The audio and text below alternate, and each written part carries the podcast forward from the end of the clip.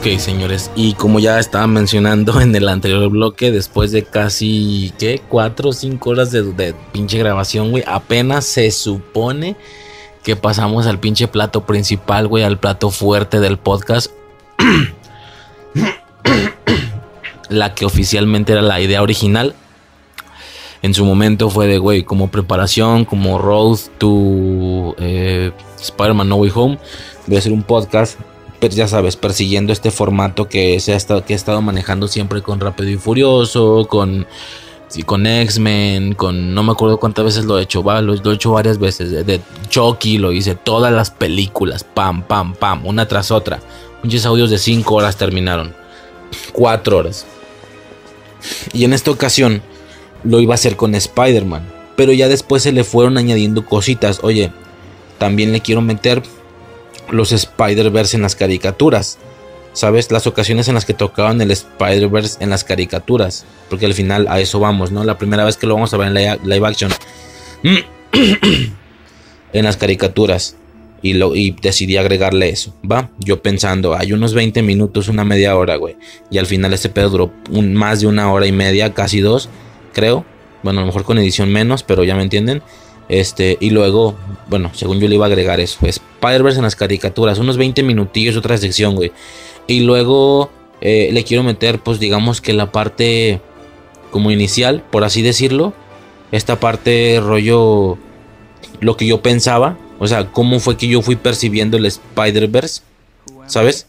Eh, me refiero en cuestiones de, pues lo que se escuchó al inicio, ¿no? En la primera tipo sección, en el primer bloque eh, que venía haciendo todo esto de cómo primero se me hizo apresurado en caso de que fuera real, como yo pensaba que no era real, pero al final, verga, sí lo fue, o sí lo va a hacer más bien, pero yo pensaba que no, y luego el tema de esa analogía que tengo de que como Spider-Verse, eh, eh, ¿sabes? O sea, tiene fuerza por ser diferentes actores ya conocidos, pero un Spider-Verse llevado a live action si tuvo que haber sido algo más similar a la película de Miles Morales, la de, la de Into the Spider-Verse. No que tuvo que haber sido, que yo pensaba que así sería en algún día. No de esta manera. Creo que es mejor, definitivamente es más épico. Pero bueno, X, ¿no? Esa es la idea. Esa es la, situación. Y ya nada. Ahora pasaríamos como. Y bueno, eso, eso, iba, ¿no? Que primero se le fueron agregando cositas. Y al final ya llevo más de cuatro horas de grabación. Y todavía no pasa el plato fuerte es increíble. Esto obviamente van a ser diferentes partes.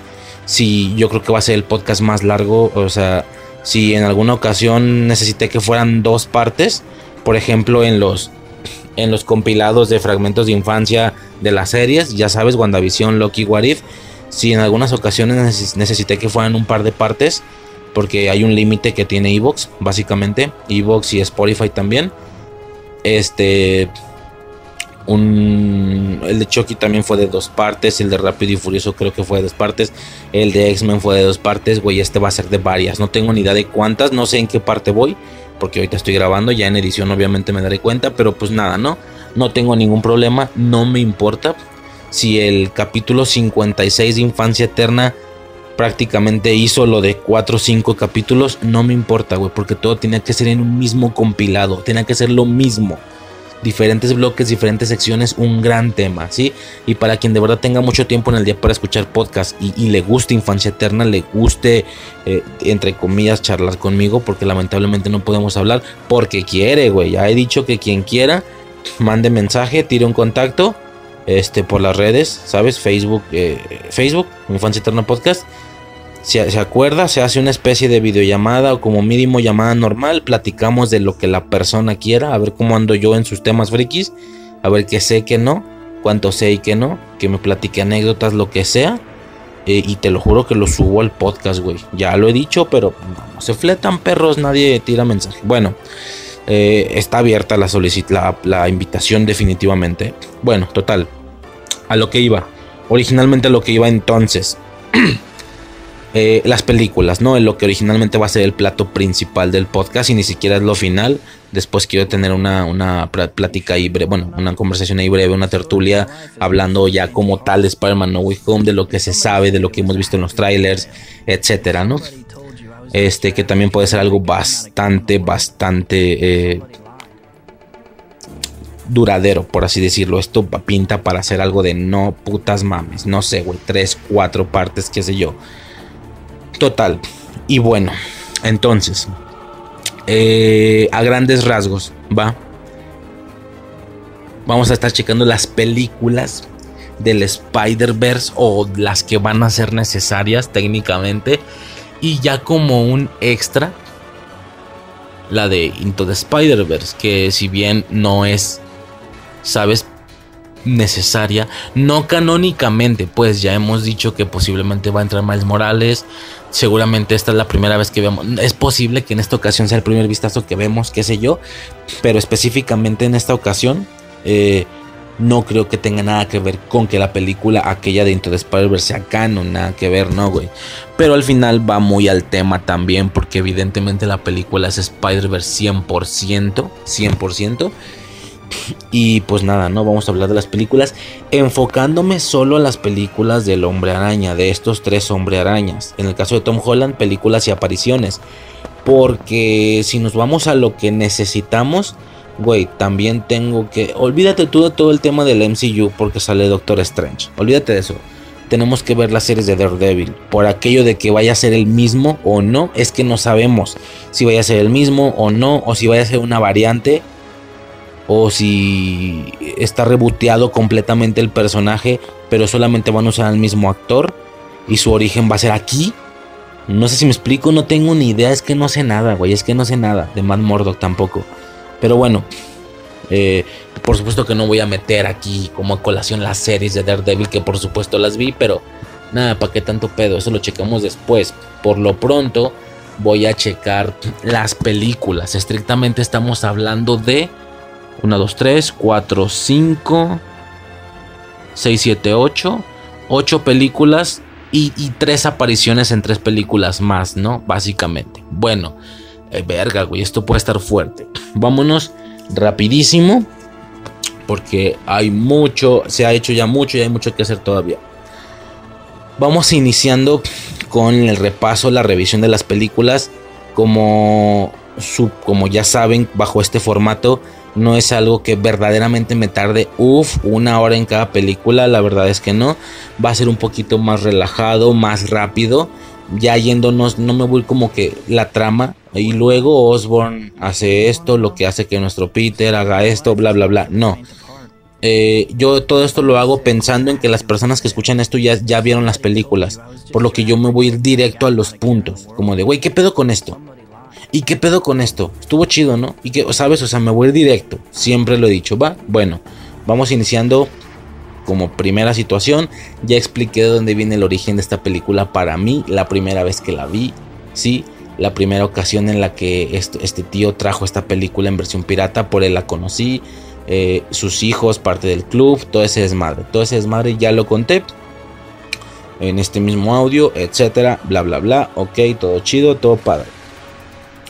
Vemos la película, ¿no? Es la primera vez que la veo de inicio, de inicio voy a ser bien franco, me brincó un poco la cara del actor de Peter Parker, porque desde morrito, porque fue como de tiene una cara rara, ¿no?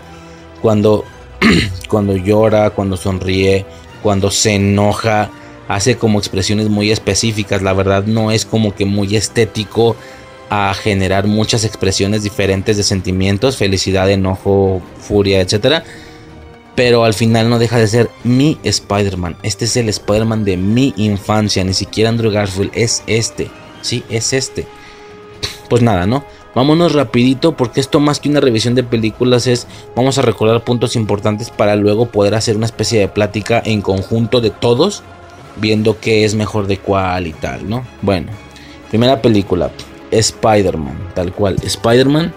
Mm, porque no tengo la información abierta, güey. Esto sí es un podcast culero, güey. Y no mamadas. A ver, Spider-Man 2002. Bueno, como ya muchos saben, este nombre que ha sido tan, tan, tan, tan mencionado en las redes sociales últimamente, obviamente, y estamos hablando de Tobey Maguire. Tobey Maguire es quien eh, protagoniza esta película. Spider-Man, conocida como el hombre araña también. Eh, del año 2002, dirigida por el señor, por el director Sam Raimi. ¿sí? Sam Raimi, que va a ser el mismo director de Multiverse of Madness. Guau, a ver cómo se pone este desmadre. Eh, posteriormente dos secuelas en 2004 y 2007. Va dos años después y a su vez tres años después la tercera. Eh, bueno, ok. Del año 2002, como ya menciono, ¿no? Específicamente... A ver, espérame. Tu, tu, tu, tu, tu, 2000... No me dice la, la fecha, güey. O sí, ¿qué pedo? 3 de mayo del 2002. Ok. 3 de mayo del 2002. Perfecto. Perfecto. Vamos le dando entonces, ¿va? Vemos el inicio de toda esta película, ¿va? el piquete de la araña, tal, es la primera vez que lo vemos live action, todo chido, todo chingón. Mm, ¿Y qué sucede? Vemos, bueno, ahora que las estuve revisitando y tal, hice algunas anotaciones. Por ejemplo, de inicio, esta primera película de Spider-Man, o específicamente este proceso de transformación, ¿sabes? Después de que te pica la araña, es por demás, por demás agresivo. Es increíblemente e impresionantemente agresivo se le hace una puta bola enorme, güey. Una puta bolota de pus en la mano. No, no putas mames, güey. Una cosa impresionante. Qué puto asco. Porque esa es la palabra. Pinche bolota de pus y luego él se está muriendo. Güey, ¿te imaginas? Te pica una araña que ha sido modificada genéticamente y luego tú empiezas a sentir esas cosas en la noche. Güey, te vas a morir a la verga porque no le avisó a nadie, no mames se tira en el piso y el güey de verdad siente frío. No, se lo está cargando la verga, güey. Qué cabrón. Ok. Y también a su vez vemos la metamorfosis o la transformación del duende verde. Que a su vez también es una situación ahí de una especie de gas verde. Que lo hace más, se supone que se ve más mamado según ellos. También le pasa a Peter. Se ve más mamado y tal, ¿no? Y es, es técnicamente lo mismo que le sucede a Peter, pero sin la telaraña. Nada más es una agilidad mucho mayor, una fuerza mucho mayor, que acompañada con su traje, esto eh, resulta siendo algo, ¿cómo te explico? Un acompañamiento muy bueno. Sí, es curioso porque hasta eso vieron la necesidad de justificarlo. Yo te podría decir que con la armadura es suficiente. No sé si me explico.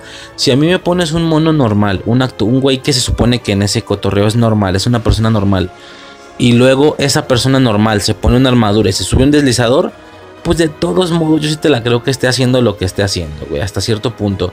Que se puede agarrar a golpes con Spider-Man, porque pues por la armadura, güey, y fin del pedo, la armadura es muy especial. No nomás es un pedazo de hierro eh, puesto en tu cuerpo, sino que es tiene funcionalidades, tiene más fuerza, tiene lo que sea, ¿no? O sea, sí le veo como ese sentido. Pero aquí no, aquí aún lo justifican mucho, mucho más y especifican que aparte del traje y de las armas, del deslizador, las, las, calabazas, etc., aún así él tiene mucha más agilidad, mucha más fuerza, ¿va? Perfectísimo. Un detalle que obviamente yo por ser niño y al ver la película a mí me resultó natural. Después me entero que en ningún puto lado se maneja así, al menos antes de esta película. Y esto es que Spider-Man tiene telaraña natural. Tiene telaraña natural chinga tu madre, qué puto asco. De hecho, sí se le ve en la parte, digamos, como de las venas, ¿sabes? De donde la gente se corta las venas y así, ah, más o menos ahí, tiene la marquita como de telaraña. Tiene así una telarañita, ¿sabes? Como una cicatriz, algo así. Y se supone que él se presiona. Es que es un tema raro porque con los web shooters, digo, ya después me entero que en los cómics, al igual que con el duende verde, el piquete de araña tan solo le da más agilidad y más fuerza.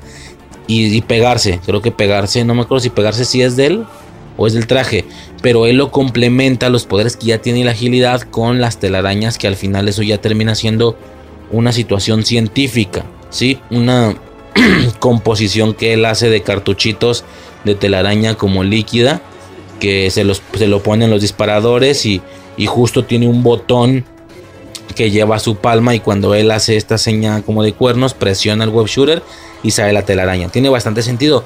Aquí no, la telaraña viene de su cuerpo, su cuerpo genera telaraña, qué puto asco. Qué puto asco, lo siento, Toy Maguire. Es mi Spider-Man favorito, pero porque lo es. Es mi Spider-Man favorito de los tres. Pero, güey, qué puto asco, por favor. ¿Qué es eso? ¿De quién me estás hablando? Bueno, no, él era el director o el guionista, qué sé yo what the fuck, güey. O sea, se le está generando telaraña dentro del cuerpo. no me chingues, güey. O sea, a la verga, güey. Y, él hace la misma señal de Spider-Man, pero ahí no me queda claro que se presiona. Digo, es un hecho que se está presionando la piel, la piel, la palma. Y esto al apretarse, aprieta la telaraña y sale. No sé, güey, qué asco, cabrón, qué asco. Pero bueno, total, ahí está. Telaraña natural. Sus brazos, su cuerpo genera telaraña. Güey, es que, oh, nomás de imaginarlo. qué puto asco. Eh, y luego, eh, como último ya detalle, ¿sí? Los dedos tiene pelos en las manos. Como repito, creo que, no, no, a ver, no sé en los cómics, pero en las películas sí queda como claro, o al menos en la de Andrew Garfield, que esto sí es natural, esto no es parte del traje, porque él se pega a las cosas sin tener traje. Entonces esto también es parte de la situación de la agilidad y la, la fuerza, pero no hacen esa alusión o el acercamiento de por qué es que se pega nada más se pega y ya, güey, chinga tu madre. Pero aquí no. Aquí le hacen un close-up, un zoom a los dedos. Y se ve que los putos dedos tienen pelos, así pelos, agujas negras de, araña, güey. Qué puto asco, cabrón. ¿Qué está pasando, güey? No mames, o sea, uff, una cosa rarísima, güey. No me acordaba de ese desmadre, pero qué perro asco, neta, qué raro. Qué rara situación de Spider-Man. Fua, a ver cuánto juego, no sé si hagan algo de juego, a ver cuánto juego hacen con esto con el tema de, las, de los web shooters, de que yo no tengo web shooters, ¿cómo, güey? ¿Es normal? Qué puto asco. Algo así, ¿no? A ver qué salen. o a lo mejor ni lo mencionan, pero siento que no deberían. Siento que sí deberían de tocar el tema. Este, y por último tenemos una Mary Jane bastante ranflilla. Muy, muy ranflilla, bastante. Mm, lo siento, quien tenga pedos feministas y tal, pero es que sí es bastante ranflilla la morra. Eh,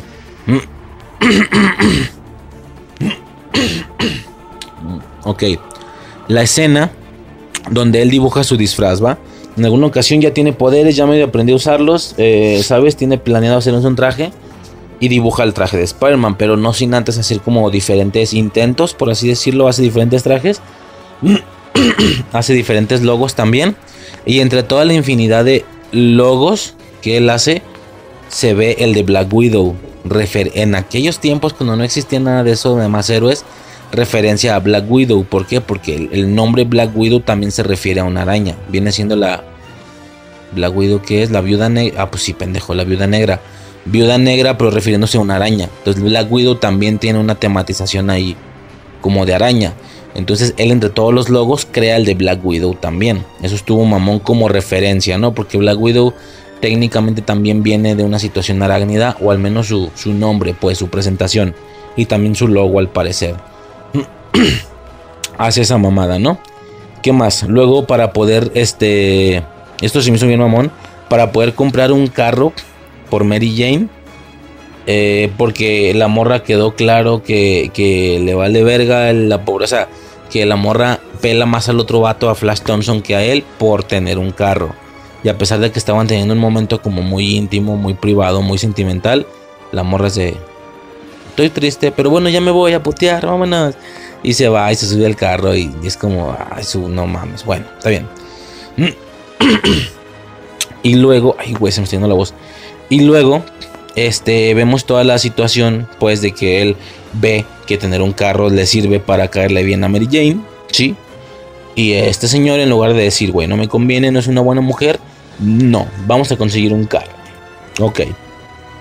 Se mete a una, a una pelea de lucha libre, sí, icónica, con este traje también icónico, traje, eh, ¿sabes? Este primer traje rollo... Eh, ¿Sabes, no? Como que ahora ya es un mame que cada Spider-Man tiene primero su traje culero de hecho, hay fanarts o hay imágenes con los tres trajes culeros.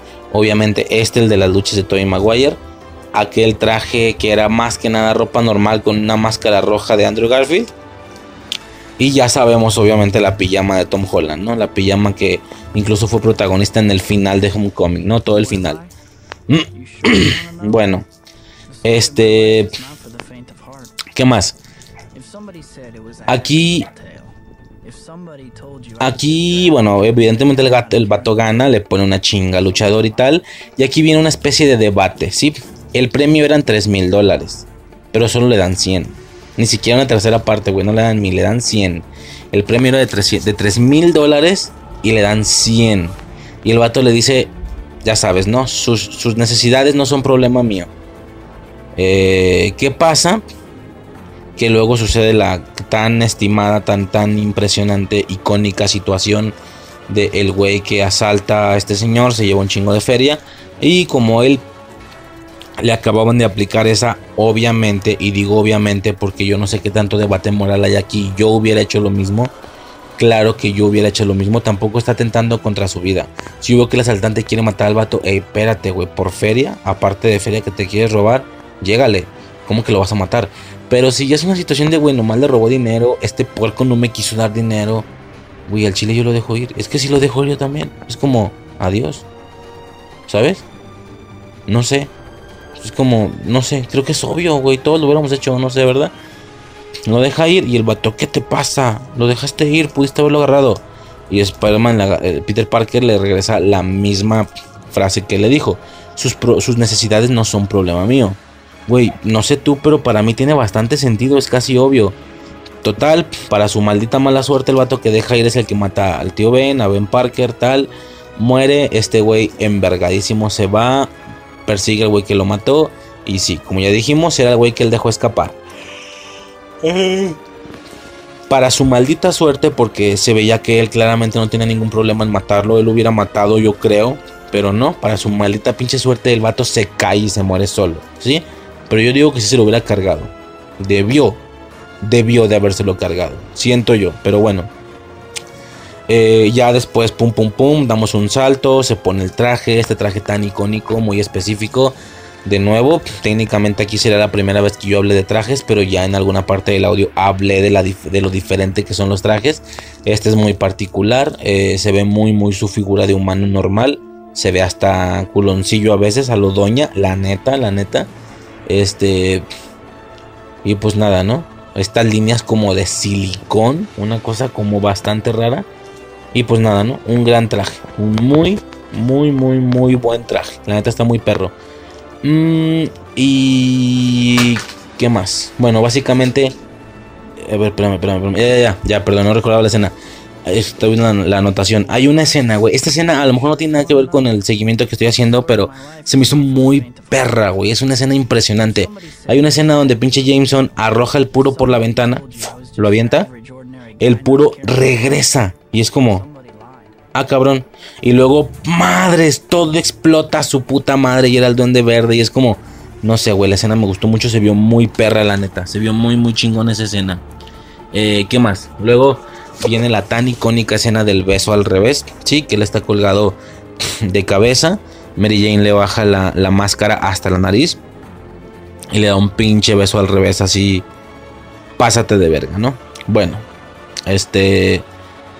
Posteriormente proviene la escena del incendio. Esta tan icónica escena eh, donde también de nuevo yo estaba súper emocionado, me estaba agradando muchísimo. Gran, gran escena. Sí, nada, la escena del, del, del, incendio, le tira las pinches navajas, este güey las, las, las esquiva y no, no mames, güey. Eh, particularmente en esta escena fue de, güey, qué gran película estoy viendo. Me acuerdo que lo pensé de mocoso. Qué gran película, está muy vergas, güey. O sea, no sé, es como que una de las pocas veces que vemos realmente en acción a Peter Parker. No, no mames, está muy perra la escena. Y ya luego podemos pasarnos directamente como al final, ¿no? Como digo, esto va a ser más rapidito, algo más pum, pum, pum, pam. Eh, no veo más cosas que haya que mencionar. Que se técnicamente se tendría o se podría hacer un podcast de nada más de cada película. Pues sí, güey, pero ni hay tiempo. Preferí mejor en lugar de hacer una hora de cada cosa. Preferí como ya dije, complementar otras cositas que al menos, no sé ustedes, a mí me resultaron muy interesantes. Entonces vámonos rápido, ¿no? Luego viene la secuencia final. Hijo de su puta madre, güey. Hijo de su puta madre, cabrón. La ruca está rezando, la tía May, ¿sí? No lo he comentado, una tía May muy viejita, muy viejita. Eh, está rezando. Y la morra cuando... Cuando está, está rezando la morra no nos dejes caer en tentación. Y madres, güey, explota la verga la puta pared. La ruca sale volando chingada a su madre. Aparece el pinche duende verde en su deslizador. Güey, qué maldito gran momento. Y el vato dice, termínala. termínala. Y la morra llorando, está asustadísima. La ruca, pues la doña, la viejita, termínala. Y la ruca, termina la frase, le dice el duende. Y la morra, y líbranos del mal, gritando. Y yo, verga, güey, ¿qué clase de escena religiosa es esta, güey? ¿Por qué metieron el tema del diablo con el duende verde? Maldita sea, güey. Está rara, está creepy, pero está increíble. Maldita escena impresionante. Yo la vi y dije, fa, esto va para las notas, güey. No mames, está verguísima. Está verguísima, güey. Así. Termina la frase y líbranos del mal, la morra llorando. Verga, güey, qué cabrón. Y para posteriormente pasar a esta tan increíble escena épica final o previa al final de la película, donde el duende verde, ¿sí? Digo, no es no que eso es lo que sigue, obviamente siguen más cosas y tal, pero bueno, ya me entienden, ¿no? Este lo duerme y tal, etcétera, y cuando despierta este güey ya está haciendo sus mamadas, ¿no? Qué mamón, no me queda claro que quería el duende verde porque pudo haberlo matado mientras estaba dormido.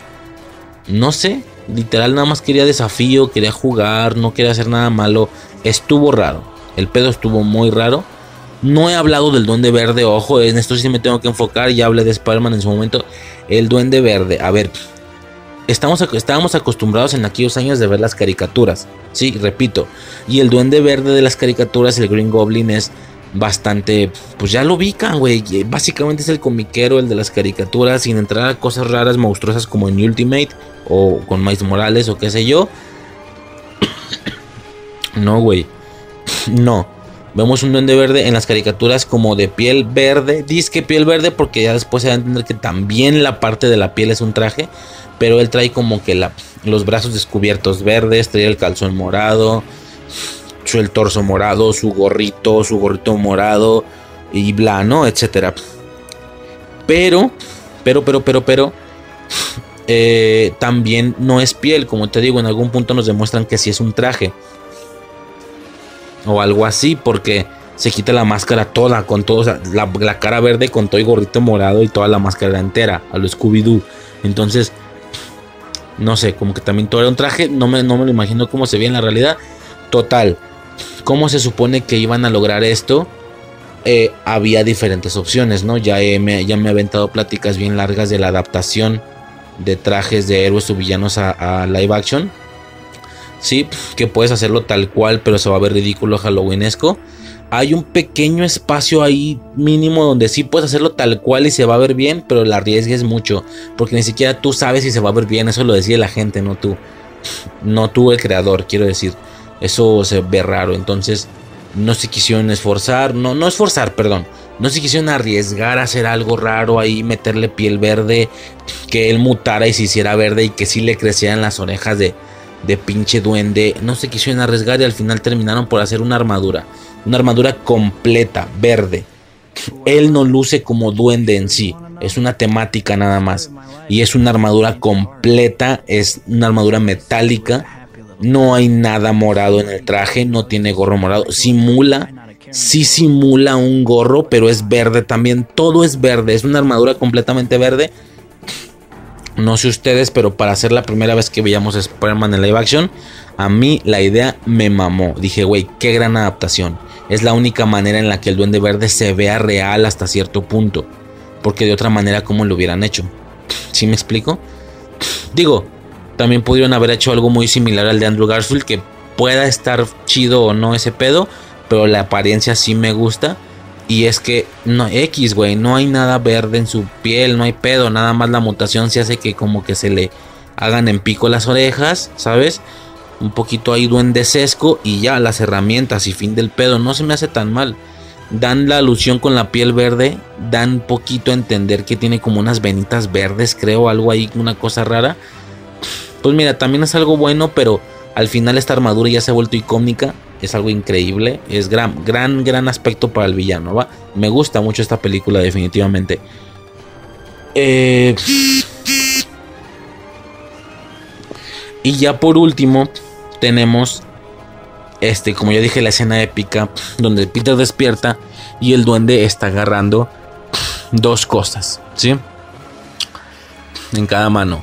En una está agarrando a Mary Jane y con la otra está agarrando un cable que a su vez está sosteniendo un camión. Tipo camión, era como tipo teleférico, una cosa rara. Que a su vez tiene un chingo de morros adentro del tipo camioncillo este de la cabina esta. Muchos morros, muchos. Y es como, decide el amor de tu vida o no sé qué, bla, bla, bla, pum. Elige y lo suelta. Y escuchamos dos ruidos. Escuchamos el crujir del hierro del cable que va cayendo y escuchamos el grito de Mary Jane. Y vemos ambas imágenes, cada una en un ojo de este cabrón, güey. Gran escena, qué escena tan épica. Van cayendo y frente a sus ojos espejosos se ve así, en uno Mary Jane y en otro él.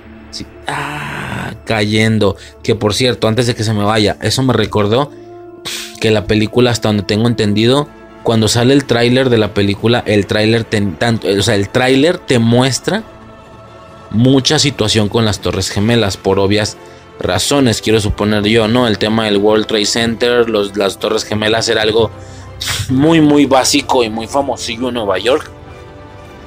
Y el tráiler tiene situaciones ahí de que de que atrapa a unos villanos que son obviamente no sé si eran escenas que se iban a ver en la película, quiero suponer que sí y luego las cortaron.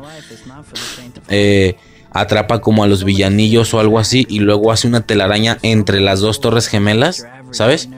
Y pega ahí esta mamada. Un tema ahí curioso, pero pues evidentemente no sucedió, al final tuvieron que quitar esas esas imágenes, por así decirlo porque terminó... Mm, a ver, aquí lo tengo. Con el elenco de Spider-Man la filmación estaba programada a comenzar en noviembre del 2000 en la ciudad de Nueva York. Y en los escenarios de sonido de Sony la película estaba programada para estrenarse un año después, en 2001, ¿va? Pero cuando la película se pospuso para su estreno el 3 de mayo pero cuando la película se pospuso para su estreno el 3 de mayo del 2002, el rodaje comenzó oficialmente el 8 de enero del 2001, ¿sí?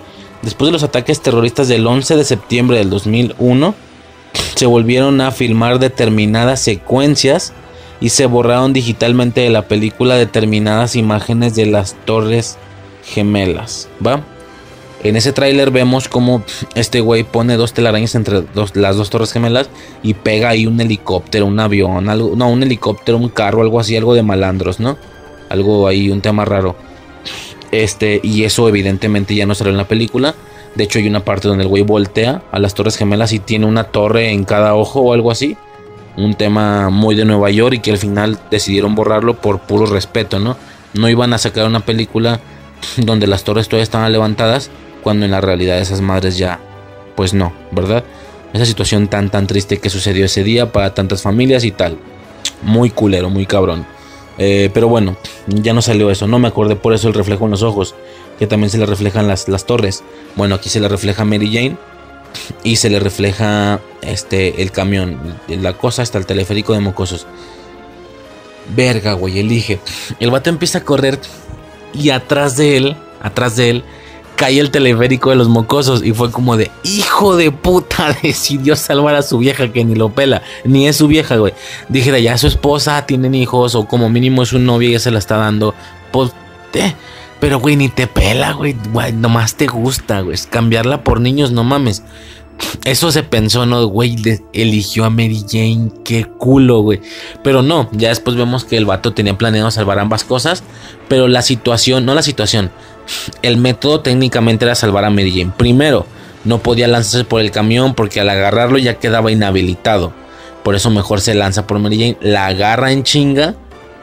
Hace que la abrace. Él deja de usar las manos. De pélatela tú, agárrate tú sola. Pero ya te salvé. Y ya luego ya luego agarrar el teleférico, ¿no? Y vemos esta escena donde él está colgado de su telaraña y con la otra mano agarrando el pinche teleférico y ella agarrada de él, ¿no? Vemos diferentes ataques. El duende verde intenta atacar. Hay una ocasión donde el güey pasa volando, lo agarra y se lo lleva. Y el vato suelta todo. El vato suelta a Mary Jane, suelta el camión. Y el güey, el vato se y se ve así la escena lenta de cómo se da la voltereta, se regresa toma la telaraña y vuelve a tomar el teleférico del camión. Y Meridian ya, ya iba hasta la quinta chingada hacia abajo, pero se agarra del camión. No, no mames, bien tenso ese pedo. Y luego cuando iba a volver a atacar, le, empiezan a aventar acá basura, ¿sabes? Botes. si te metes con el hombre araña, te metes con todo Nueva York y no sé qué. Y es como, ah, perro. Estuvo chido. Pinche escena estuvo chida. Este, y nada, ¿no? Ya posteriormente logra salvarlos a los dos. Los deja ahí como en un barquillo. El duende se lleva a Peter.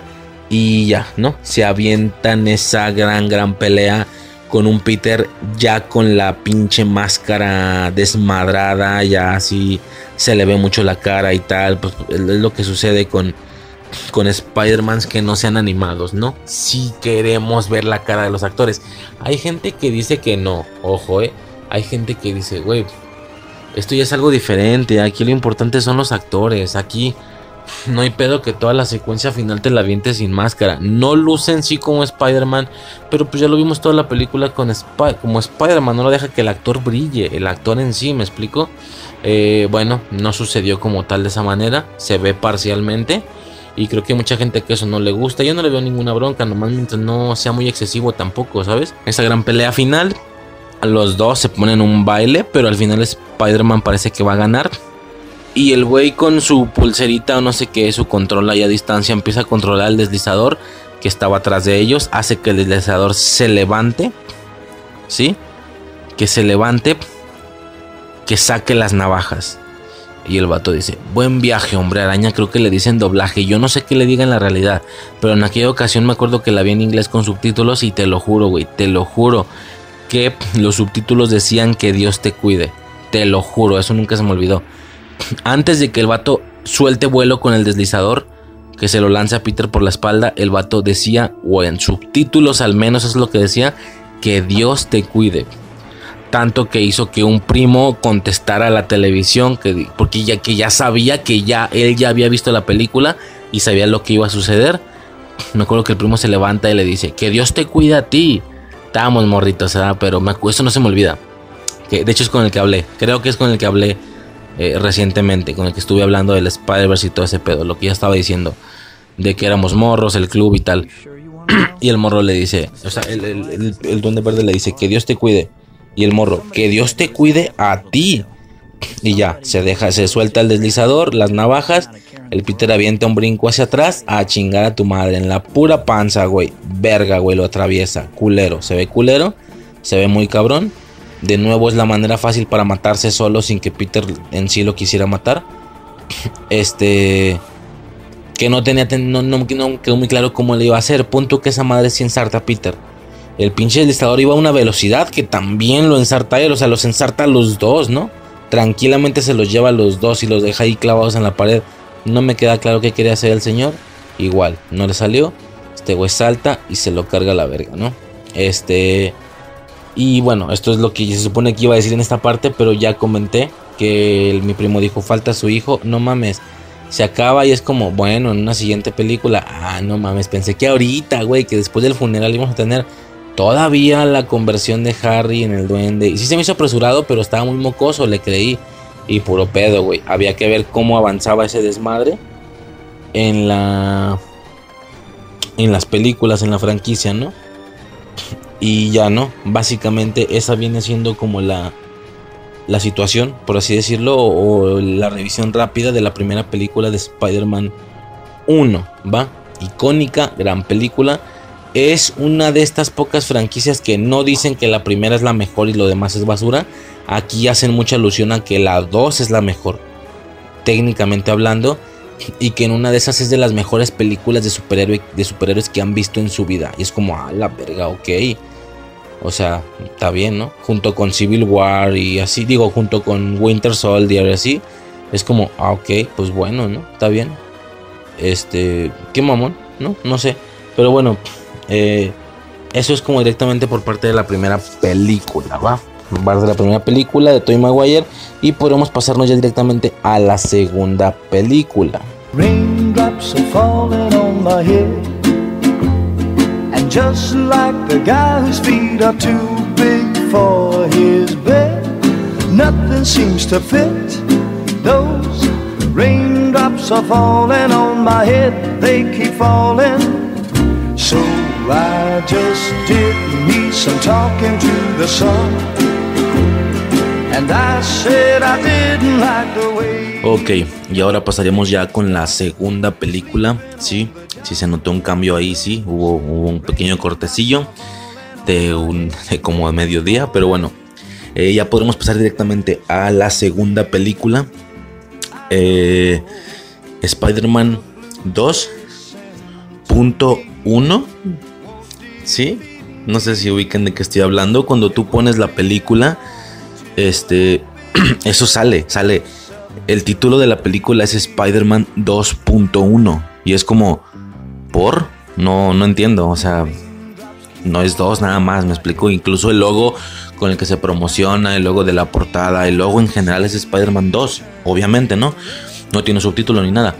Que ahora que lo pienso, no, no estaba tan chido eso, sí. Yo creo que prefiero que las siguientes películas no tengan el número 2, 3, pero que tengan como un subtítulo, ¿no? Por ejemplo, el caso de Spider-Man. Ahora, ¿no? Con Homecoming, Far From Home, No Way Home.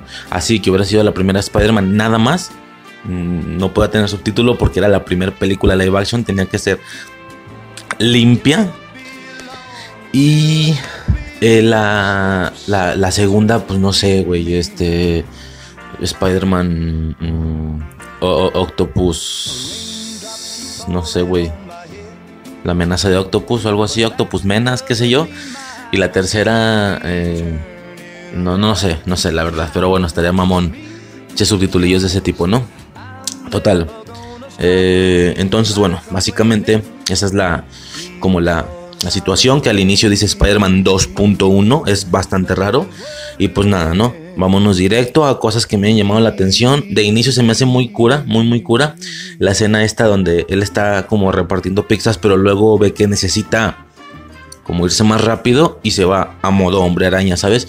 Pero al mismo tiempo ya va en modo hombre araña, pues tiene que estar como constantemente haciendo cosillas. Qué mamón, o sea, si el vato no anduviera por ahí, literal atropellan a esa, a esa niña, era niña, niño, algo así. Y no mames, güey, que, o sea, literal sería una noticia en Nueva York, ¿no? o no. No, no sé qué tan claro sea. Digo, aquí sí, aquí pasa algo así con una niña y en todo Guadalajara se sabe esa mañana. Todo el mundo nos enteramos. Pero no sé si sucederá en Nueva York o si les valga más verga. No sé por dónde vaya el pedo. No sé, no sé, no sé, no sé. Pero bueno, estuvo mamón, ¿no? La salva y tal. Y ya luego hay una parte donde mientras hace cosillas, deja las pizzas como en una esquina de un balcón. Y un güey bien vivo agarra una pizza y, es, y, ya, ¿sabes? ¿No? Ya cuando se va, una telaraña se las lleva, pero este güey se quedó con un pedazo y luego le va a morder y se lleva también el pedazo, güey. No, se ve, chido, güey. Ese y en el... Ay, perdón. Y antes de eso, cuando, se, cuando hace el cambio, cuando se mete al callejón como Peter Parker y sale como Spider-Man, yo y el vato lo ve. Yo me acuerdo la primera vez que la vi, obviamente, fue de... No mames, ya lo vio. Verga, güey, ya lo vio que se cambió. Y este vato, hey, le robó al chico las pizzas. No mames, estaba cagando de risa. Está muy mamona, güey. Está muy mamona esa pinche, esa, pinche partecilla. Gran, gran inicio para una película. Eh, bueno, vemos al doctor Connors, Connors, ¿va? Vemos al doctor Connors que le falta su brazo y tal. Obviamente hemos visto para ese punto cuando estamos viendo la película en 2004, no lo mencioné, salió en 2004. Este, a ver, déjame ver la fecha. La fecha. Eh, tu, tu, tu, no, pues no me sale 2004, güey. Pinche información pedorra. Eh, X da igual, güey. 2004. Dos años después, ¿va? Sale Connors y uno que ya vio. Olvídate tú de los comiqueros de nuevo. Uno que ya vio las películas, digo, perdón, las caricaturas, o la caricatura al menos, la única que habíamos visto. No, no es cierto. Y para este punto, ya habíamos visto la otra, la del la MTV. Creo que en su momento, cuando estaba comentando las caricaturas, sí mencioné que, que la de MTV salió ¿qué? 2002 también, algo así. De hecho, no me acuerdo quién dijo, no me acuerdo si fue un rumor que se empezó, que todo el mundo decía, o fue real, no, no me acuerdo, que se decía que esa madre era la continuación de Spider-Man 1. Es decir, la serie esa como en 3D de MTV, la serie esta de Indie, de Indie, o sí, Indie, y el tema de, de, de Craven y de los gemelos, no sé qué, y de Turbojet y tal, la de MTV Decían que era continuación de Spider-Man 1. Decían que es como, ah, es lo que sigue después. Pero yo decía, pues neta, güey, o sea, Harry se ve súper diferente, Peter se ve, o sea, no se ven ni, medianamente similares, digo, ya me entiendes, esa animación 3D de aquellos años, pero algo podías hacer, ¿no?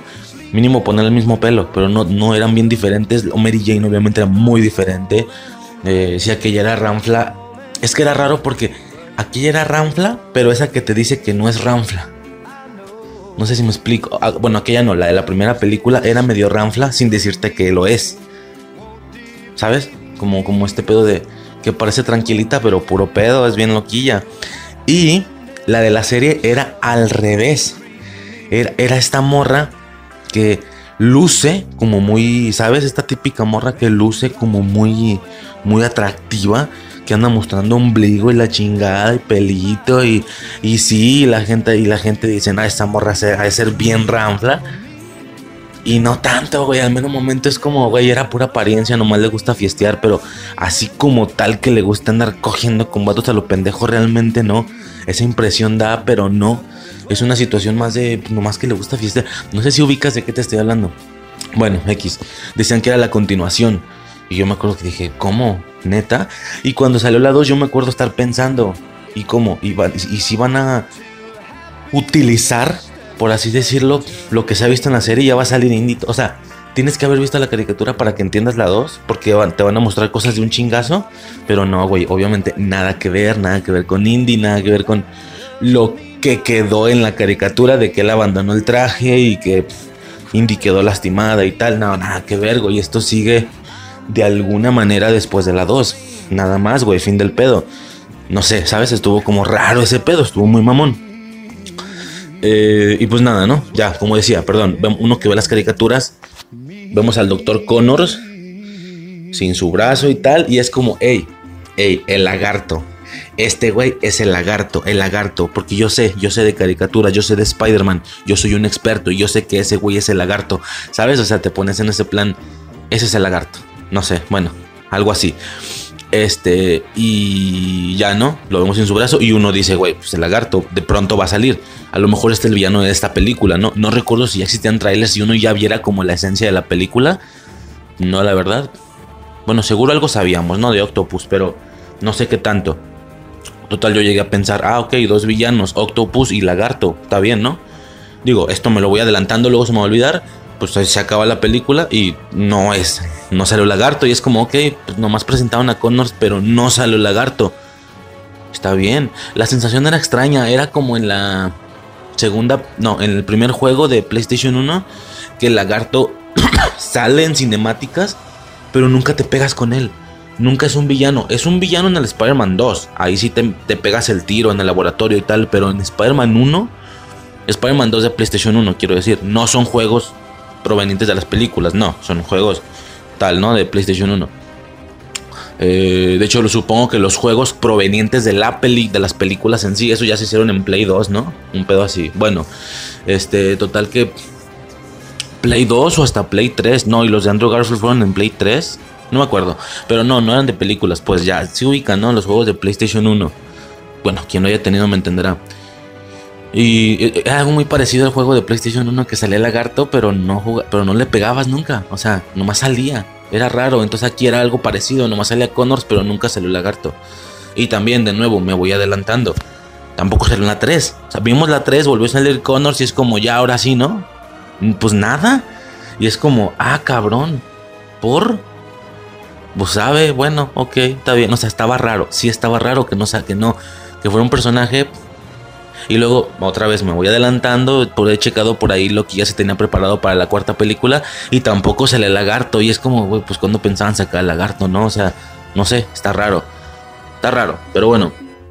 Ahorita pasamos a esto también de la 4, ¿no? Este... Y bueno, me voy también sacando esto de inicio. Eh, durante toda la película vemos toda la trama esta de, del casero, del casero y su hija, que está a ver si está bonita de la cara la güerilla, pero se me hace muy flaca para mis gustos, pues está muy muy flaca, no me late ese pedo. Pero está cura, ¿no? Que el vato le está cobrando y que la renta y, que la morra como que le gusta Peter y la verga, ¿no? Y luego en la 3 también, güey, bueno, X, ahorita pasamos a la 3. Eh, ahora, la premisa del villano, ¿va? Entra el villano directamente hablando del tema del minisol y de los, del, de, sí, como del minisol y de los tentáculos de los brazos que él se va a poner para poder maniobrar, para poder mover ¿sabes? manipular ese sol con sus brazos. Pero ¿qué pasa? Que tiene un chip inhibidor de no sé qué vergas y su puta madre. Y genera problemas, ¿no? Genera problemas, el experimento sale mal, se le revienta el chip inhibidor y los brazos empiezan a controlarlo, ¿sí? De hecho están mamando mucho con el tema de los focos, del color de los focos, porque en la película nos explicaban que en color blanco, creo que azul o blanco, creo que blanco, pues estás bien, pero cuando prenden rojo, pelas, están controlando y eres malvadesco, ¿sabes?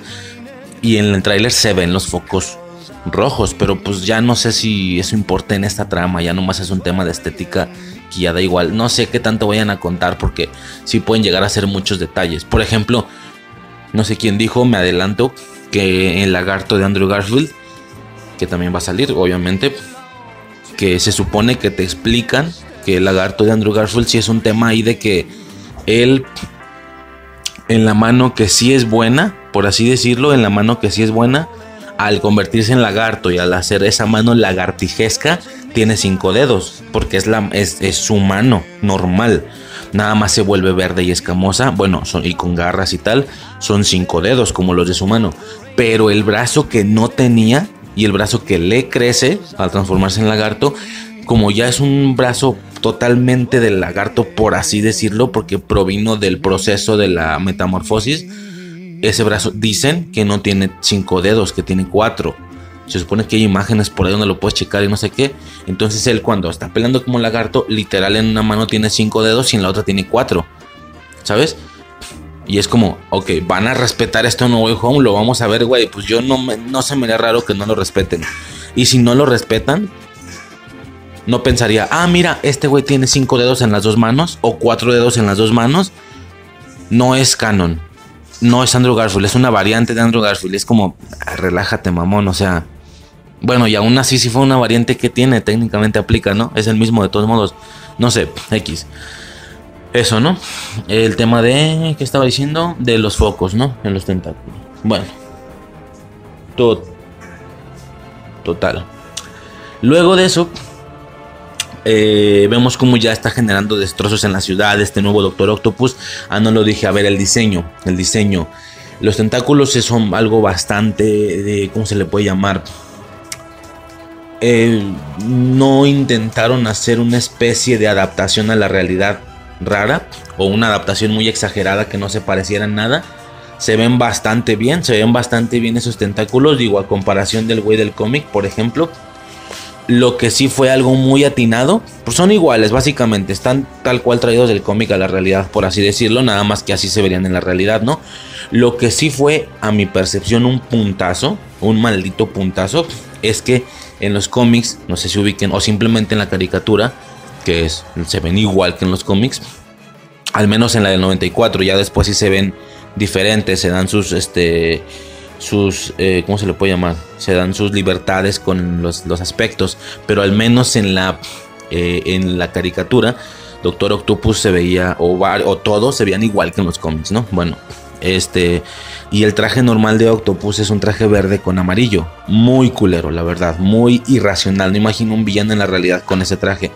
Verde, pero con guantes y botas, todo verde, güey, como si una especie de pijama, no sé qué vergas es, un mayón guantes y, botas amarillas, cinturón amarillo, creo. Y un, no sé, güey, un cuello amarillo raro, así como, ¿sabes? Y todo lo demás verde. Y es como, güey, puta, güey, esto pudiste lo pudiste haber llevado tal cual a la realidad y si se hubiera visto culerón. Pero ya vimos que con Duende Verde, a mi percepción, hicieron un buen trabajo. Eh, la gente dice, no, mejor lo hubieran hecho más comiquero. O, o de hecho, por ejemplo, por ejemplo, siempre se estuvo rondando una imagen, eso no lo dije de la 1, ni modo, me acordé ahorita. Siempre se estuvo rondando una imagen, me acuerdo, de lo que se tenía planeado para el Duende Verde. Que no sé si pueden ubicar ahí, no, sé, es que ya es algo de que tuvieron que haberla visto, ni siquiera sé bien cómo buscarla, pero a grandes rasgos, el plan para el Duende Verde en Spider-Man 1 era hacerlo más parecido al de las caricaturas o al de los cómics, cual sea el caso. Y esto era que el güey fuera como de piel verde, su cara verde, no maquillar a William Dafoe, sino también una máscara y su gorrito morado. Entonces, ¿Sabes? O sea, el diseño, el diseño, las gesticulaciones de la cara del duende son las mismas que las de la armadura, pero se ven real. Se ve en, real la máscara o la cabeza esta de arcilla como que hicieron, no sé, por esta la foto. Se ve como verde así de piel de persona, digo, verde de piel de una persona normal, entre comillas, porque sería una persona con unos rasgos tan horriblemente exagerados de tal cual intenta más o menos ubicar los rasgos de la armadura y llevarlos a una cara real. O, eso, ¿no? O como simplemente el, el duende de las caricaturas. Y se supone que iba a ser más realista y luego dijeron, güey, es que sí se ve raro. O sea, claro que la idea es ser muy pegados al cómic, pero se ve raro. No mames, mejor no. Mejor vamos a intentar otra cosa. Mejor hay que darle por el lado militar, que sea una armadura la verdad es que fue un atrevimiento bastante grande, fue bastante atrevido, pero jaló. A mí me gusta ese duende verde. ¿Sí? Eh, ¿Qué pasa? Aquí podían hacer algo similar. Lo hacemos tal cual, pero se va a ver ridículo. Y como siempre yo he hablado de este tema, de la adaptación de los trajes a la realidad. Que hay algunas cosas que se pueden adaptar tal cual y no se ven ridículas. Pero hay otras cosas que no logras que se vean bien. ¿Sabes? O sea, Spider-Man no, no, no sé cómo explicarte. O, de hecho, de, hecho, hasta la fecha, el MCU que está haciendo bastantes adaptaciones muy, muy fieles, no es que la haga tal cual. Si la hiciera tal cual, se parecerían disfraces de Halloween. Pero no la hace tal cual. La lleva a la realidad, pero no es pendejo. Le pone unas texturas ahí curiosas. Yo les llamo de arrocitos o de cristalitos. Que si te acercas mucho, los trajes tienen unas texturas así no es liso, pues no es un mayón, sino que es, es una textura así como curiosa, como rugosita. Tiene un diseño y por alguna razón ya tan solo con esa textura el pinche traje ya se ve más realista. Si te acercas al Capitán América y le ves el pinche traje, bueno, las veces que se han acercado, se ve esa textura en la tipo playera, no, la tipo camisa uniforme, el uniforme de Shang-Chi, así se ve también. ¿Sabes? Siempre se ve como esta textura una cosa ahí rara, ¿no? Y ya por eso, ya nada más por eso ya se ve muy real. Entonces es como, bueno, ok, mejor eso, como yo siempre lo he dicho, a hacer adaptaciones más realistas que para serte bien franco a mí siempre me han gustado, pero si es cierto, no estamos en un punto en el que las personas o los superhéroes sean poco adaptados o sean muy realistas, porque si no, no tendríamos esta no tendríamos esta visualización muy chida de varios superhéroes juntos como en las caricaturas. No sé si me estoy explicando. Pongo el ejemplo de Wolverine, que Wolverine era amarillo en los cómics tal cual, amarillo o naranja, pues dependiendo, con su máscara con esos picos, no se sintieron capaces no se sintieron capaces de llevarlo a la realidad. ¿Y qué hicieron? y con Wolverine. ¿Y qué hicieron cuando traía uniforme? Porque muchas, muchas películas ni lo llevó. Tan solo fueron las escenas de acción con su camisa de resaque, sus, vaqueros, sus botas y sacando sus garras. Que a ver, también era un aspecto de Wolverine en cómics, en caricaturas. Pero cuando andaba a modo pasivo. Y a ver, según la trama del cómic, seguro alguna cosa se, se dio de una pelea con ropa normal, pero lo normal era ponte tu uniforme, tu uniforme de, X-Men, amarillo con esos picos. Bueno, ¿qué hicieron en las películas? Este, hablando del uniforme y eso ya sin contar todas las veces que salió sin uniforme, porque ya al final ya les valía verga y ya era, ya daba igual. ¿Qué hicieron básicamente? Pues tan solo fue este pedo de de ponerle un uniforme, pero como de cuero pues ya saben, el uniforme que se ve en la película 1, en la 2, creo que en la 3 también. Muy parecido al uniforme que se ve en Días del Futuro pasado, pero en la parte del futuro. Y párale, las demás creo que no se puso nada. Y los uniformes de nueva generación pues son muy diferentes, ¿no? Pero yo hablo de Wolverine específicamente. Eh, si checan la película 1, la primera, los uniformes que tienen ya al final, en la última batalla de la... ¿Qué era? ¿Como Estatua de la Libertad? ¿O qué chingos era? Algo así este es un cuero negro. Cuero negro sin máscara. Un cuero negro con guantes. O sea, y, ya así. Y todos andaban igual. Era un uniforme que parecía ser el mismo.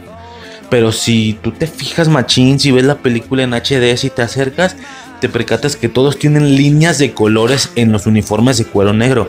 Cada uno de su color. Jean Grey las trae, creo que verdes. Cyclops las tiene azulitas. Pero son líneas que ni se ven, güey. Así para rápido todo está en traje negro y ya. Fin del pedo. Pero si te acercas, si ves como que esas líneas azules en Cyclops, verdes en Jean Grey, blancas en Tormenta. En Tormenta es en las que se notan más las líneas, porque por ser blancas, esas sí las alcanzas a ver. De hecho, mucha gente llegó a pensar que solo ella tenía líneas blancas y los demás no. No, no, no, todos tienen de colores. Pero es que aparte es la versión más oscura del color. Por ejemplo, las azules de Cyclops no es un azul muy vivo, es un azul oscurito. ¿Sabes? Las verdes de Jean Grey es un verde oscurito. De Wolverine obviamente las trae amarillas, pero son líneas así, ¿sabes? Esto a ojos de una persona que quiera ver superhéroes tal cual en, los, en, en las películas, obviamente fue una desilusión. Fue como de, según ellos, estos son los X-Men, con todos con uniforme negro, todos insípidos. Yo entiendo que hay gente que no le agradó ese detalle, pero no sé por qué a mí sí me gusta que hagan eso. A mí sí me gusta que, se vea una proporción mínima del traje, pero llevado a la realidad. Porque es como, eh, no sé, güey, sí me gusta, ¿sabes? Sí me gusta. Eh, yo siempre lo he dicho, es como si el Capitán América, pero hicieran algo parecido a lo que hicieron en los X-Men. ¿Qué harían? Le hubieran puesto un traje táctico negro como de militar. Algunos detallitos mínimos en azul. ¿Por qué no? El escudo tal cual y, colorcitos con los, con los, ¿sabes? Con los, con los colores de Estados Unidos. No sé, o sea, o sea, nada más imagínate, ya échale tu cabeza. Lo mismo que hicieron con los X-Men en sus trajes de la 1, esa, esa manera de volverlos realistas, por así decirlo, que hubiera pasado con otros superhéroes. Es más, por ejemplo, Spider-Man, ¿cómo llevas a Spider-Man a ese nivel? A ese nivel tan realista. No digo que su traje tal cual no se vea realista, pues, pero es un decir, con Spider-Man es alguien que nunca se han animado a tocar ese pedo o a disminuir lo parecido del traje. Pero ¿cómo sería si Spider-Man le aplicaras la misma fórmula que a, que, a los X-Men en aquella primera película? ¿Qué vendría siendo? Técnicamente tendría que ser un traje como el de sigilo de Far From Home, el traje negro, algunos detalles en rojo y decir él es el hombre araña y ya, o sea, ¿sabes? Nunca llegar a ese tal cual, a ese traje rojo, no sé. Es curioso. Por eso la gente dice, no mames, ¿cómo van a reemplazar a esos X-Men, güey? Si les ponen los uniformes tal cual, pero que no se vean mal, obviamente. Que Marvel la está armando bien cabrón en hacer eso. Es más, tenemos la comprobación con, con la bruja escarlata.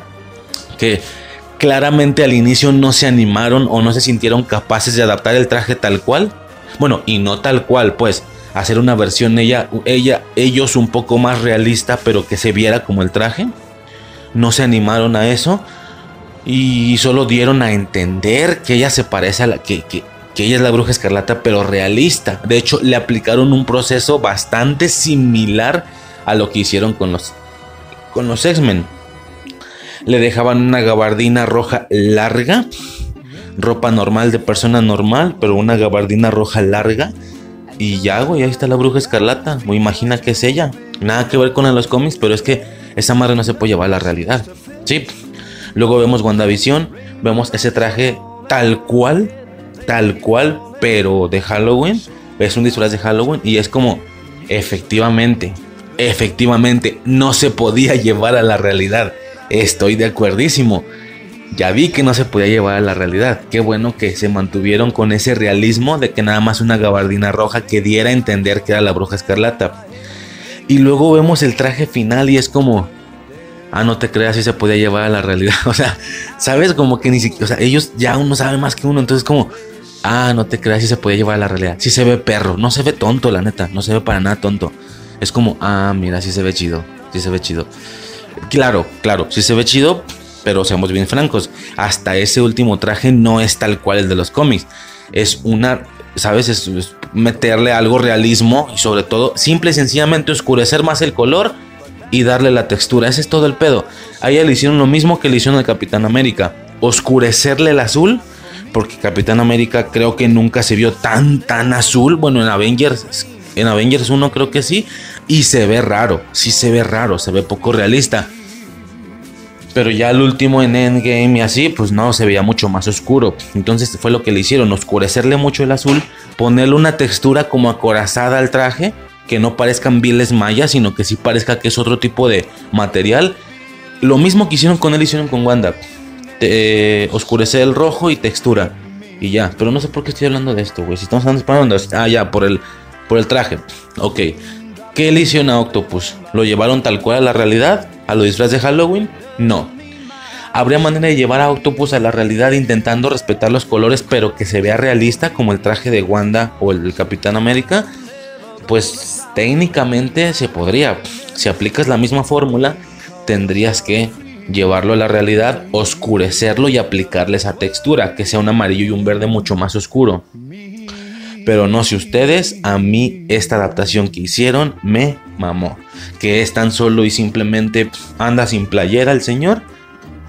Se le ve lo gordito y tal. Trae una gabardina café. No sé si todo está haciendo en gabardina. Puede ser X, sacos largos, güey. Una gabardina café larga. Zapatos X, zapatos normal. A mí, o sea, puede ser, pues, puede ver como bastante insípido, bastante sin color pero a mí me gusta, güey. A mí me gusta mucho. Y van a mantener ese aspecto para No Way Home. Lo típico sería, hey, multiverso, ya van a salir los villanos, pero vamos a respetar un poquito más los cómics. Entonces ya queremos que sean más parecidos a los cómics. O sea, vamos a hacer que que Octopus se vea más verde o no sé, pero no lo hicieron y nadie se está quejando por eso. Nadie está diciendo, chinga, madre, lo hubieran hecho más parecido a los cómics. Nadie. Nos gusta ese pinche Octopus. Entonces nada, el diseño está muy perro, ¿no? Ah, bueno, a mí sí me gusta. Eh, y nada, ¿qué más? Aparte, bueno, como ya digo, el diseño y tal. Y ya cuando este güey está haciendo destrozos, Jonah Jameson en algún punto dice, ¿cómo le llamaremos? Y este güey dice, su, su acompañante, Doctor Extraño. Y Jameson le dice, me gusta. No, ya hay alguien. What the fuck? ¿Cómo? Hay un Doctor Strange, hay un Doctor Extraño en alguna parte del Nueva York de Spider-Man 1, bueno, 2, X, Spider-Man de Tony Maguire, lo suficientemente conocido como para que Jameson lo, lo reconozca. ¿Cómo que ya hay alguien? Digo, a ver, estamos pensando como siempre en canon, en canon. Estamos pensando como si nos tuviéramos, como si nos estuviéramos asomando a esa realidad cuando la realidad real, por así decirlo, tan solo es la típica de la tía, no, es una película, mijo, no es real. Ok, es una película y eso fue tan solo una referencia a otro personaje de cómics. Ni siquiera estuvieron molestando, ni siquiera se molestaron en pensar. Ay, güey, este güey va a lucir así, lo vamos a sacar en la cuarta o en la quinta película. No, güey, claro que no, nada más fue una referencia rápida y ya, a fin del pedo, se mamó. Claro que si esto fuera el MCU y escuchamos eso en algún punto, que técnicamente ya es MCU, perras, pero bueno, técnicamente, este, esa es otra cosa, güey. O sea, todo el mundo dice, no, el MCU empezó en Iron Man 2008. Iron Man 2008 fue el inicio. Iron Man 2008 fue el inicio. ¿Sabes?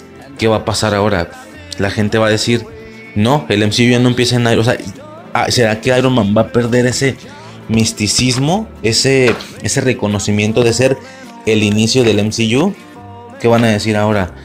Que el inicio fue en Spider-Man de 2002 eso es lo que van a decir o no van a decir nada. Porque te pongo el ejemplo, te pongo la comparación.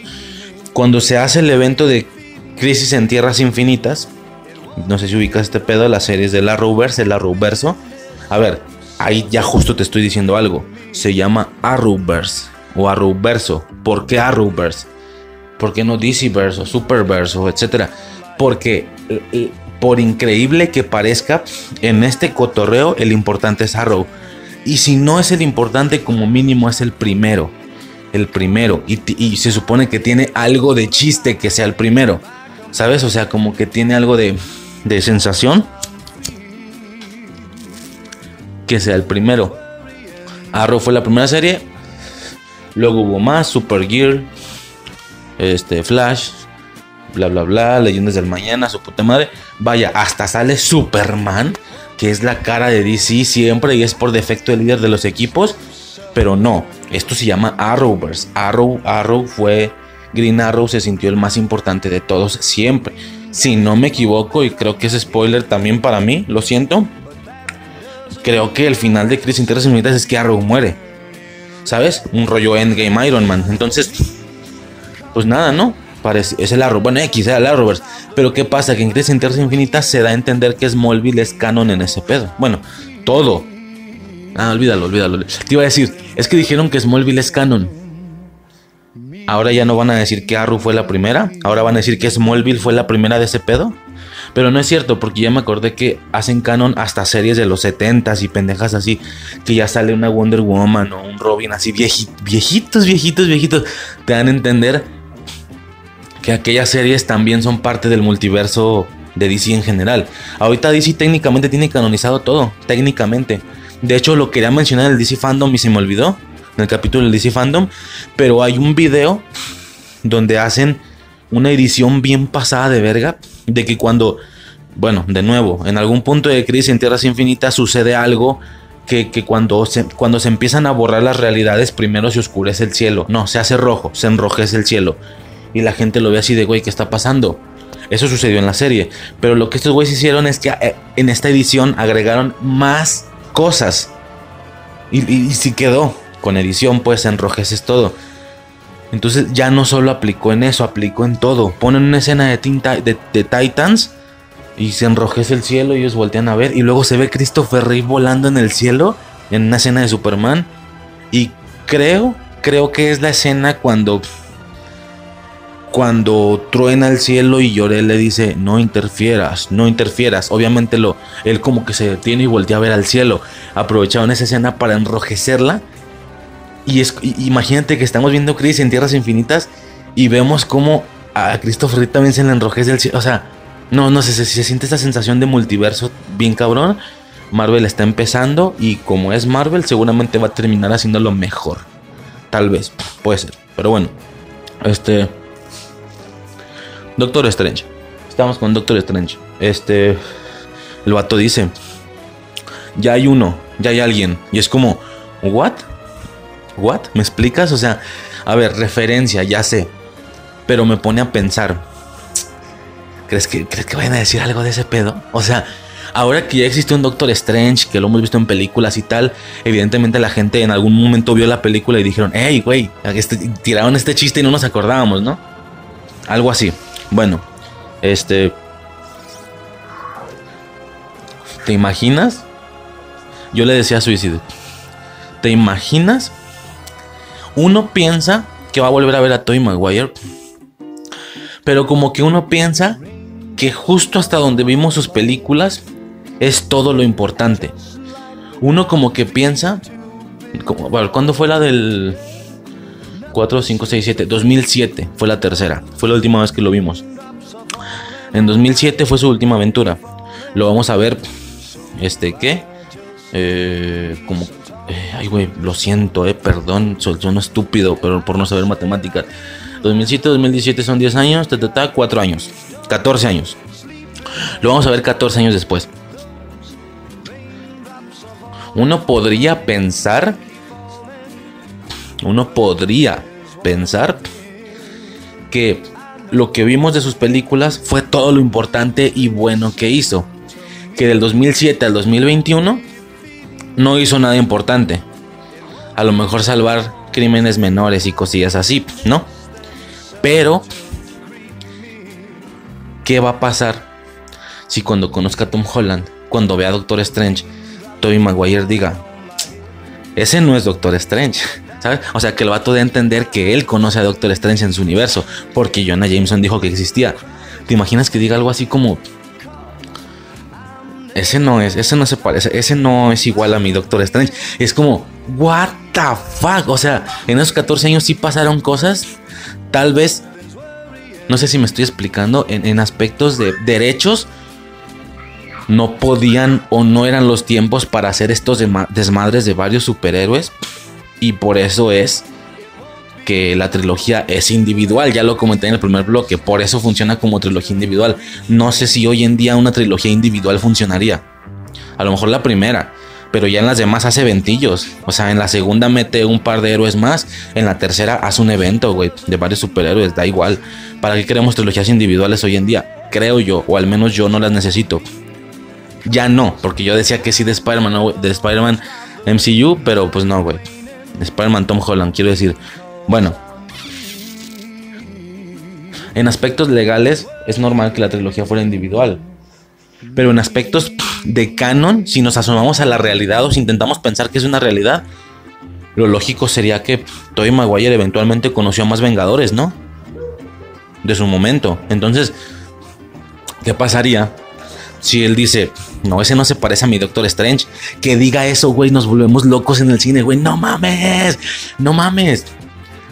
Y que, y que, y, que Tom Holland diga algo de Stark o del Capitán América y que Tobey Maguire diga, tú también conoces al Capitán América y Stark.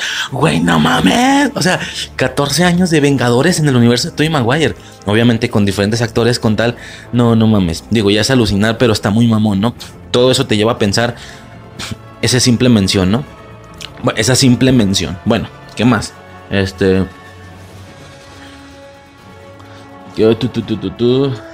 Doctor Strange, ok. Luego tenemos varias secuencias de acción, ¿va? en general. La del banco, la de no sé qué, está bueno. O sea, no, no las voy a redactar ni nada. Son muy buenas escenas de acción, muy chingón. Eh, buenísimas, ¿no? En general.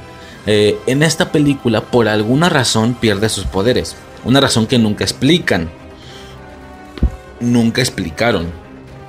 Sí, el psicólogo le da a entender que todo está en su cabeza o algo así. Y sí, cuando él de alguna manera lo decide, o como mínimo Octopus lo motiva de alguna manera, recupera sus poderes. Pero fue una situación que yo no entendí. No quedó como muy clara.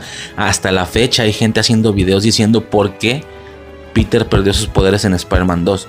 ¿Sabes? Hasta la fecha. Todavía hay gente hablando de eso. Yo no sé.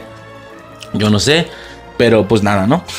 A ver cómo está ese pedo. No sé cómo haya estado ese pedo, quiero decir. Pero bueno, total, pierde los poderes y tal. Eh, hay una escena muy buena, güey. Tenía que mencionarlo. La escena de Jameson jugando con el traje. Que como este güey tiró el traje, Jameson lo recuperó, tal. Se lo recuperaron y se pone el traje y el güey está jugando. Se trepa a la mesa y, güey, ahí te. Esa es la clara representación de un hater. De que te dice que te tira y te odia, pero puro pedo, güey. Te admira. Te admira. ¿Sabes? Este. Hasta lo puse en el intro del podcast la escena esta de... Bueno, no, perdón, sí, lo, pues, lo puse en el podcast. Que obviamente haciendo referencia a que Tobey Maguire va a volver, pero pues el contexto del audio original es este brinco en el edificio, ¿no? Que el güey quiere intentar ver si tiene los poderes de nuevo. El güey corre, escucha la banda sonora y el vato corre, brinca. He vuelto, he vuelto.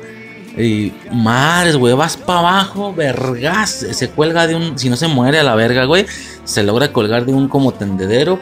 Pega en la pared, cae, vergazo en dos carros. Vergazos, vergazos. He vuelto a caer. No, güey, caga. Yo me acuerdo que esa ya la vi en el cine yo, ¿eh? Yo me acuerdo. ya te imaginarás en esa escena, yo me estaba puto cagando de risa, güey. Todo mundo impresionante. Una escena increíble. Este.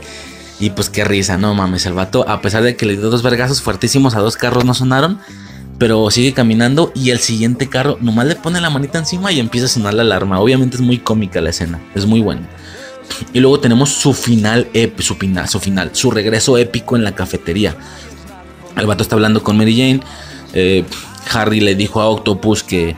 Porque, porque Octopus fue por tritio. Litio, tritio, algo así. Tritio era con Harry para, terminar su máquina. Y este güey le dice, Simón, pero tráeme el hombre araña. ¿Cómo lo encuentro? Peter lo conoce, le toma fotos. Ok, pues voy por Peter, ¿no? Y luego hasta hay un meme. Hay un meme. Me enseñó Suicide el otro día. Que decía, no, no lastimes a Peter. No lastimes a Peter, le dice Harry. Y el Octopus, que le lance un carro. Dice, güey, ¿de qué me estás hablando? No sabes que él es Spider-Man. Piensas que él es el contacto que te va a llevar a Spider-Man. No sabes que él lo es. ¿Por qué vergas le aventaste un carro, güey? Lo hubieras matado, pedazo de imbécil.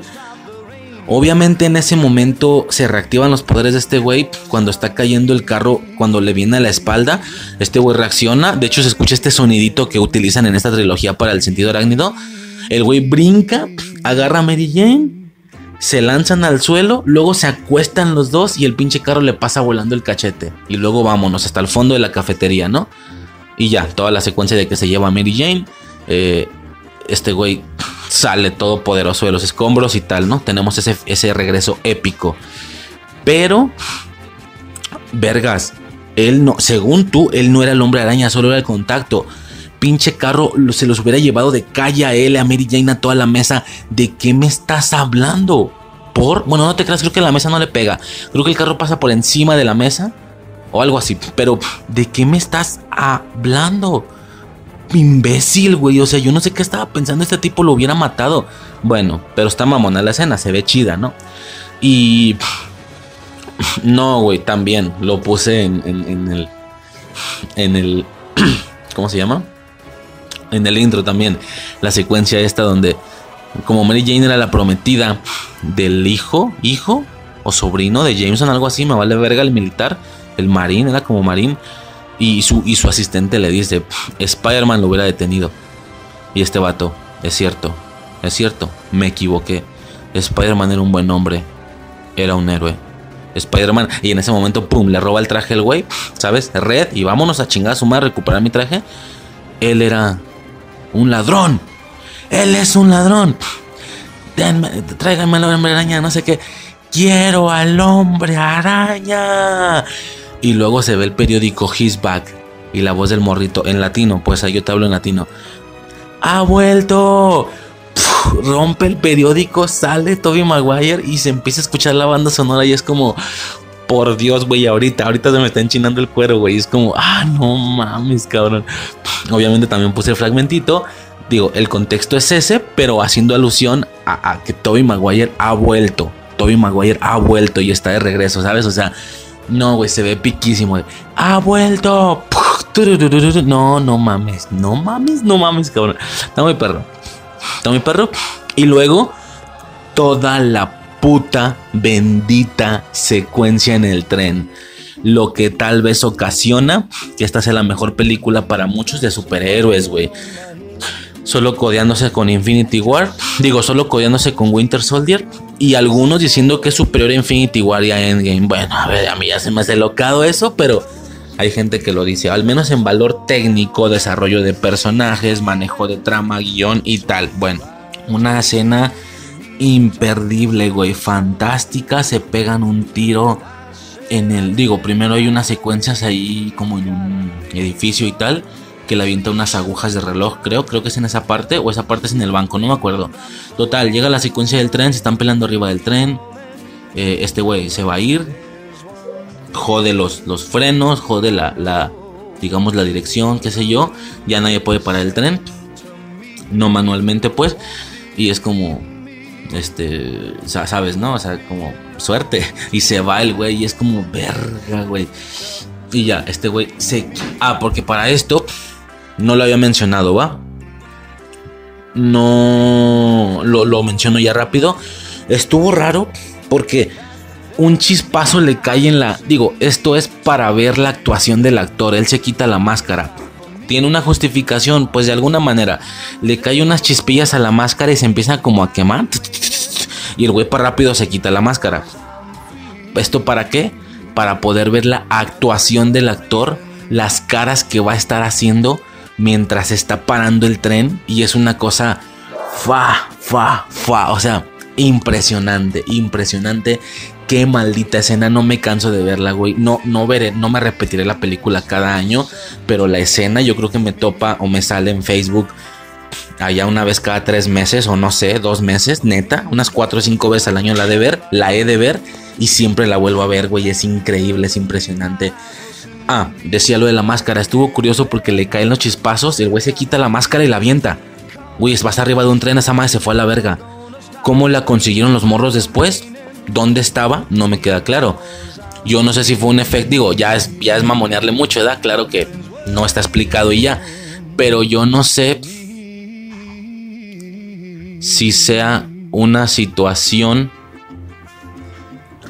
eh, de que... A ver, espérame, no sé si lo tengo aquí. No. Bueno, X. No, no lo tengo, se le toqué el pedo. Es que no me acuerdo, no tengo claro si se la quita y la avienta o se la quita y como que se la guarda en algún lado. Según yo no, ¿eh? Según yo no se la guarda. Bueno, ubican este pedo que vas en un carro y según tú quieres tirar algo por la ventana. Entonces, tú vas en el piloto, ¿verdad? Vas en el copiloto o en el piloto, vas adelante. Tiras una basura, bueno, no, perdón, ¿eh? Perdón, no debería de haber hecho esto, yo sé, medio ambiente, lo siento, pero alguna vez sucedió. Que tiras algo por la ventana pero de, lo rápido que vas y del viento que está chocando, lo avientas, esa madre rápido se recorre por afuera y se vuelve a meter por la ventana de atrás. ¿Se ubicas? Yo no sé si fue algo así, si este güey la aventó, pero lo rápido que iba el tren y la fricción o qué sé yo, la, la centrifuga, qué sé yo, no sé, esa madre se volvió a meter por alguna ventana del tren, no sé.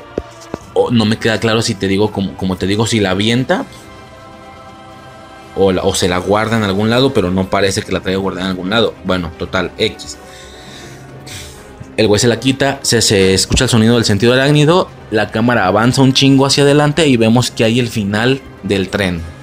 La vía termina, está parado y yo me acuerdo haber pensado, a ver, las vías no jalan. Ok, pon tú que no pasa nada. ¿A dónde chingados iba el tren? Si el final está jodido. Digo, a lo mejor ya hay explicaciones, ¿no? A lo mejor pensaba pararse un poquito antes de ese pedo y luego regresarse, ¿sabes? Todavía no podía avanzar más allá de aquel puente. Yo no sé. Yo no sé. Pero, pues bueno, ¿no? Ahí está, el final desmadrado de la... Todavía en construcción, pues, de la vía. Que, que ya era justo para caer al vacío y la verga. Bueno, al vacío no, al mar o qué sé yo. Este, y nada, no, este güey intenta pararlo, no mames. Primero intenta pararlo con los pies. El güey se agarra del tren, se baja y con los pies empieza, intenta pararlo, ¿sabes? Rompiendo maderas. Ta, ta, ta, ta, ta, ta, ta, ta, ta, ta, No puede, güey, le duele un chingo. El güey se vuelve a subir y se agarra las piernas de, güey, no mames, me dolió un vergo. Y los hijos de su puta madre todavía que están intentando salvarlo le dice, ¿alguna otra buena idea? Cállate el hocico, güey, lo estás desconcentrando, no mames, cállate. Estás viendo que te quiere salvar, que ya te cargó la verga, reza porque te salve, ¿no? Y, este vato no le contesta feo, les dice, tengo, tengo alguna otra o algo así, o tengo un par de ideas todavía. Este, y el güey empieza a tirar las redes, ¿no? Primero tira dos redes, tú, una de cada lado. El güey tira un par de redes, nada más una con cada mano, ta, tira dos redes, se pegan, intenta jalar, no, pues se trae, se trae la, la, no, creo que se le suelta, ¿no? Algo así, ¿no? O, es cuando se trae las paredes, no me acuerdo si cuando se trae las paredes, los pedazos de paredes, es ya con varias redes o es con una sola. No me acuerdo, pero total que el güey empieza a tirar un chingo de redes de los dos lados, güey, se pegan en todos lados y luego como el tren sigue avanzando, todas se juntan y ya sobres, ¿no? Y este güey intenta pararlo, güey, la, no mames. Este, se empieza a hacer el jalón bien cabrón. Se traen pedazos de paredes, algunos creo. Este güey lo soporta todo con su cuerpo, con sus brazos. Se empieza a ver cómo la presión, cómo se le rasga el traje, cómo con sus brazos que los tiene extendidos a las orillas del tren. Que también te pones a pensar, no era un tren muy delgadito. O sea, él con los brazos extendidos abarca todo el ancho del tren. No es un tren muy delgadito, güey. O sea, ¿me explico? Si tú te paras en un tren y extiendes los dos brazos, si llegas a las dos ventanas, pues sí, no, más o menos. Bueno, no sé, X. Hasta como los brazos están pegando contra las orillas, desmadra las orillas así de hierro. No, güey, impresionante, fantástico. ¿Para qué explico más, güey? O sea, simplemente es una escena impresionante. Esa manera no se puede escuchar ni que te la cuenten, se, se tiene que ver. Digo, seguramente si estás aquí ya la viste, obviamente. Pero bueno, es impresionante, ¿no? Este, y bueno, nada, él se lo lleva. A Octopus nunca se le ocurrió ni quiso quitarle la máscara, cosa rara, no se la quita, tal cual se lo lleva a Harry. Y Harry se da cuenta que él es Peter, ¿no?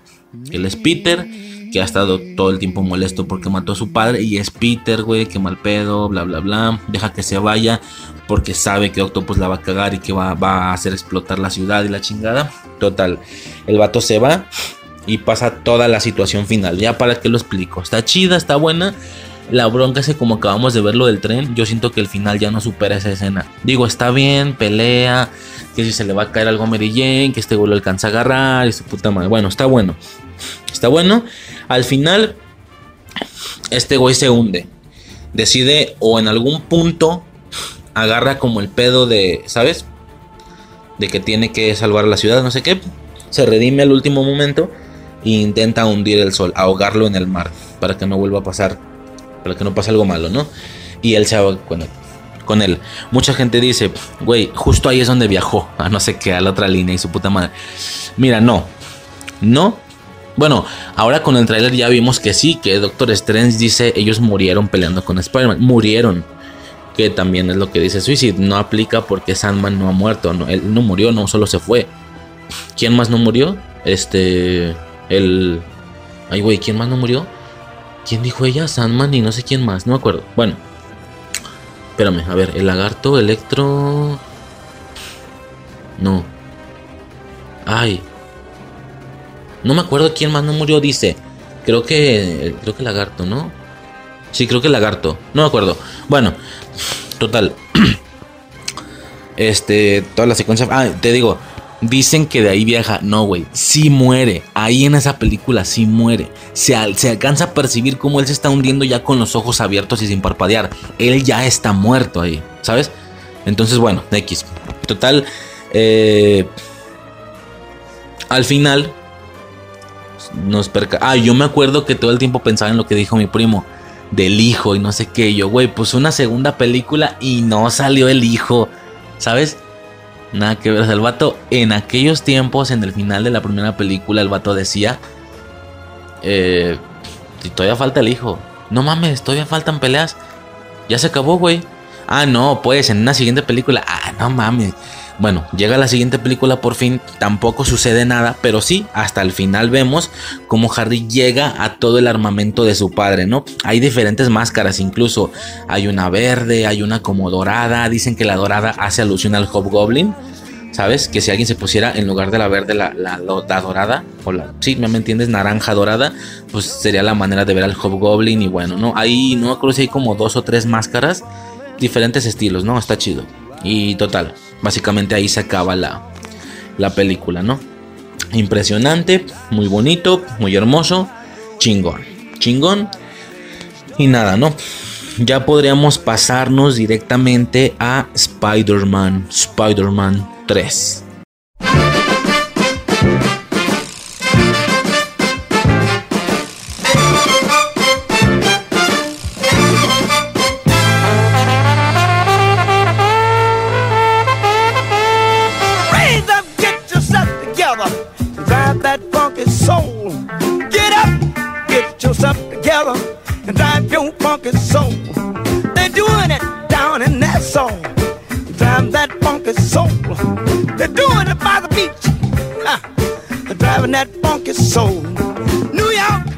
Spider-Man 3 eh, inicia con todo este intro como azulado. O sea, ya no es rojo. Antes era rojo, veíamos estos intros como de ADN, de redes y tal. Siempre eran rojos en la 1 y en la 2. Ahora no es rojo, ahora es negro azulado. ¿sí? La sensación de la tercera película, todo, la estética, lo que viene de la trama cuando vamos a empezar a verla, todo proviene de la premisa de el simbionte, ¿sí? Vamos a ver por primera vez a Spider-Man live action, a este Spider-Man que ya tanto queremos, que estamos conociendo desde 5 años antes. Vamos a ver cómo se pone el traje negro. Impresionante, impresionante. Yo de nuevo me acuerdo que no vi trailers. A lo mejor supe algo del simbionte y tal, pero no vi trailers, creo. Entonces, yo estaba emocionado porque es algo que a mí, ya lo había dicho, es un traje que a mí me gusta mucho, de la caricatura, ese arco me gusta mucho. Y lo íbamos a ver perfectísimo, perfectísimo. No puedo creer que en live action voy a ver cómo se le pone el simbionte Spider-Man y no solo fue la primera vez, hasta ahorita es la única que lo hemos visto. Yo no sé si de alguna manera vamos a ver de alguna forma que a Tom Holland se le ponga el simbionte. Como que siento que el pedo ya no va por ahí. O quién sabe, habría que checarlo. No sé, está raro. Total. Bueno, eh, el simbionte es la situación principal de la película. Chingón.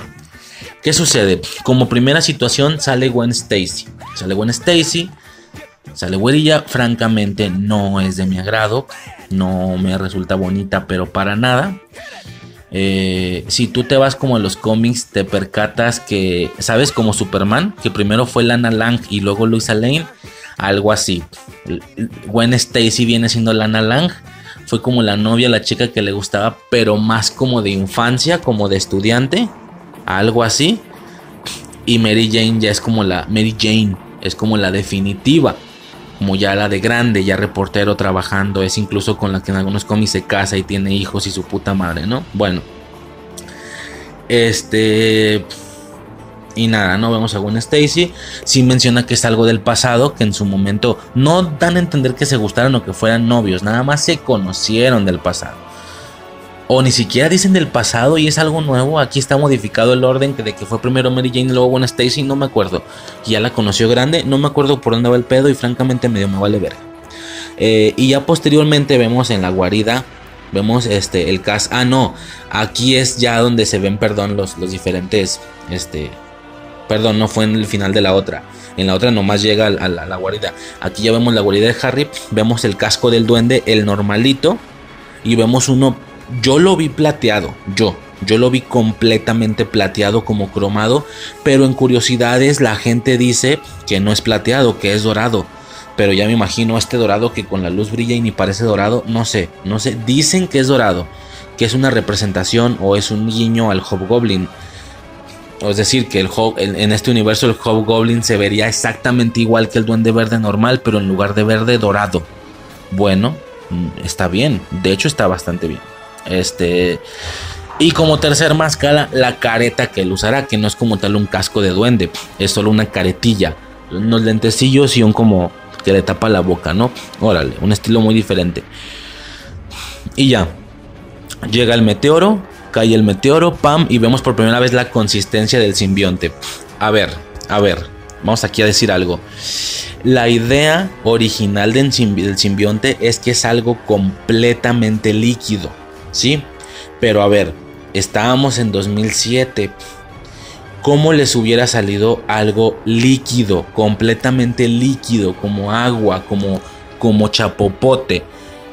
Muy posiblemente les hubiera salido muy mal muy posiblemente les hubiera salido muy fellito. Creo que ellos lo sabían. Si hubiera visto algo así como, bueno, son estos muchos años después, pero si hubiera visto algo así como el líquido plateado de Terminator 2, sí, claro, muy buena película, la mejor de la franquicia y tal, pero eso no quita el hecho que todas las partes del líquido plateado, sí se, del policía, del T-1000, sí se ven raras hasta cierto punto, sí se ven rarillas. Entonces, pues no sé, güey. Supongo que ellos sabían esto, que no les iba a salir tan bien, o a veces sí, a veces no, y decidieron mejor irse por otro tipo de textura. Entonces aquí vemos que el simbionte no es estrictamente líquido, es otra cosa, es como Ay, güey, es que ni siquiera sé cómo describirlo. Creo que nunca he visto esa textura en mi vida. Creo que nunca he visto un material parecido. Lo que lo hace ver muy alienesco, muy de otro mundo, que es algo que nunca has visto. Me llama bastante la atención, para serte sincero. ¿Sabes? Se ve como estas. Como, como, como manitas todo el tiempo, como garritas. Ay, güey, ¿cómo te lo explico? Es como si fueras slime, pero ya duro estirado, o no sé cómo explicártelo, güey. Digo, ni para qué te lo explico. Si ya viste la película, sabes de qué textura estoy hablando. Pero no se mueve como líquido, no es como cuando tú tiras miel, ¿sabes? O cajeta o lechera y se empieza a esparcir. No, aquí no se ve esa, esa, eh, eh, no se ve ese, esa distribución de líquido, sino que va avanzando como por estirones de ligas, tac, tac, tac, tac, tac, una delante de otra, una encimándose a la otra. Es una cosa rara, pero me gusta. Se parece más, ¿sabe a? ¿Sabes a qué? ¿Te acuerdas esos juguetillos que comprabas de que era como una cosita de plástico negra y con una manita como así babosilla y tú la tirabas y se pegaba? Era algo así, es como si fueran varias manitas. Tac, tac, tac, tac. No sé, se ve curioso, pero se ve muy diferente. A mí, primero me, me acuerdo de Mocoso cuando estaba viendo la película, primero me brincó. Así no es el simbionte, eso no es líquido. Pero conforme avanzaba el tiempo me gustaba, me gustaba mucho la consistencia. Después de esa consistencia, de cómo llega el, el simbionte que como digo se le pega a la placa de Peter de la motoneta, algo así. Viene la secuencia Fa, fa, fa, fa, fa, fa. A ver, estoy hablando de la pelea aérea de Harry. Ya con su nuevo. Con sus nuevos aditamentos de Donde Verde. También ya se metió el pinche polvo ese verde. La chingada ya se hizo poderoso. Y Peter peleando. Moviéndose como Spider-Man y haciendo cosas de Spider-Man. Pero con ropa normal. Con traje. Traía como un trajecito. Háganle como quieran. Yo entiendo que la película 3 es catalogada como una mala película, como una mierda, la peor película de superhéroes. Dicen que está en el top 5 de las peores películas de superhéroes junto con Green Lantern y, ¿sabes? Y es como... Yo, güey, ah, yo la amo. Yo me gusta, me encanta esta película. Te lo juro que me encanta. Yo yo no sé por qué la odian, güey. Sí entiendo el tema del baile, sí entiendo el tema de que todo lo que tuvo relación con Peter malvado simbiótico, pero sin el traje, o sea, no Spider-Man Peter, entiendo que estuvo raro. Yo lo entiendo. Pero no sé, güey, a mí me encanta esta cosa, me perdonan, pero me encanta esta maldita cosa y lo supe en esta escena. ¿sí? El CGI está de la verga. Sí, güey, a veces está de la verga. Hay una escena donde Peter se cuelga como de una aguja, tira la telaraña, el güey empieza a dar como una vuelta así, tipo volador de papantla, mientras le tira bolitas de telaraña. Tac, tac, tac, tac, tac, ¿sabes? Entonces como... Ahí, en esa parte el CGI se ve muy malo. Me perdonan, pero aún así a mí la escena me voló la puta cabeza. Me voy. Güey, yo estaba en el cine viendo esa cosa. Yo estaba en el cine. Esa pelea tan improviso, güey. A ver, a ver, repito, me pueden perdonar, háganle como quieran. Pero un niño que se traga el CGI de la época, que es fan de las otras dos películas de Spider-Man, que está esperando que Harry se vuelva Duende Verde Jr. desde el final de la primera le dan esa maldita escena de pelea aérea con Peter de ropa de civil con trajecito de una manera improvisada porque el güey va como si nada en su motoneta y de la nada, ¡pum! Vámonos en chinga, empieza la acción. ¡Eh, espérame! En los primeros 20 minutos de película, no me pueden decir que no era para que me volviera loco y para que estuviera entusiasmadísimo por ver qué seguía en la película, la verdad la verdad. Es que es una escena imperdible, te lo juro. Yo no sé por qué no les gusta esta película. Yo no lo entiendo. Ok. Y luego viene esa escena de Sandman que nos explican en qué momento adquiere los poderes y tal. Y vemos una escena lenta pero apreciativa, casi oscariable, de cómo su cuerpo se va regenerando poco a poco. Primero levanta la mano y se le deshace y luego la levanta otra vez y se le va formando la cara, güey. Qué gran CGI. Para los años, qué gran CGI. Se ve muy real. Y luego el vato empieza a caminar y se le desmadran las piernas. Pero sí, o sea, toda esa secuencia es muy lenta, dura mucho. Pero la secuencia a mí me resulta artísticamente bella. De verdad, me resulta artísticamente bella. Total, tenemos algunas escenas de acción del Sandman en la calle, como que en un camión, no sé qué, ok, va, todo chido. El festival, el festival para entregarle la llave de la ciudad, donde Spider-Man le da el beso al revés a Gwen Stacy por espectáculo. ¿Es en serio, mamón? O sea, yo estoy viendo eso. Hace el beso sabiendo que Mary Jane lo va a ver porque va a ser en la televisión. ¿Es en serio, vergas? ¿Qué va a pasar cuando ella llegue y te diga... ¿Qué fue eso? Tranquila, mi amor, eras puro espectáculo. No, vergas, no. Por ejemplo, ser un artista, ser un cantante, subirte, subir a una fan, abrazártela, abrazártela, así que te, sabiendo que tienes novia y que te va a ver, abrazártela, ponerle la mano al cuello, chubicas, ¿no? Que la abrazas pero como con la mano al cuello, bailando, tan, tan, tan, tan, tan, mientras cantas, como tipo bailando lento, eso es espectáculo. Creo que tu novia debe entender, güey, al chile es para emocionar a las fans. Y tampoco es algo malo, pues no estoy diciendo que, ay, para emocionar a las que no saben qué pedo. No, no, no, en buena onda, güey. O sea, a lo mejor la morra está pinche enamorada de ti, güey. Eh, esto, lo otro. Güey, es, es un detalle que le puedes dar bien cabrón, ¿me explico? Y también, hasta cierto punto es por espectáculo. Hasta, hasta cierto punto, ¿me explico? Y como en ti no hay ningún interés en la morra de verdad, también por cuestiones estratégicos y mercadológicos no te vas a agarrar a una muy estética. La idea sería agarrarte a una fan un poquito más mortal hasta cierto punto, ya me entienden, ya más, más mortal estéticamente, al grado que la emoción sea mayor, ¿sabes? De, güey, no puedo creer que de verdad me está abrazando y que me está cantando el oído. Eso es espectáculo. No subir a una fan y darle un beso, no seas pendejo. Es obvio que eso no es espectáculo. Puedo entender que si subes a una fan y te repito, una no muy acuerpada, porque si te subes a la más acuerpada que hace en el público va a ser de, ah, espectáculo, ¿eh, vergas? Sí, como no. No, güey, te subes a una, no sé, a una que no es, no es mal pedo, te lo juro, ya me entienden, que no sea a lo mejor tan estética para nada digo que sea fea, pues, sino más normalita, ¿sabes? Más normal, no un cuerpazo y la chingada. Y que hagas esa, esa, esa situación como de que así que ese espectáculo.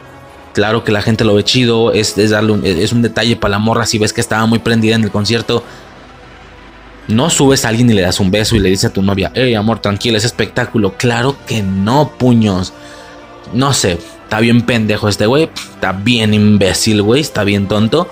Obviamente le fue mal, a partir de ahí toda la situación de la relación se volvió como bastante inestable durante toda la película, ya lo voy mencionando desde ahorita, todo ese pedo me da hueva, se puso bien raro, pero bueno, ¿no?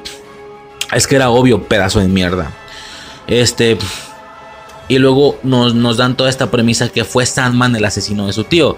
Una situación muy diferente, muy cambiada de los cómics. Ok, bueno, un, giro ahí raro, inesperado. Que Sandman era el acompañante de este güey este güey realmente lo que hizo fue como asustarlo y este güey como que se sacó de onda, como que lo asustó, el güey se sacó de onda y le disparó sin querer y sabes, ¿no? Nos dan como toda esa premisa. Bueno, creo que su perspectiva se ve después. Creo que lo primero que hacen los policías es, decirnos que ese güey fue y Peter se imagina una escena muy diferente, donde este güey todo malvadesco, con cara malvado, ¡pum! Chinga tu madre, pinche anciano de mierda. Pero no, realmente no fue así. Ya luego vemos la percepción del vato y sí fue una situación bastante diferente, ¿no? Hasta cierto punto. Y luego viene la escena que todos estábamos esperando específicamente en esta película.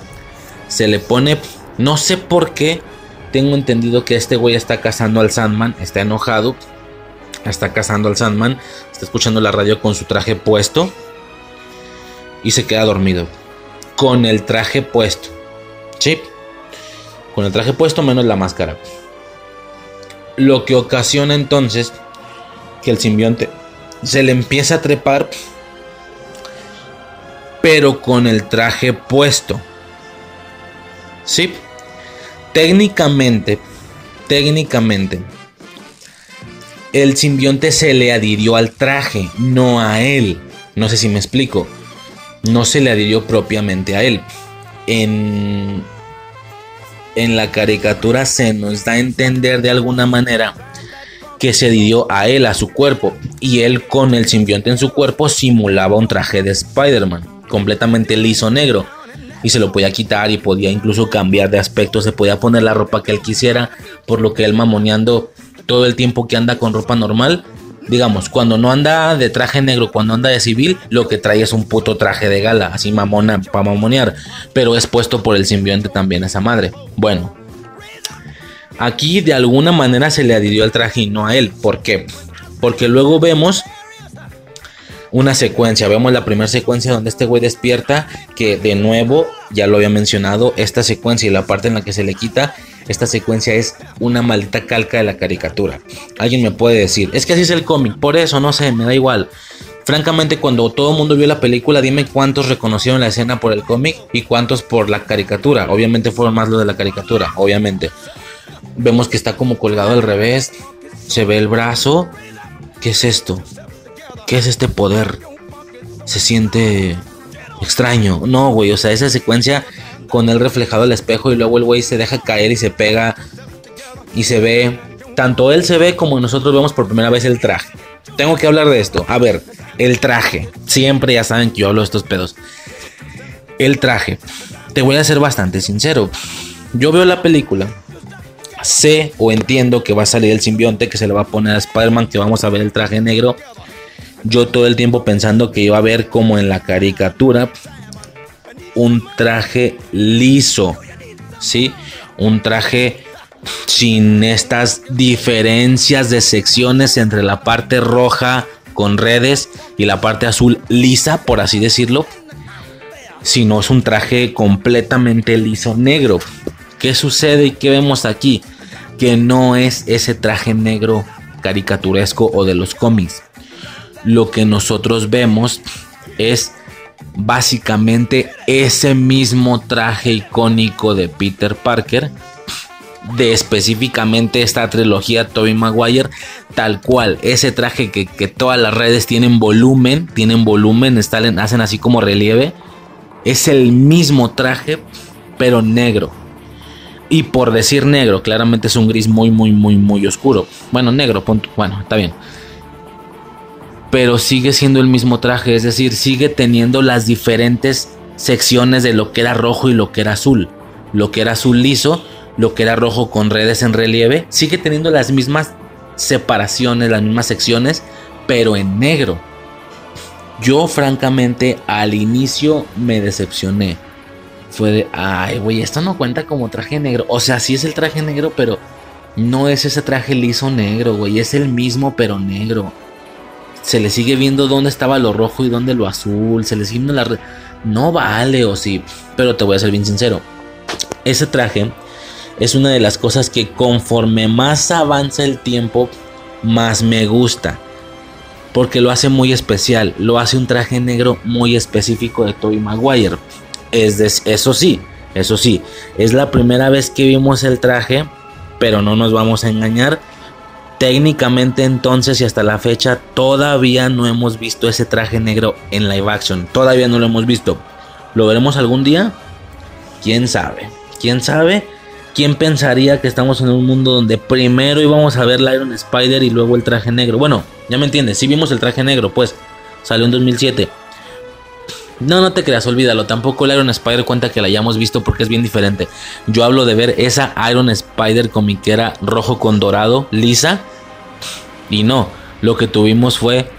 De hecho, si te pones a, ver, si te pones a pensar, lo que hicieron con la Iron Spider en Infinity War o desde Homecoming, pon tú porque sale al final.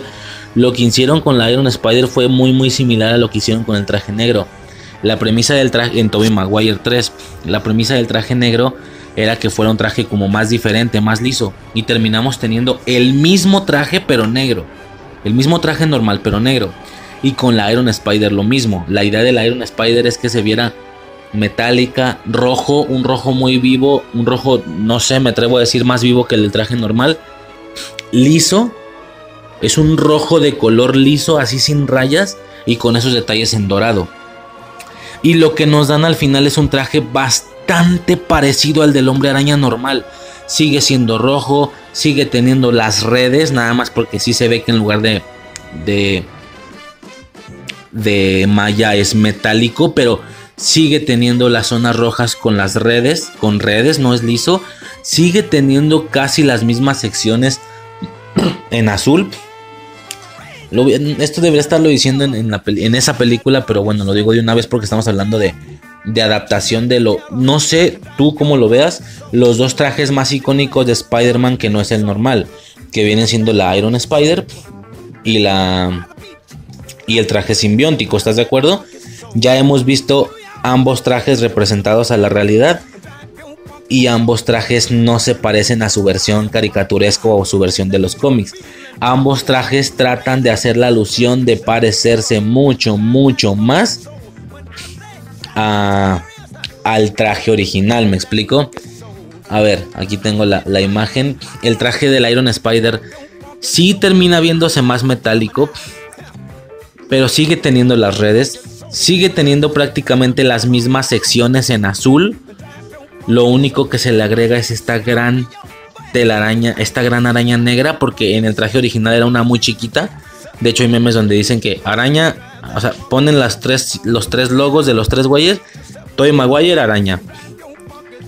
Eh, Andrew Garfield, araña.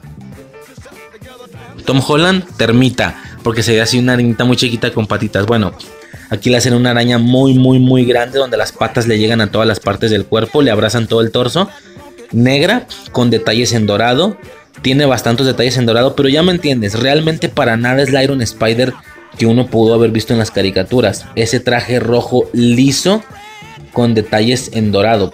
Para nada es esa esa armadura, si me explico? Pero para nada. Entonces, sí, el traje sigue siendo muy muy similar al traje original, muy similar.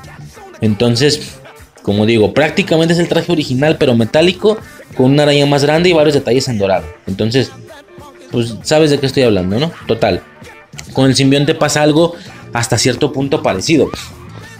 El traje viene siendo el mismo, las mismas secciones separadas, las mismas redes en el traje, pero negro. En su momento, como te digo, no me gustó. Yo esperaba ver un traje completamente liso, como en las caricaturas. Y antes, y antes, técnicamente fueron amables. ¿Te imaginas que hayan hecho un traje simbiótico donde tenga partes rojas y solo algunos detalles sean muy negros en su traje o algo así? No mames. Bueno, la realidad es que conforme avanza el tiempo cada vez más me gusta el traje. ¿Por qué? Porque al final es algo muy específico de Toy Maguire. Eso sí, nos deja la carta abierta que entonces técnicamente no hemos visto el traje simbiótico en live action todavía. El traje simbiótico liso, con esos cuadritos en las manos y tal bueno, no en las manos, en la parte de arriba del puño, ya lo mencioné. O sea, ese traje tal cual no lo hemos visto. Algún día lo veremos, quién sabe.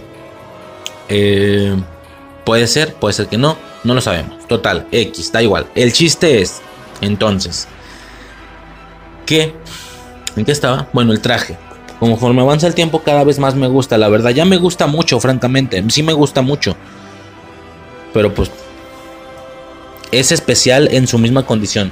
Es como cuando alguien dice, una, esa morra es muy bonita. Bueno, a su forma, pero sí es bonita. ¿Sabes? Es algo así. Bueno, tal. Eh, luego vemos un par de secuencias de pelea con el traje. ¿Sí? Eh, peleas con Sadman. El vato es muy bestia, es muy agresivo.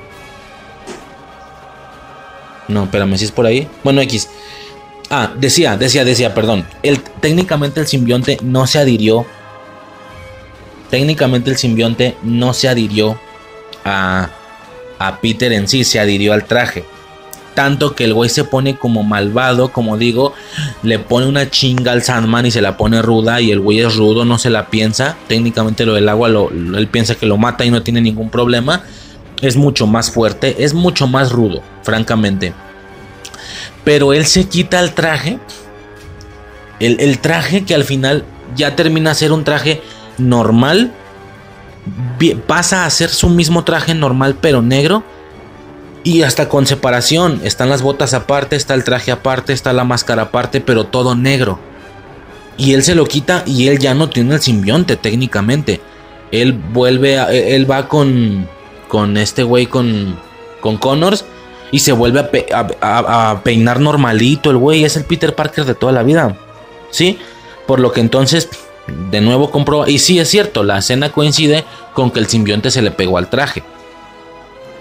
Porque él lo tenía puesto. Y luego. Y luego vemos que tal vez posiblemente no se le pegó al traje. Porque en algún punto él tiene que decidir si qué, qué traje va a usar. Y ve el negro. Repito, por partes. Así el traje suelto por ahí, pero negro. Con las botas y tal. Y luego voltea a ver al suyo normal rojo. Y es como, ah, cabrón Entonces no se le pegó al traje. Entonces se le pegó, generó un traje, pero luego se lo pudo quitar y ahora tiene los dos. ¿Sí me explico? Y luego, aparte, o, tenía dos trajes de Spider-Man rojos o más. No sabemos, no tengo claro. Y tampoco importa mucho, pues yo ya me estoy clavando mucho, pero es que yo soy, como saben, muy clavado con el tema de los trajes. Total, se vuelve a poner el traje, pero ahora ya no se lo quita. Como para dar digo, ya acabas de poner la premisa que el traje es un traje aparte que se puede quitar, las botas aparte y todo, pero negro. Bueno, pues ahora ya lo trae siempre puesto por debajo de la playera, ¿sabes? A lo Superman. Y se ve como trae el trajecillo por debajo. Eh, eh, yo entiendo que le estuviera yendo mal con, Peter a, Mary Jane. ¿Sí? Yo entiendo. Bueno, por decir mal, besó otra morra, no mames. Y pues como esta morra es bien ranflilla, pues obviamente ni lenta ni pendeja, ella también besa a Harry, güey, porque es bien ranflilla. No me malentiendan, uno puede decir, pues Peter también, sí, pues sí, güey, yo estoy diciendo que los dos, yo estoy diciendo que los dos no valen verga, los dos, no nomás Mary Jane. Los dos no valen verga, güey, la neta. ¿Qué son esas mamadas de andar besando a otras personas? Bueno, X, ya da igual. Este, y luego, y luego, y luego, y luego. Hay una ocasión, creo que esto no lo expliqué, por el golpe de la primera pelea aérea, Harry lo olvida todo, ¿sí? Y se puede comportar otra vez durante gran parte de la película como amigo de Peter. Pero de la nada, pum, de la nada recuerda todo el güey, eh, amenaza a MJ y obliga a terminar o, la obliga a terminar con Peter, ¿sí? Eh, como este güey es bien malvado, digo, me estoy saltando escenas, yo sé, pero es como que lo más, lo que veo más interesante. Eh, obviamente se, se pegan, vaya, se pegan un tiro de nuevo normales, normales y como que sin los trajes, se pegan un tiro y tal, se pelean y al final termina terminan reventándole la cara a Harry con una calabaza, porque este güey ya se iba a ir, lo iba a dejar bien, la neta no pensaba matarlo, por más que sea malvado, este Peter Parker malvado entendemos que es su amigo y él lo entiende y lo sabe. Pero el pinche Harry le avienta una calabaza, este güey la agarra con telaraña y la regresa. Y a chingada a su madre le revienta en la puta cara, güey. What the fuck. Pobre vato. Yo pensé que se había muerto, güey, pero no se murió. E, y luego, y luego de esto viene la tan, tan, tan icónica, odiada por unos, amada por otros, porque me perdonan, me perdonan. A mí sí me gusta. La icónica secuencia del baile, ¿sí? Que el vato va por la calle y turu, y el güey apunta a unas morras, apunta a otras, según él es bien guapo. Yo me acuerdo que hay morras que lo voltean a ver y es como, güey, de verdad esa actitud y ese peinado genera que en automático ya le guste a las chicas. Pero si ves la película bien, no sé si lo que las morras están pensando, no sé si lo que las morras están pensando es que qué guapo. No, como que se, les ve la, se les ve las, las, caras más como de, vaya, como si tú fueras por el centro, ¿sabes? Uno que está feo, uno que está culero, y hace eso, le apunta a las chicas, pam, pam. ¿Qué pasaría? Si te voltean a ver, pero sería como, ¿qué pedo con ese güey? Así se siente. Como que ellas la voltean a ver, lo voltean a ver, pero como que de esa manera, no sexy. O depende, pues es que todas hacen caras diferentes. Porque hay una que sí voltea, una negrilla que sí voltea, órale, hola, ¿sabes? A esa como que sí se le ve chido. Pero muchas de las otras morras sí voltean como, ¿qué pedo con este güey? Entonces no sé, no sé bien cuál es en sí la esencia que el güey está expresando. No sé si realmente genera así sensualidad o, está pendejo el vato, no sé. Este. Y luego el bailecito, ¿sabes? Este de mover las manos arriba y bueno. Una mamada, ¿no? Toda la pinche escena del bar donde intenta con Gwen Stacy darle celos a Mary Jane y todo ese desmadre, ¿no? Ok, todo chido. Y luego viene la, como ya mencioné previamente en la parte de las caricaturas, la tan icónica escena del campanario igualita a la serie. Parece ser que ahora sí ya no se puede quitar el traje como traje independiente normal. Como que te dan a entender que en cuanto el güey se quiere quitar el traje, en lugar de mantenerse fijo o rígido como un traje de Spider-Man de tela negro, como que se hace líquido y no se, y se vuelve a pegar, ¿no? Ahora sí ya se ve un poquito más real a la situación de la caricatura este güey no se lo puede quitar, pero al mismo tiempo las no te explican por qué llegó ahí, porque en la caricatura sí hay como un cierto contexto, algo del choker, ¿no? Algo del choker, me acuerdo, por alguna razón llegan ahí, pero aquí no, aquí creo, si no me equivoco, de la nada ya está en el campanario, nomás por hacer la referencia a la caricatura. o al cómic, me da igual, yo lo reconocí en la caricatura. Y se empieza a quitar el güey el traje. Se lo quiere quitar y se le pega y se ve la pinche cara del simbionte. el güey se lo está quitando y se le pega y se le ve acá. Y luego las, campanadas lo ponen mal, lo, lo friquean. El güey se lo logra como quitar, por así decirlo. Y ya, ¿no? Con el puño y empieza a caer esa mamada. Y como ya dije en la caricatura, previamente, por ser muy malvadesco, el pinche Spider-Man enredó, enredó y dejó colgado a Eddie Brock. Aquí no, aquí Eddie Brock iba pasando por ahí. Literal, ah, eso es una mamada, güey. Literal, el vato fue a la iglesia y el vato. Este, güey, otra vez otro pedo religioso. ¿San Raimi tiene algo con los pinches pedos religiosos o qué pasa? O sea, San Raimi si me figura Zack Snyder con con la primera película del Hombre de Acero y con la de Batman v Superman. Muy religioso ese pedo, güey, como muy blasfemo. Digo, a mí me vale verga, pero la gente sí podrá haber pensado, hey, ¿por qué usas a, Dios de esa manera? ¿Sabes? A Jesús. Porque primero ya les expliqué, y no me acuerdo si en la 2 hay algo, creo que no. Pero ya les expliqué la primera, ¿no? Lo de y libran, y líbranos del mal. Con el duende verde frente a él, riéndose como si fuera el diablo.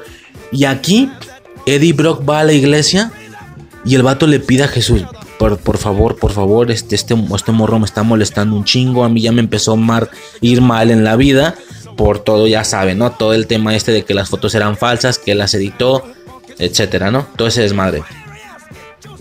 De investigar. Eh, la próxima vez verifica tu fuente, ¿no? Y lo corren a la verga el güey. Y el vato dice, y le dice, le dice a Jesús, yo solamente te quiero pedir que mates al hombre araña. Y es como, what? No, a Peter Parker, ¿no? No al hombre araña, perdón. Yo solo te quiero, yo solo te quiero pedir que mates a Peter Parker. Güey, ¿cómo le pides a Jesús que mate a una persona? Técnicamente, obviamente, no te lo va a cumplir, ¿estás de acuerdo, no? No se piden esas cosas.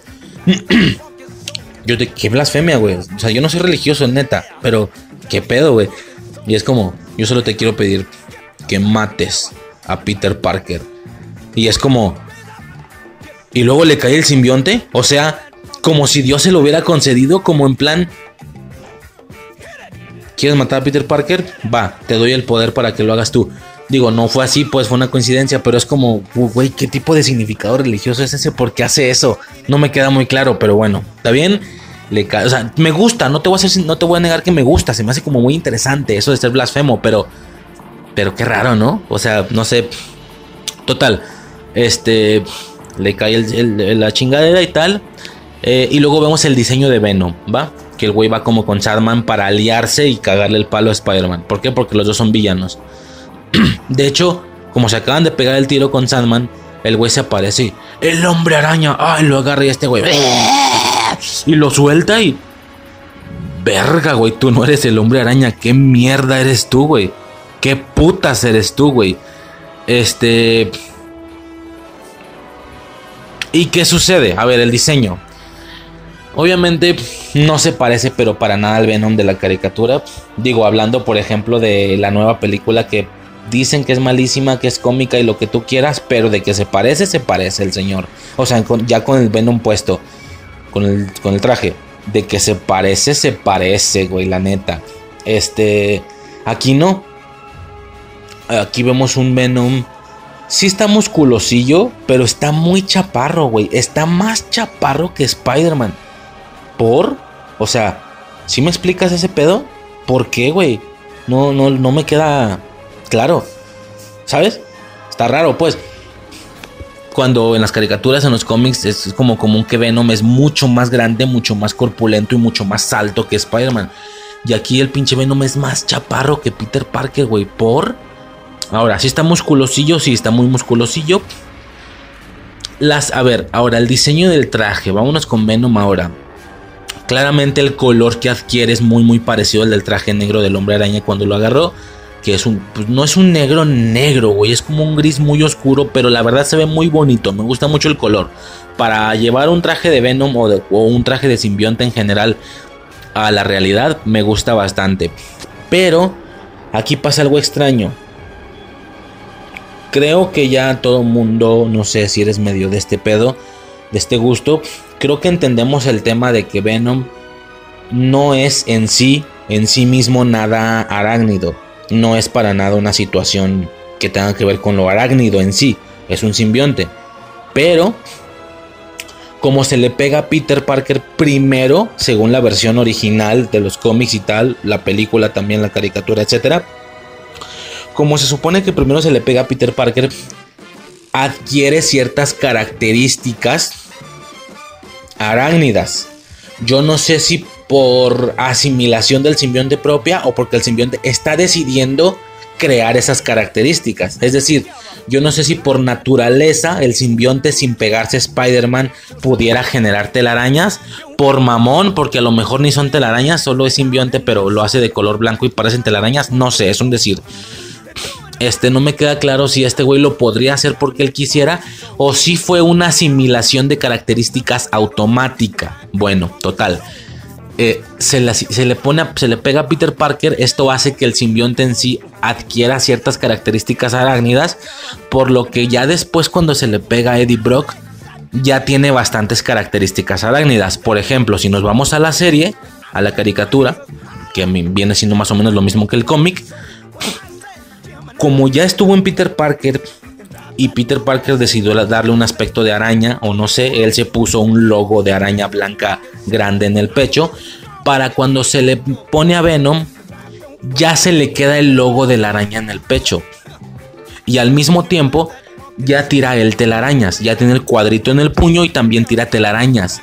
Entonces por esto es un personaje también como arácnido, ¿sabes? Como en ese sentido. Por eso, también lo repito, también lo digo rápido, porque no voy a hablar mucho de esas películas, no voy a hablar nada de esas películas, ni las he visto, pero por eso fue como muy sonado el tema de la película de Venom, esta de, Tom Hardy, ¿se llama? Iba a decir Jeff Hardy, ese es el luchador, güey, de Tom Hardy. Porque este es un Venom que nunca se le ha pegado a Spider-Man. Se le pegó directo a Eddie Brock. Yo, esto que acabo de explicar previamente, yo me acuerdo que yo lo tenía muy presente. Por eso yo me acuerdo que cuando supe de la película fue de, hey, pero no, yo me acuerdo que alguna vez estaba hablando con alguien que sí vio la película y yo, como siempre, hablé sin saber, porque no le hallo a hacer eso, hablé sin saber, según yo bien vergas, y le dije, pero ¿sabes qué? ¿Sabes qué, güey? ¿Sabes qué, güey?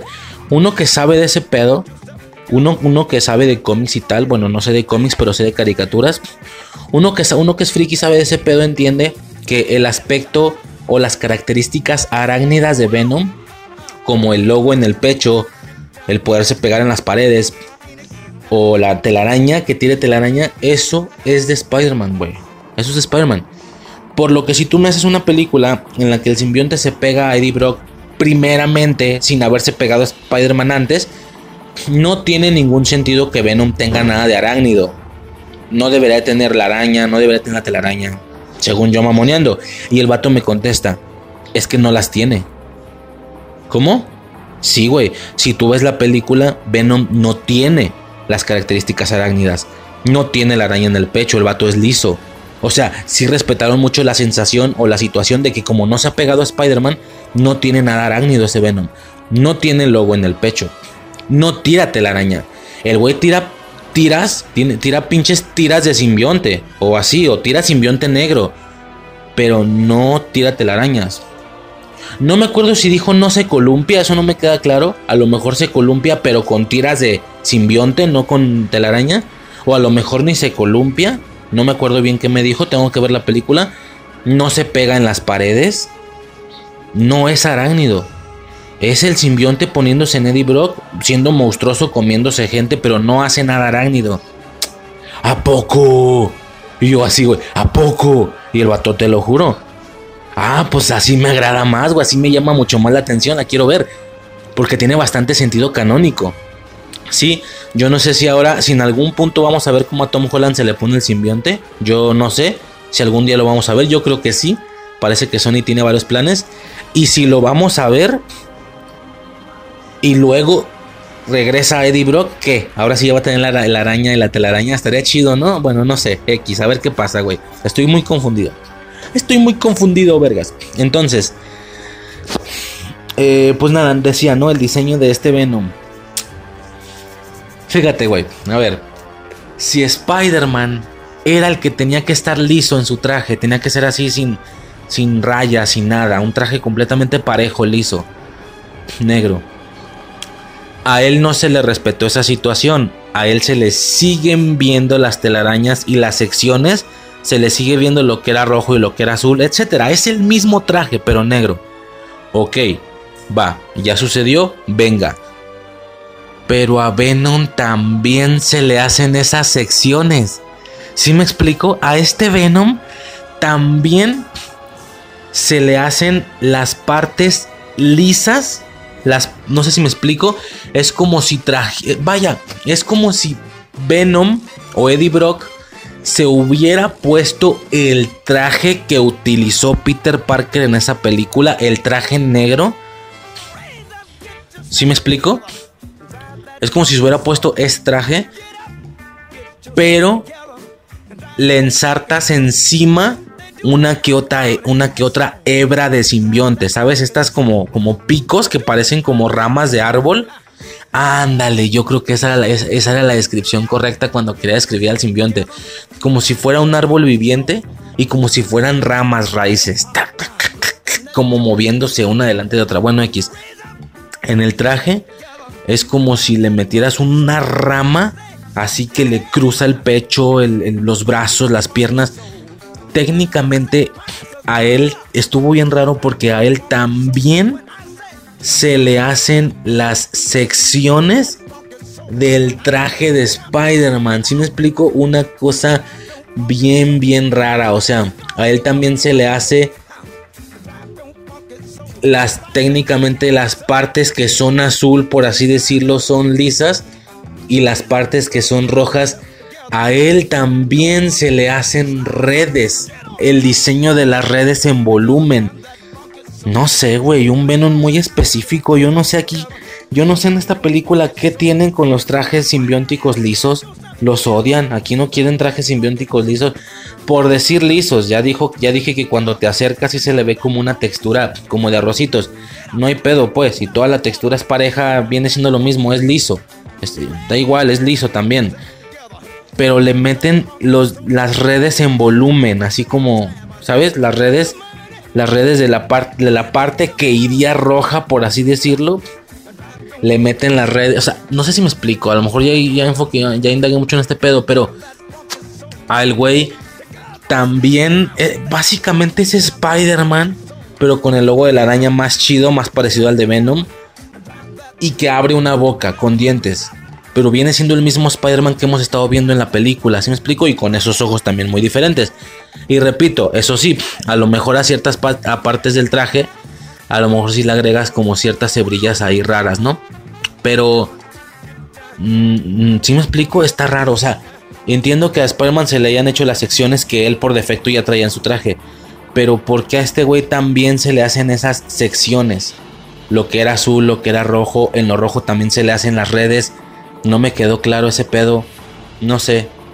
También con el tiempo he aprendido a quererlo. Sobre todo porque, güey, ya tenemos un Venom que sí luce como debe de lucir. Sí luce bien. Y ni las he visto. Entonces, ¿para qué mamoneo con que este Venom no me gustó? Si de verdad estuviera tan cagado, me, iría a ver las películas, ¿no? Bueno. Este, y así, ¿no? Así quedó el pedo. Una situación ahí rara con el traje. Bueno. Eh, y a este güey, otra cosa que no dije, ojo. Eh, a, Peter Parker nunca se le vio esta dinámica de que por tener un simbionte, el güey se pueda estar quitando la máscara simbióticamente. O sea, que no se la quite en disfraz, sino que por ser un líquido, el líquido él decida que se le quita de la cara y se quede sin máscara. O mejor aún, que el güey se quite todo el traje y se ponga ropa normal. Para nada, nunca se vio ninguna situación de eso, nunca. ¿Sí? Repito, incluso se quitaba el traje y como traje normal, como disfraz, las partes separadas, la, la parte de la pijama, la parte de las botas, etcétera. Era una cosa bastante, bastante rara. Era una cosa bastante rarita. Bueno, nunca vimos como eso que a mí, a mí me resulta muy característico del traje simbiótico. Que te, que te estés quitando y poniendo la máscara como si fuera líquido que en una de esas. A lo mejor eso de que mágicamente te pones la ropa que tú quieras, a lo mejor ya estaba muy mamón, yo sé. A lo mejor pon tú que eso no. pero que si te, te pusieras y te quitaras todo el, o sea, que te crearas ropa que no tenías, a lo mejor eso ya está muy mamón, pero sí que te quitaras el traje y que descubriera la ropa que ya traías adentro, la ropa normal, o que de andar con la ropa normal no tuvieras que andar cargando el traje porque te describen o te explican que, que Peter Parker tenía el traje por dentro. ¿Para qué? técnicamente eso no era necesario en un contexto de traje simbiótico normal. El güey tendría que andar con ropa normal y que el simbionte se le pusiera. No sé si me explico, vaya, para que me entiendan.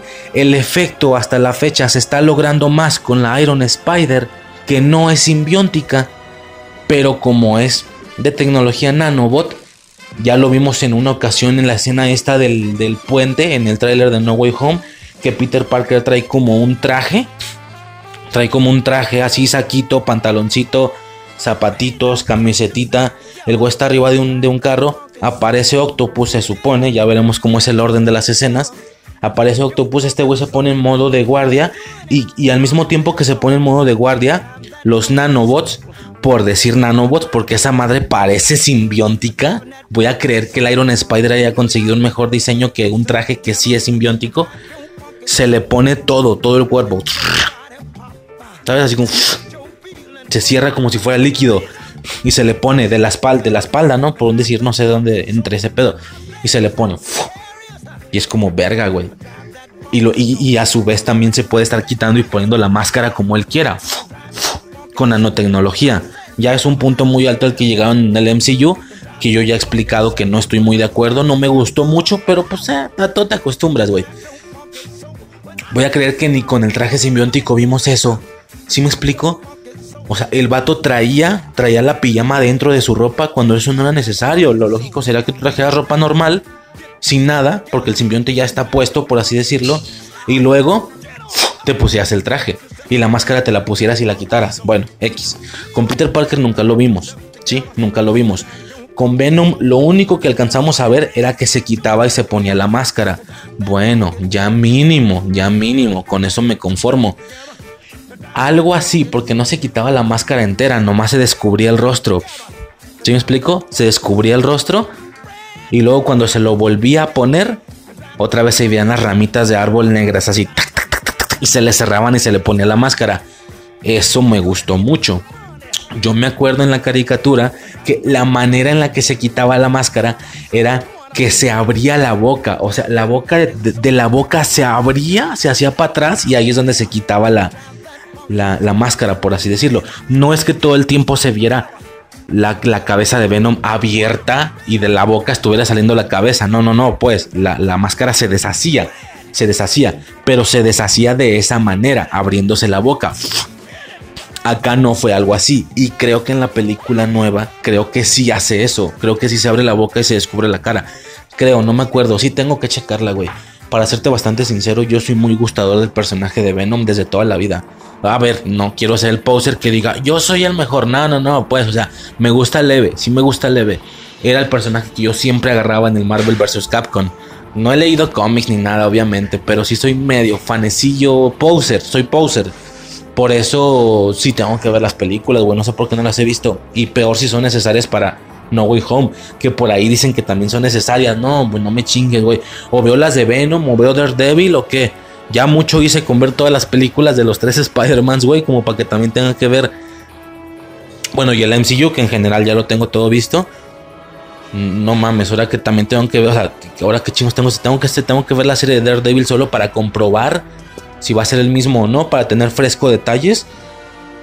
Y también tengo que ver las de Venom. No, güey, espérame, pues todo quieres. Pero a ver qué pasa, ¿no? Bueno, total. Ya me, atoré mucho en los trajes. Eh, la verdad es que es algo muy destacable. Y nada, ¿no? Se viene la escena final. La escena final. La escena final. Es que yo no sé por qué no les gusta, güey. Te lo juro que no lo entiendo. Yo no lo entiendo. Sé que el baile pudo haber estado jodido y tal, bla, bla, bla, yo sé. Pero toda la escena, toda la escena es impresionante. La batalla doble de... Porque ya después llega Harry y le ayuda. Toda la batalla doble de Spider-Man con Harry Duende Verde Jr. contra Venom y Sandman es que, güey, es maldito oro puro, güey. O sea, Spider-Man peleándose contra Venom mientras Harry le está aventando bombas a Sandman. Hay una escena, güey. Escucha, hay una escena donde Mary Jane cae y Peter se sube al planeador y bajan los dos así, línea recta hacia abajo. Y Harry le dice algo así como, agárrate. Y el Peter, ¿de dónde? Y el güey, y mientras suena la banda sonora y los güeyes bajan en vergüenza y, y luego el güey se le avienta y, tira la telaraña, güey, se ve, luego tira la telaraña, pero y luego él tira su telaraña hacia arriba para agarrarse él. No hay donde agarrarse y se pega al planeador, güey. Está bien épico. Yo no sé por qué no les gusta. Yo no lo entiendo. Yo no lo entiendo. Y luego la pinche escena donde. De hecho, Harry le dice: Ahora, amigo. O sea, le dice: Ahora, amigo. Este güey se avienta y. La tengo. O sea, bien amigos los dos. Ey, amigo, amigo, esto, amigo, lo otro. Güey, como cuando eras niño, que jugaba así. Ey, amigo, sálvame, amigo. Así. No mames, que. Ahora, amigo, y se avienta. La tengo, amigo, la atrapé. Güey, no me chingues, güey. Está bien épico. Yo no sé por qué no les gusta ese pedo. Yo no lo entiendo. No lo entiendo de veras. Luego la escena cuando ya se van como a unir. Se agarran los. Se agarran los puños. O sea, se, se agarran de las manos. Giran. Al hacer la girada. Patean a Venom para que se vaya. O sea, con el deslizador. Patea a Venom, creo. Y luego vuelve a dar la vuelta. Y mientras están dando la vuelta con la mano y cae con Sandman y con el deslizador le empieza a quemar y se empieza a hacer como cristal. Y es como, fuck, yo no, es que no, es que no entiendo por qué no les gusta. Perdóname, la película más odiada de Spider-Man, ¿de dónde putas vergas? Están al vuelo las tres, están del vuelo. Güey, voy a decir una pendejada. Ya siempre lo he dicho, lo he dicho con Rápido y Furioso. Que de que a todos les gusta la 1 y la 2. Pues a mí no, güey. A mí me gustan las más mamonas, menos la última. Chucky, la mejor es la 1 y la 2. Pues chinga tu madre, a mí me gustan más la 3 y la 4. Pues aquí voy a decir una pendejada. No voy a decir que la 3 es mejor que la 2, porque la neta no. Pero me gusta, chingate, esta me gusta más que la 1. Y, y, y no sé, güey, porque si digo que me gusta más la 2 que la 3, no me la vas a creer, pero no sé si es una especie de mentira que en una de esas que se me hace que me entretiene más la 3 que la 2. Chingateza, chingateza. Crucifíquenme, línchenme, no hay pedo, güey. No, no mames. Creo que me gusta más. Güey, creo que mi orden sería la. Primero me gusta más la 3. Luego me gusta más la 2. Y luego más la 1. ¿O qué onda? No sé, güey, pero. Ahora, se supone que es la mejor. Bueno, ya X se acaba la película. Venom muere. Bien épica la escena donde con los tubos pega y luego lo encierra, le hace un círculo y le empieza a pegar y le avienta la calabaza. Pero Eddie, Eddie Brock se le lanza y explota ese pedo. Sandman se va. Lo que decíamos, Sandman no murió. Sandman se va. Y bueno, X, ¿no? Ya Harry muere también, intentando salvarlo, Harry muere. Y bueno, ok, todo chido, todo padre, todo cool, muy bonito. Bla. Fin de la película muy increíble. Eh, la recaudación, rapidísimo, 821 millones de dólares, obviamente, 821 de la primera, 780 de la segunda, 890 de la tercera. Según la recaudación, a la tercera le fue mejor que a la primera y a la primera le fue mejor que la segunda. O sea, qué mamón, de las tres películas en recaudación la segunda es la más baja siendo que es considerada como la mejor película de las tres. Y en una de esas de las mejores películas de superhéroes de todos los tiempos. Dicen, dicen, ¿va? Dicen. Sí concuerdo pues hasta cierto punto, pero eh, no sé, no sé. Por la escena del tren nomás o porque no me queda claro. Bueno. Ahí está la trilogía de el del primer Spider-Man, del Spider-Man de mi infancia, del Spider-Man, o sea, no sé qué decirte es que no sé qué decirte, güey. Me gusta muchísimo, me gusta muchísimo esta franquicia. Ese actor me latió, güey. Me marcó la vida, me marcó la infancia. Fue increíble. Fue increíble. Más o menos ahí se acaba ese pedo eh, de, esta, de esta franquicia, pues. Ya como último dato, se supone que era una cosa que iba a continuar. Ya tenían planeado Spider-Man 4, hasta donde tengo entendido. Hasta donde tengo entendido, No es como que ya hubieran hablado actores, ya hubieran empezado a grabar escenas, no. Pero fuera de toda la situación física, toda la cuestión ya de guion, todo eso creo que ya se tenía listo, ¿sí? Ya todo lo tenía listo. Eh, ah, no te creas, me equivoqué, perdón, sí, ahora sí por fin Lagarto iba a ser el villano de la 4, es cierto. Lagarto y el buitre, creo. Sí, creo que iban a ser. Según esto, creo que iba a ser una película muy grande porque iba a haber tres villanos, hasta donde tengo entendido. Creo que iba a ser el buitre, el, el villano principal. Misterio iba a ser también un, un villano. Y lagarto. Pero bueno, ya me entiendes. Bien controlado. Siempre. Spider-Man 3 tuvo la característica de tener dos villanos. Por así decirlo. Porque Venom salió hasta el final. Realmente el villano de la película en su concepción es Sandman, aunque uno la recuerda más por Venom, bueno yo, yo al menos. O como, o, me adelanto un poquito, o como el típico pedo de la 3 de Andrew Garfield, que decían, hey, van a ser tres villanos. Eh, pero así no vale, güey, no es como que estén los tres juntos. Técnicamente Electro es el villano de la película. El duende sale poquito al final, súper forzado. Ahorita hablamos de eso, se siente bien rara esa escena. De nada, estás peleando con Electro y de la nada, güey, el duende verde de dónde salió. No dura nada y así como llega se va. Y al final, ya al final, los últimos minutos, Rino en su armadura. Ya por eso son tres. Ah, pues sí, güey, de alguna manera, pero Rino no vale, no mames. bueno, y también salió Rino al inicio, pero sin traje, nomás conduciendo un camión, no vale como villano en sí técnicamente no son tres villanos. Es Electro, es uno, es Electro, poquito del Duende Verde y un puto cameo de... Bueno, ya me entiendes cómo lo manejan estos señores. Yo no sé si aquí creo que iba a ser algo muy parecido.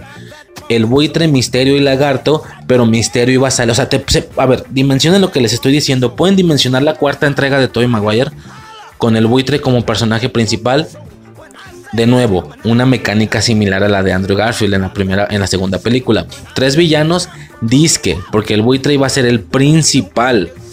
El misterio iba a salir poquito al inicio, ¿sabes? Como de que empiece la película y ya esté peleando Spider-Man con misterio y rápido en los primeros minutos de la película le gane y lo encierren. Y es como, güey, este Spider-Man está haciendo cosas de las caricaturas, pero no las estamos viendo.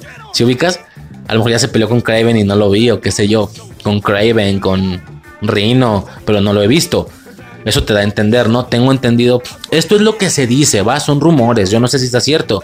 Dicen que la película iba a empezar con así directo a Misterio ya peleando. Lo iba a encerrar rápido para nadie va a ser un, un villano de toda la película.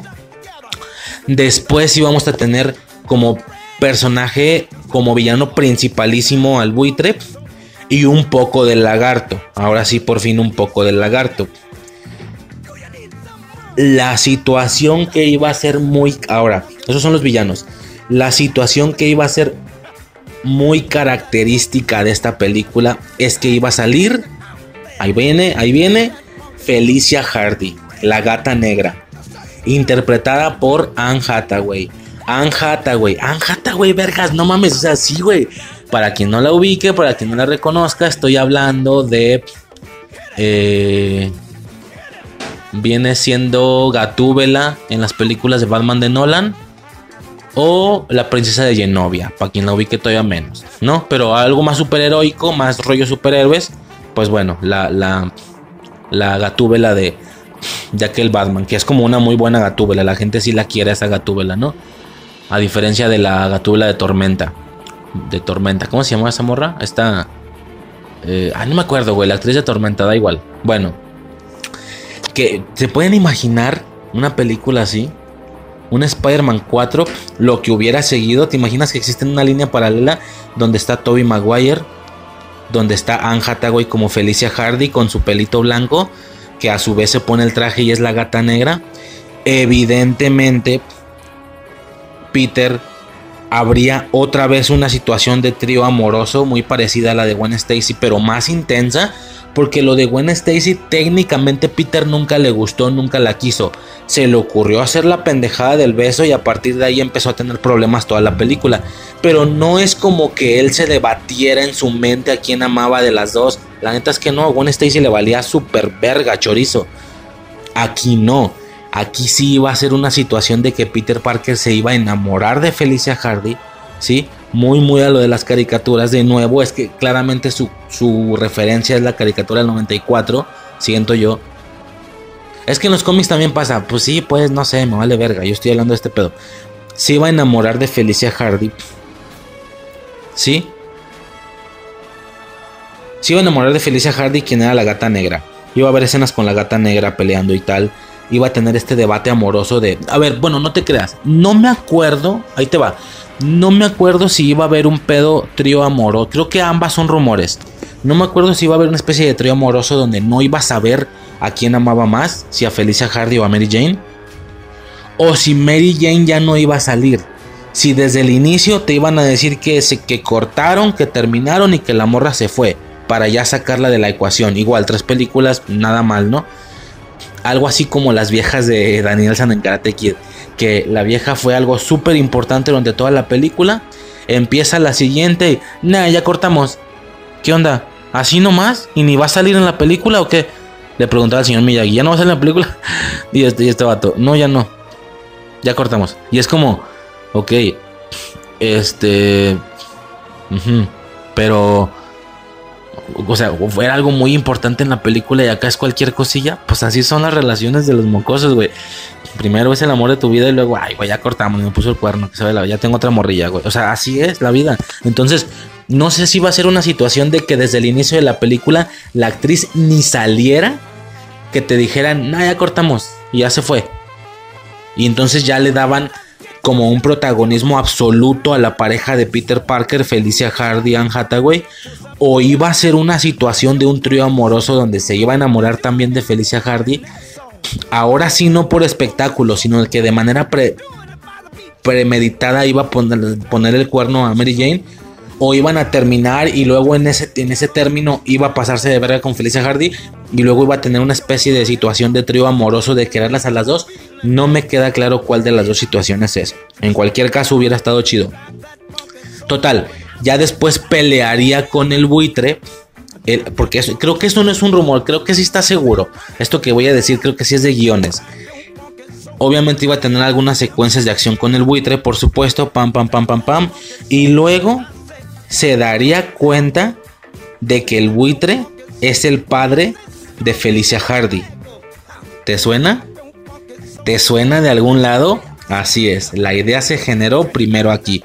Es decir, cuando se hace Spider-Man Homecoming, lo que francamente ellos hicieron fue rescatar la idea que Sony ya tenía preparada para Spider-Man 4. Pero aquí se iba a hacer primero. Él se daría cuenta que el buitre era el padre de Felicia Hardy y obviamente iban a empezar las típicas complicaciones que ya te imaginas. A esto sumado que la misma Felicia Hardy iba a ser una persona que le iba a estar tal vez peleándose con él con trajes puestos. Güey, suena fan, es que suena fantástico, maldita sea, ¿por qué no vi esa película? No se hizo, ni modo. Todo mundo dice, la 3 desmadró la franquicia. La 3 la terminó. Ya te expliqué que fue la mejor película económicamente, ¿verdad? No es esa la versión, esa no es la realidad. No es que la 3 arruinó la franquicia o la terminó o la canceló de tajo. Claramente se estaba percatando que la tercera película fue la que más recaudó de todas.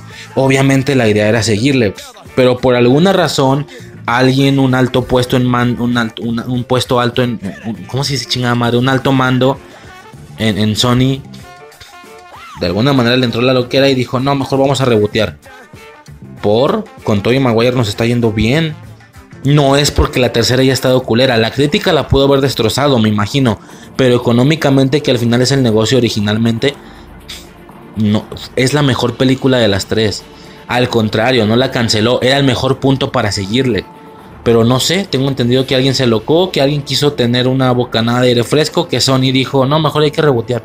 No porque nos esté yendo mal de verdad, pero siento que nos puede ir mejor con Amazing y dan nada, ¿no? Rebotean, hacen Amazing Y creo que no sé si también tengo los presupuestos de aquí, los voy diciendo de una vez. No, no los tengo, perdón, pero creo que le fue peor. Creo que ninguna de las dos recaudó ni lo, ni lo que la menor película de las tres recaudó. Y la menor es Spider-Man 2.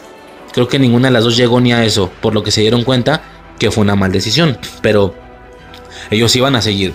Y esa cuarta película suena muy bien. Suena muy, muy, muy bien. Suena muy perra. Este. Pero nada, ¿no? A grandes rasgos, esa sería a nivel general la franquicia. La situación de Spider-Man. Este. De Spider-Man de Tobey Maguire. Increíble, fantástica, bonita, esplendorosa. Muy bonita. Y nada, ¿no? Ya podremos. Y nada. Ya podremos pasar directamente a, ver, esto fue lo más tardado, para serte franco, ¿eh?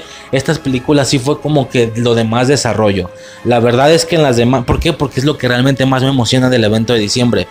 Ya las siguientes, pues nos vamos a ir o vamos a intentar irnos un poquito más rápido, sobre todo con Andrew Garfield. Para serte bastante sincero, me voy a ir un poquito más rápido, la verdad. Este, y pues nada, ¿no? Ya nos podemos este, pasar a la siguiente parte, la parte de las películas de Andrew Garfield, posteriormente a lo que hemos visto de Tom Holland que aunque parece poco por ser dos películas, pero son otras tres apariciones, no me chingues. Bueno, ahorita checamos eso. Ya directamente, eh, ¿qué pedo? A ver, nos vamos a Andrew Garfield, ¿va?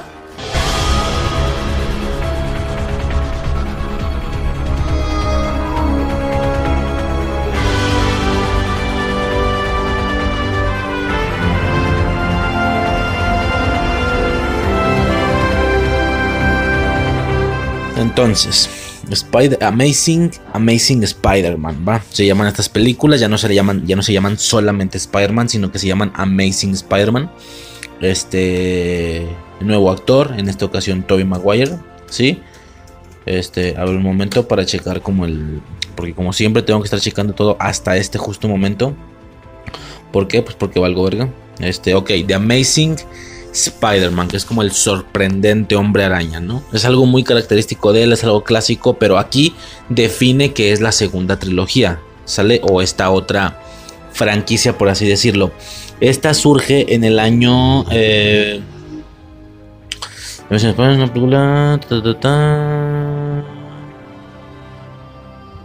Ay, güey, ¿cómo se estrenó? ¿2011? Bueno, cuatro años después, ¿va? Se le hizo un reboot del personaje, nuevo actor, Andrew Garfield, bla bla bla, todo bien, ok. Voy a ser bastante sincero. Como ya dije, de manera casi, eh, no sé, incontrolable, por así decirlo, eh, Tobey Maguire fue tal cual el Spider-Man de toda mi infancia, ¿sí? Tal cual, tal cual fue el Spider-Man de mi infancia, el de morrito y tal. Pero eso no quita el hecho que aún así me siempre me resultaba hasta cierto punto extraño de alguna manera la cara del actor. Siempre me resultó rara. Las, gesticulaciones las cuando sonreía bueno no cuando, no cuando sonreía cuando se enojaba cuando lloraba era como muy raro sí y aquí viene este nuevo Spider-Man y francamente es mucho mucho mucho más estético mucho más estético. Es, es una situación, no sé, o sea, ese pelo, esas greñas. Mucha gente sí decía, no, es que Peter Parker no es guapillo. Peter Parker es, es un poco popular y tal. Pues no sé, güey, pero no sé, o sea, me llama bastante la atención, ¿sí? Este, me vale verga lo gay que pueda sonar, pero seguramente, muy posiblemente, si yo fuera morra, ese vato me latería. ¿Sí me entiendes? Así, güey, chingue su me vale verga, la suelto, la suelto, no hay pedo. O sea, me, resulta muy estético el vato, güey, esas greñas, eso.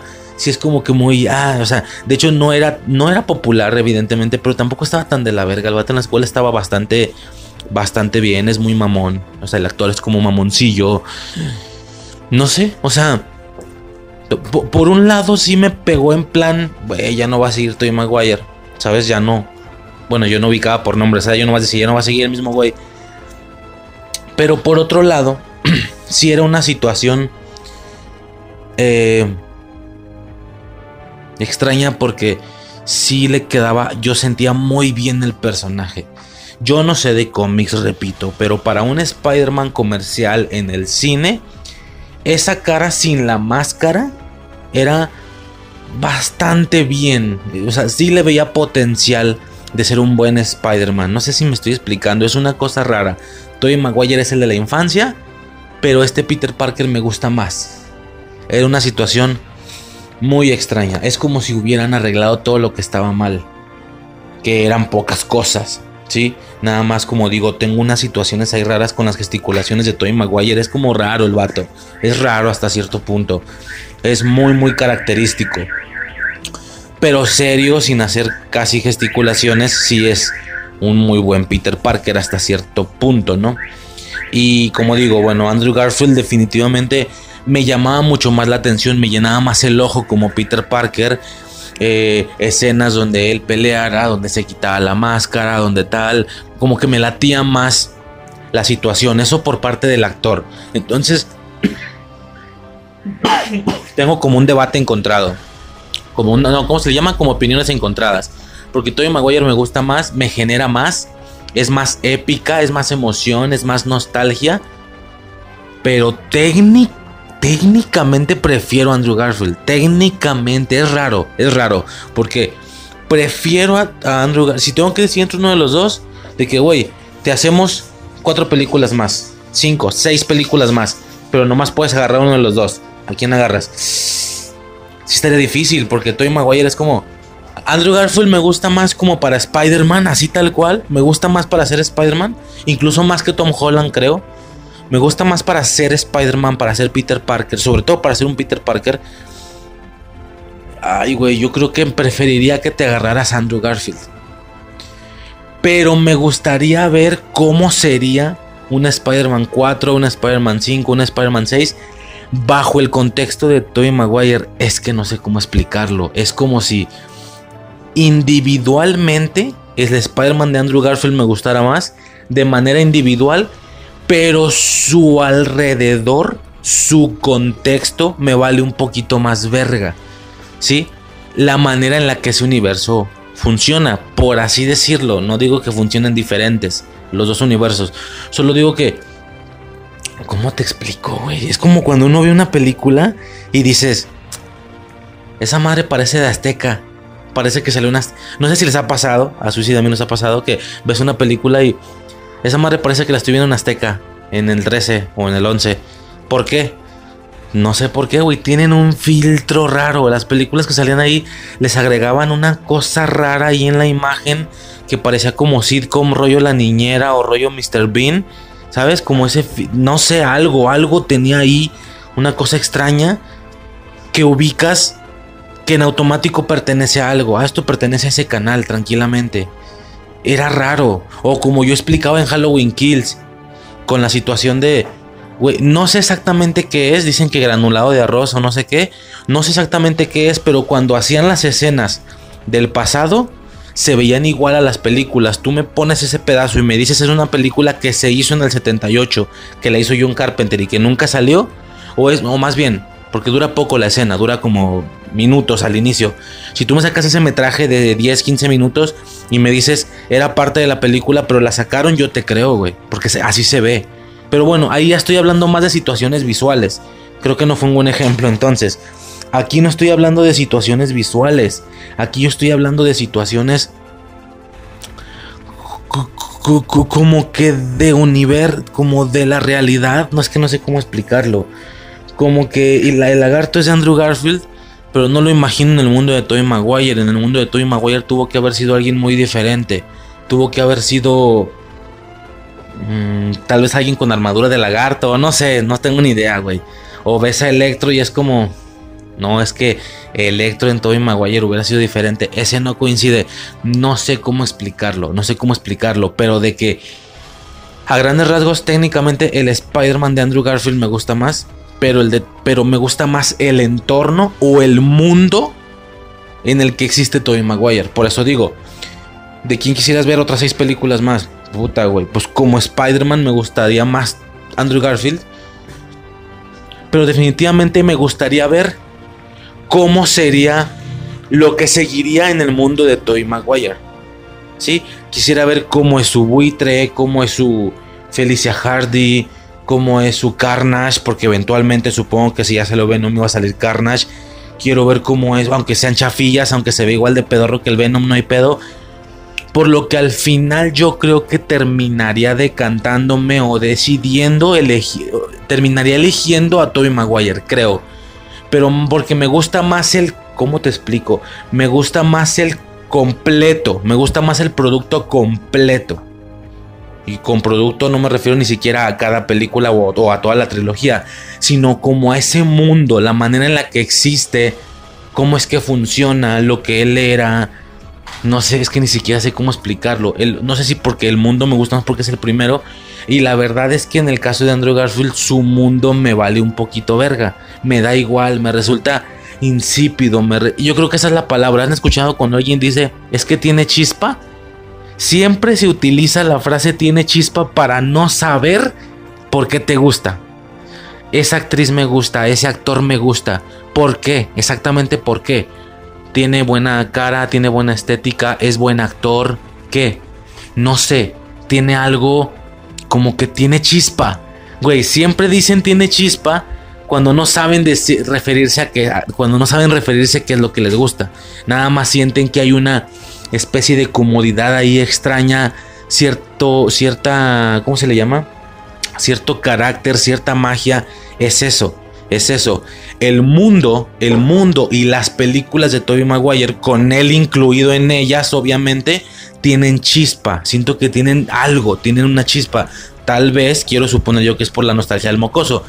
Y las de Andrew Garfield, toda la situación externa a él, ¿sabes? Los villanos, los otros personajes, la misma novia, incluso Gwen Stacy, que puede estar muy bonita y lo que tú quieras, pero me vale verga la, la morra, ¿sabes? Acá es diferente, acá el Spider-Man en individual estéticamente me gusta más, tanto sin traje como con traje, pero el mundo a su alrededor no tiene nada de chispa, las películas no tienen nada de chispa, ¿sabes? O sea, yo creo que esa es la descripción. Es difícil explicarlo, es muy difícil, pero más o menos por ahí va el pedo, ¿no? Eso como introducción al tema de Andrew Garfield de inicio. De inicio. Ahora, ya metiéndonos directamente a la temática o a la situación de la película. Inicia raro. Es una película que inicia raro y que inicia muy diferente por una situación de que sus padres, no sus tíos, no Ben y, May, sino que sus padres están intentando escapar y están guardando cosas, unos documentos y es como qué tipo de novela se van a inventar aquí.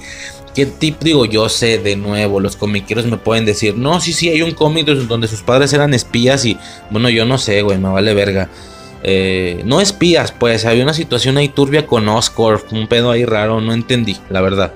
No entendí, pero bueno, ¿no? Pues ahí está la situación, está bien. Eh, pero yo sí llegué a pensar, ¿qué tipo de... a ver, ¿qué, ¿qué novelas se van a sacar aquí? No entiendo qué pedo. Bueno, este...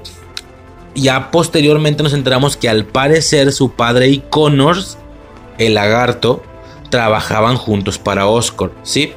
Y esto en la misma fábrica donde está la araña, donde hacen el biocable, o sea, la telaraña, el biocable, o sea, cable biológico, cable ya me entiendes, este cable telaraña, o sea, es un cable, pero es biológico, supongo que con el tiempo se desharía, se, sí, se desharía. Sí, sí, sí, porque creo que el vato ya después dice, o eso fue en Homecoming.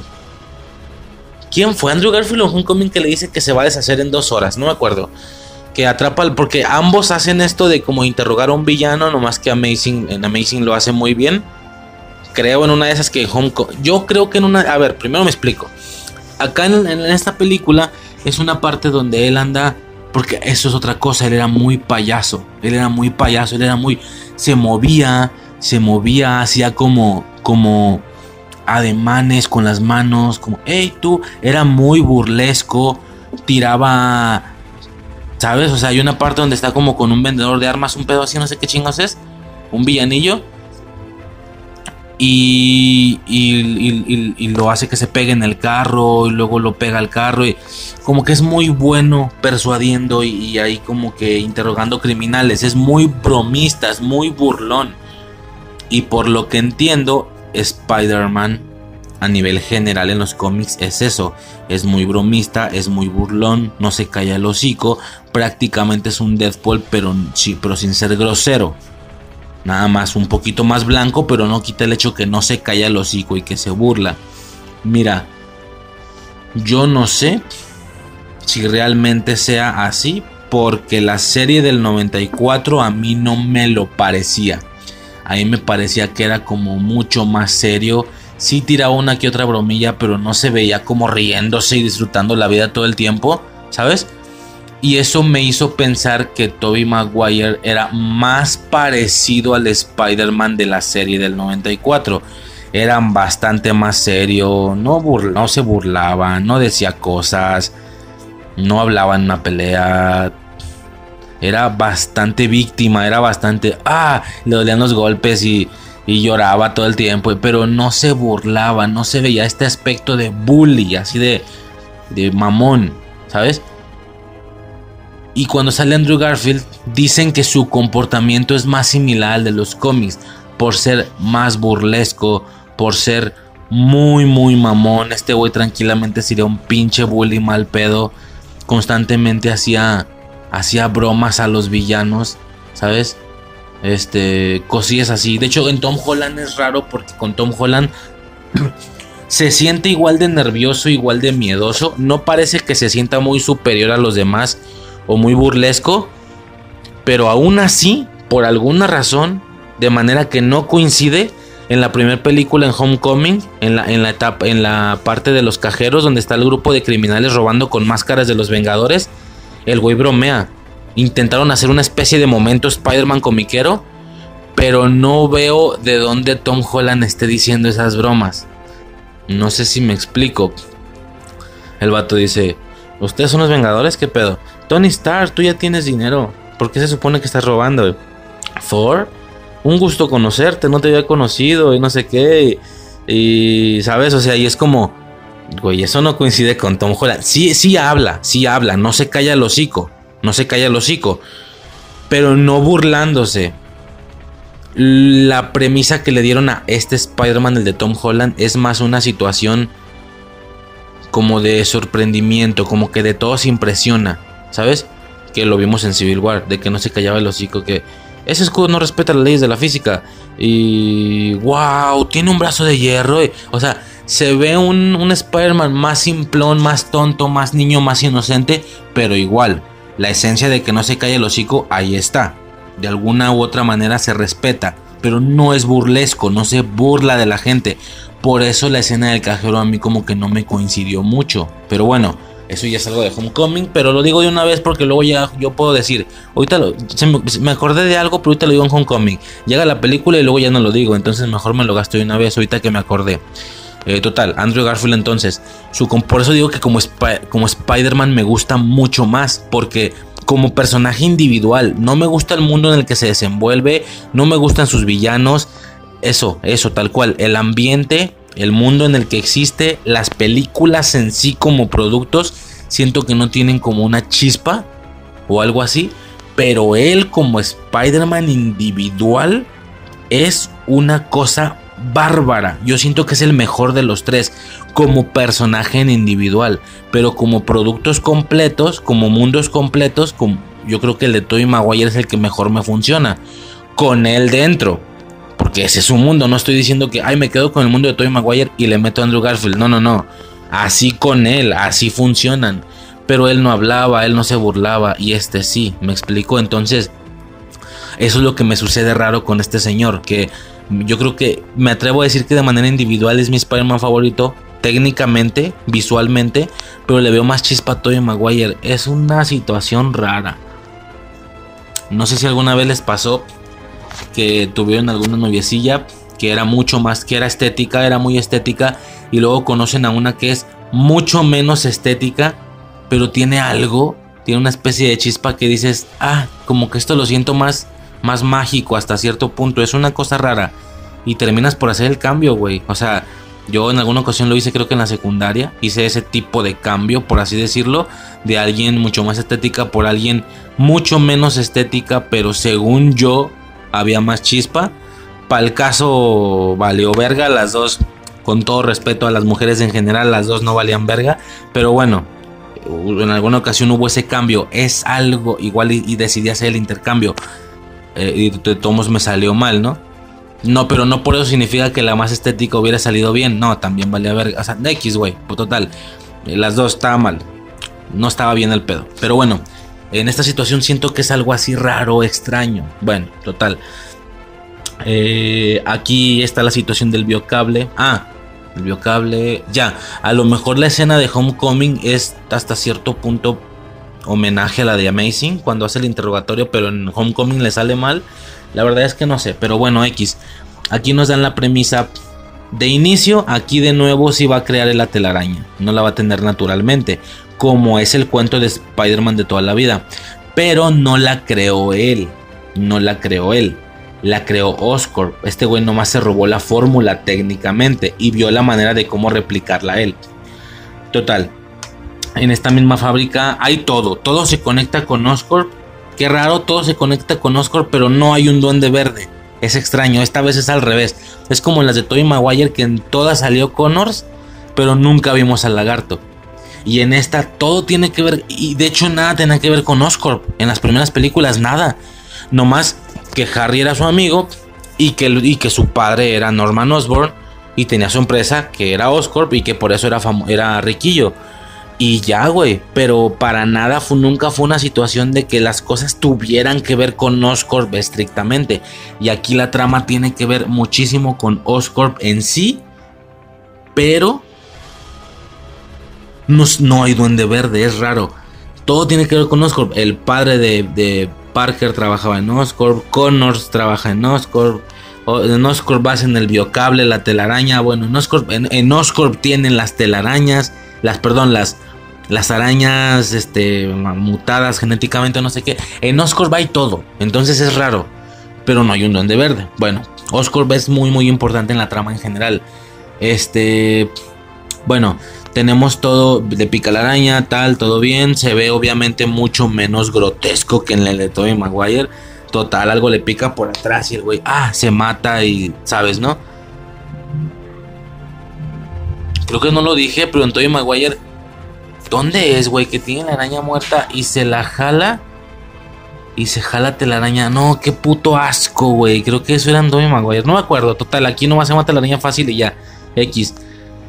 Eh, y empezamos a ver como el descubrimiento de los poderes y enseñarse a usar los poderes. Pero este vato es, es skate, es que es lo que te digo, este vato es como bien popular, bien...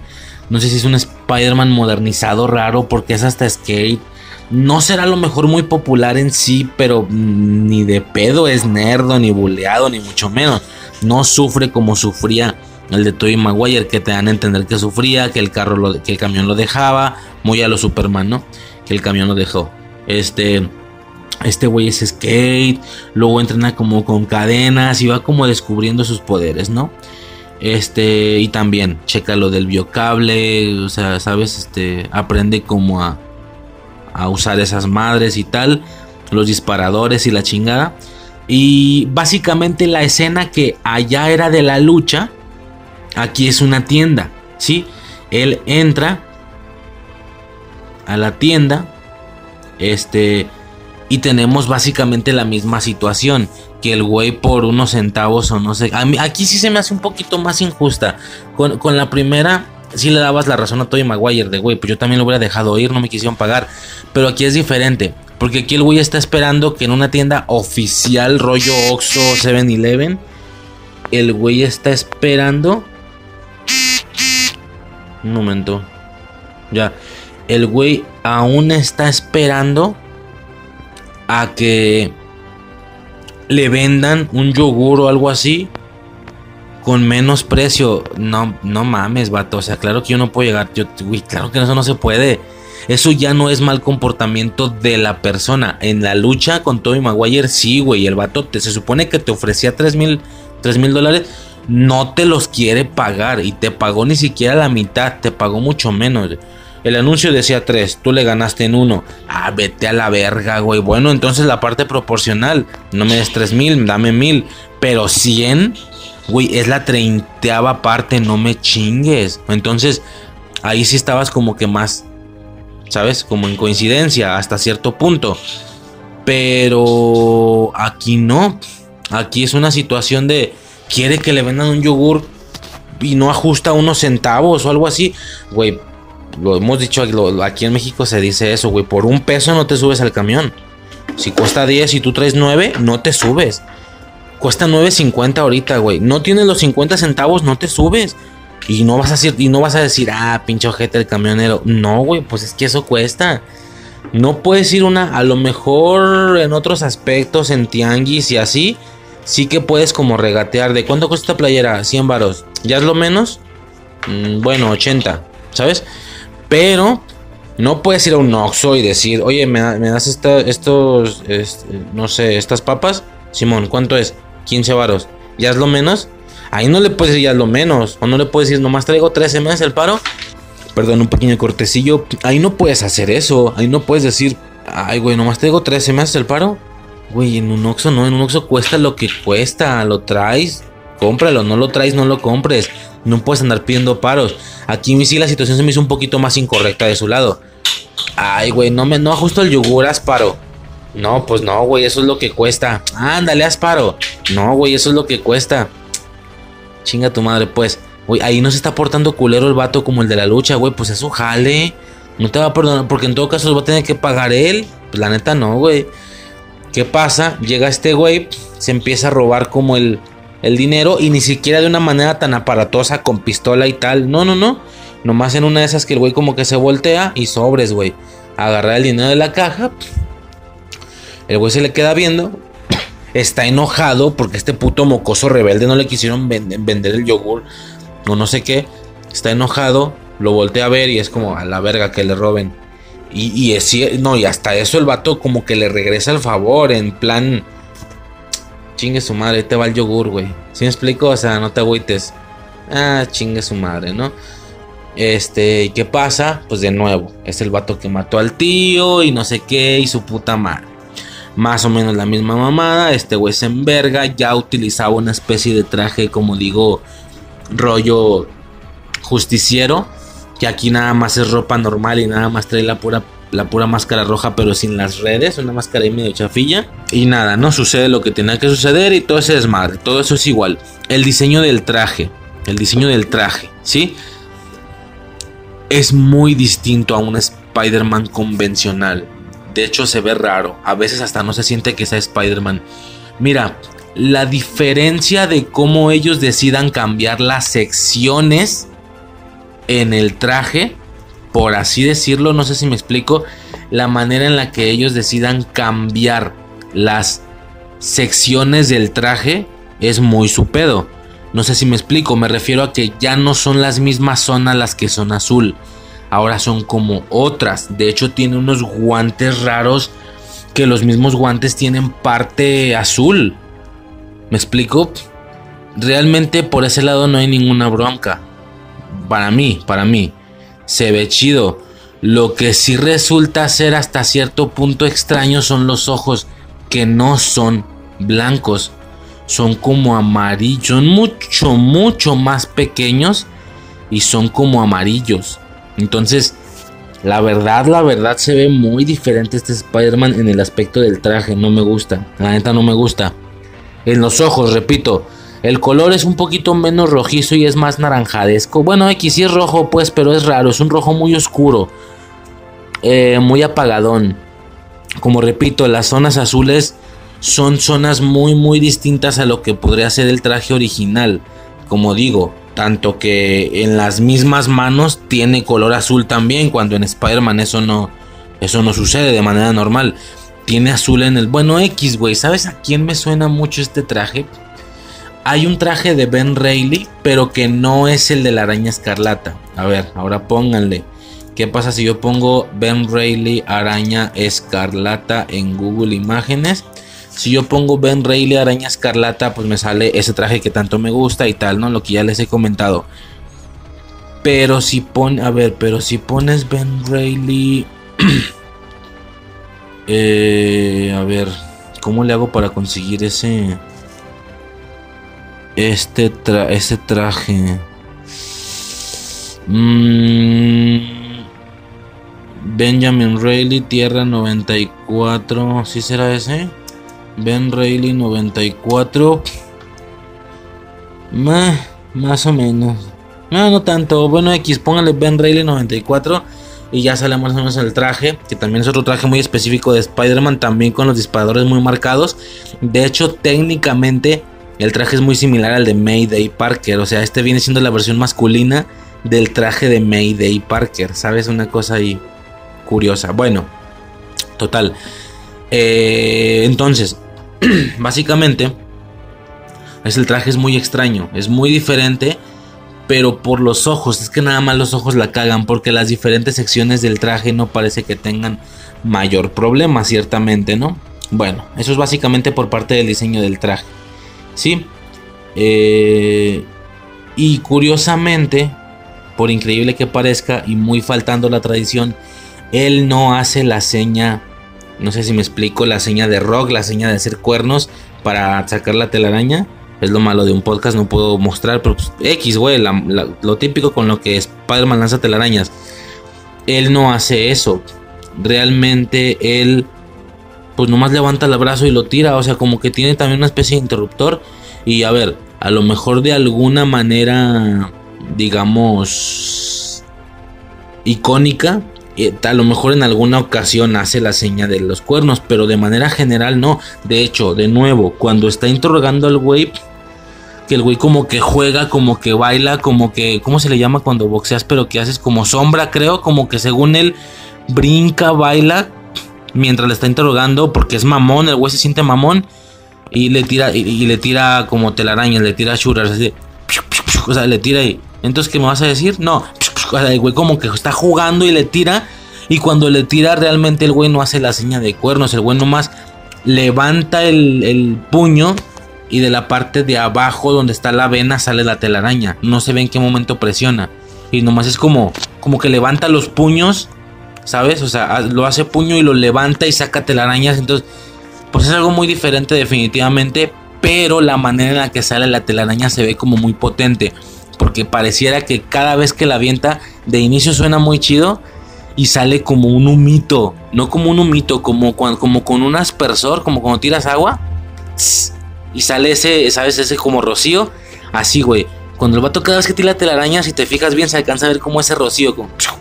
O sea, como que como que sí se siente el tema de la de la aleación química que es como líquido pero que luego se endurece y se hace cable en unos aparatitos que él tiene no sé como que se siente fresco ese pedo se siente muy eléctrico muy digital muy potente se ve chido la neta se ve chido ese desmadre este Güey, la maldita. a Suicide le encanta esta madre, güey. La maldita escena de los carros, güey. Del puente con el lagarto, güey. Este, el lagarto.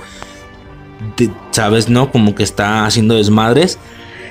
Eh, tira como varios carros y este güey los deja colgados con telaraña. Y, pero en uno se queda un niño adentro. ¡Fua! El güey se avienta, cae en el carro, quita la ventana de atrás le dice al niño que suba, que suba porque el carro se está incendiando, güey, está escurriendo gasolina, no sé qué chingados. Sube rápido, sube, sube. Se empieza a incendiar. Este vato no quiere subir. Y el, morro se asusta. Primero, antes que todo esto, se asusta. Y es como, no mames, no, hey, tranquilo, tranquilo. Y se quita la máscara. ¿Ves? Soy normal. Soy como tú, tranquilo. Sube, sube, amigo. Y el morro como que no quiere y le avienta la máscara. Ten, póntela. Te dará fuerza. Dándole a entender que según él, la máscara es lo que a él le da fuerza. ¿Sabes? Cuando no es cierto, pues, pero es un decir, o sea, le hace creer al morro que la máscara es lo que le da los poderes.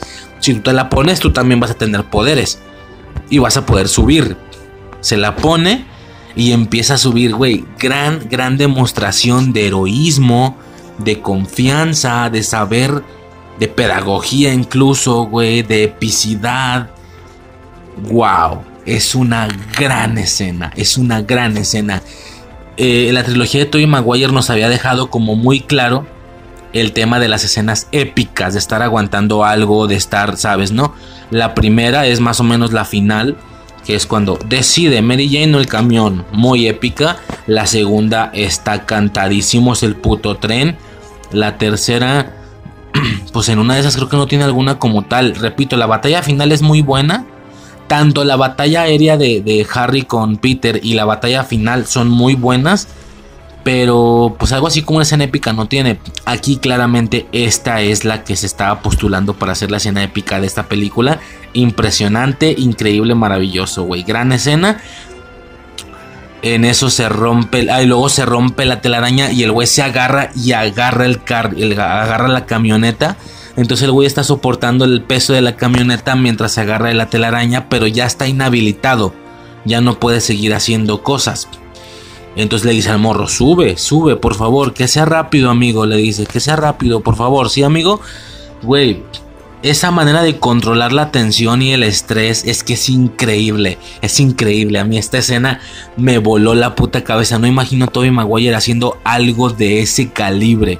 De ese control de emociones. De ese... Él era como muy temeroso. Era más de suerte. Era más de suerte Toby Maguire. De tener suerte en las peleas. Este cabrón no, este güey controla todo, controla el estrés, controla la fuerza, controla al niño. Por Dios santo, güey, qué bárbaro. No, es impresionante la escena. Y total, se desmadra la defensa, se, se, se. Se despega, se desmadra la defensa, la camioneta empieza a caer. Es como, no mames, uno se cree, no, güey, y, como hemos visto que la película, o sea, son de niños y tal, pero son hasta cierto punto serias, yo sí tranquilamente me la creería que el morro pudiera morir y que le quedara como lección de, güey, no me puede volver a pasar, o algo así, ¿no? O no me puedo volver a quitar la máscara, o qué sé yo, pues es un decir, no tuvo nada que ver, pero algo, algo, una lección. Todo eso lo piensas en, medio segundo, de, güey, sí puede morir. Se desmadra la defensa, cae y este güey en chinga le tira una telaraña para sostenerlo solo a él. El güey, obviamente la camioneta cae, pero el niño no. Y pasa por el agujero y cae la camioneta. Y este güey de... Ah, y también nosotros, güey. Pinche momento tenso de... Ay, hijo de su puta madre. Qué maldita gran puta escena. Muy al estilo de la escena del tren. Yo no sé cuántas veces veo esa escena al año, güey. Pero las veo muchas veces, de verdad. Es impresionante, es increíble. Es la puta escena que se lleva la película. No mames en el aspecto épico, porque en el, aspecto cómico es muy buena la escena donde se están peleando en la escuela. Y, ya sabes, ¿no? Es que es el cameo de, de Stan Lee, que avientan un escritorio y el escritorio ya le va a llegar y luego se regresa porque Spider-Man lo regresó con telaraña y bueno, eso es muy cómico y también es muy buena. Entre esa y la del, la del puente, yo creo que se llevan la maldita película, güey. No, es que no mames. Es que es impresionante, ¿va? Eh, como ya digo, toda la secuencia de la pelea, ambos, lo que estaba diciendo, toda la pelea, la, la secuencia del cambio de Stan y tal. Y bueno, no tengo nada más que decir de la película, toda la situación final. Yo no sé si porque es de noche, todo el tema de que esta cosa va a infectar a todo el mundo y todo el mundo se va a hacer lagartos. El tema del policía. Bueno, está padre todo el tema de Gwen Stacy. Aquí este. Ah, otra cosa. ¿Por qué no noté todo eso, güey? Qué mal pedo. Se me está ocurriendo ahorita, pero no lo noté este güey no es nada tímido con las novias, sí, o sea, vimos no sé cuántas veces vimos a Toby Maguire intentando, ya sabes, como decirle a Mary Jane que la quería y no, no le jalaba. Y luego cuando ya fue su vieja, pero la perdió y se iba a casar con otro güey. Bueno, no fue su vieja, nada más se dio a entender que ella también le gustaba y este güey la rechaza, ¿no? La rechaza. Este... Y, ya, y, ya, en la tercera, de nuevo, tiene ganas de decirle no te cases, pero no tiene como la fuerza. No, es la, segunda, la segunda, perdón. En la segunda tiene las ganas de decirle no te cases, pero no tiene la fuerza. No, este güey le vale verga, este güey no es tímido, este güey le vale chorizo, güey. Me, me identifico machín. No, este vato es de, nah, chingues. Como que no se anima, bueno, sí se le ve algo de nerviosismo de no se anima a decirle a Gwen Stacy que quiere decirle algo, quiere decirle tanto que es Spider-Man y quiere decirle que la quiere eh, y la morra es como, ah, bueno, no quieres decirme nada, está bien. Se va y este güey te da a entender que todo el tiempo trae los disparadores, aunque ande normal. El güey le tira un disparador a la cintura o al fundillo, no sé a dónde, la jala, la jala y le da un beso. Con eso le dice dos cosas. Le dice que es Spider-Man y que la quiere, ¿no? Pero directo con un beso. A este güey le vale verga, la neta. Eso me gustó muchísimo, ¿va? Muchísimo de verdad. La escena del, del, este, y luego el diseño de los disparadores me gusta un vergo, güey. No, no sé, güey, es que todo él en general como concepción de Spider-Man me late mucho, güey. Eh, y luego, pues como digo, toda la situación esta de la pelea con, con el papá de Gwen Stacy porque es un policía y bla, bla, bla, y su puta madre. Y lo total, toda la secuencia final, todo el tema de la No sé si es porque está oscuro, si porque es en torres, esas luces. No sé, güey, a mí no me gusta la secuencia final de Amazing 1. No me gusta. Es que no me gusta, güey. No me gusta, no sé por qué. Pero bueno, pues ahí está. Muere el padre de Gwen Stacy. No sin antes haberle pedido, porque se entera que él es Peter, no sin antes haberle pedido que por favor, si ama a Gwen, la deje. Porque solo la está exponiendo, la está arriesgando y tal, ¿no? Pues bueno, ni modo. El güey de alguna manera decide, vemos ya el inicio de la 2, decide no hacerlo, no pelarlo. Tiene como el miedo, pero aún así decide estar con ella. Bueno, ahorita pasamos a eso. En total, esa es la primera película. ¿ya? Ahora sí, ya, directamente. La segunda.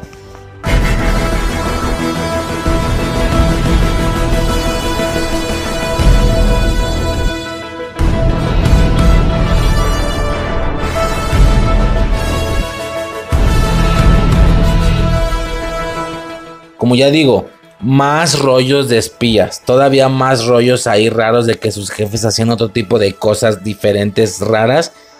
Eh, aquí, como digo, absolutamente todo sale de Oscorp de nuevo. Salió el lagarto de Oscorp, salió Spider-Man de Oscorp, ahora va a salir Electro, va a salir el Duende Verde. Todo sale de pinche Oscorp, pero el Duende Verde Junior, pues no es normal. Este. Y nada, ¿no? Pues básicamente es una situación ahí extraña porque, como ya digo, él, a pesar de que, le quedó el consejo de por favor déjala, este güey decide no dejarla, cosa que pues hasta punto, hasta cierto punto, pues sí, está bien. De hecho, creo que sí le dice, le cuenta lo que su jefe le pidió. Y la morra es de, güey, yo soy grande, yo sé cuidarme. Bueno, al final de la película vimos que no, pobre pendeja. Pero bueno, al inicio nos dice que sí, que ya puede cuidarse. Y sabes que tiene bastante sentido. Es como, güey, yo me dedico al crimen y tu padre antes de morir me pidió que ya no estuviera contigo para protegerte. Tiene todo el sentido que una mujer adulta te responda a eso con un, güey, me estás hablando como si fuera una niña. Me estás hablando como si estuvieras exponiendo a tu novia de 15 años y te piden que me dejes, güey, ya soy una adulta. Yo sé cuidarme. No, no tanto sé cuidarme. Sé que no puedo hacer las cosas que tú haces. Sé, yo pensé que se refería a eso, la pendeja. Sé que no puedo estar al frente de batalla.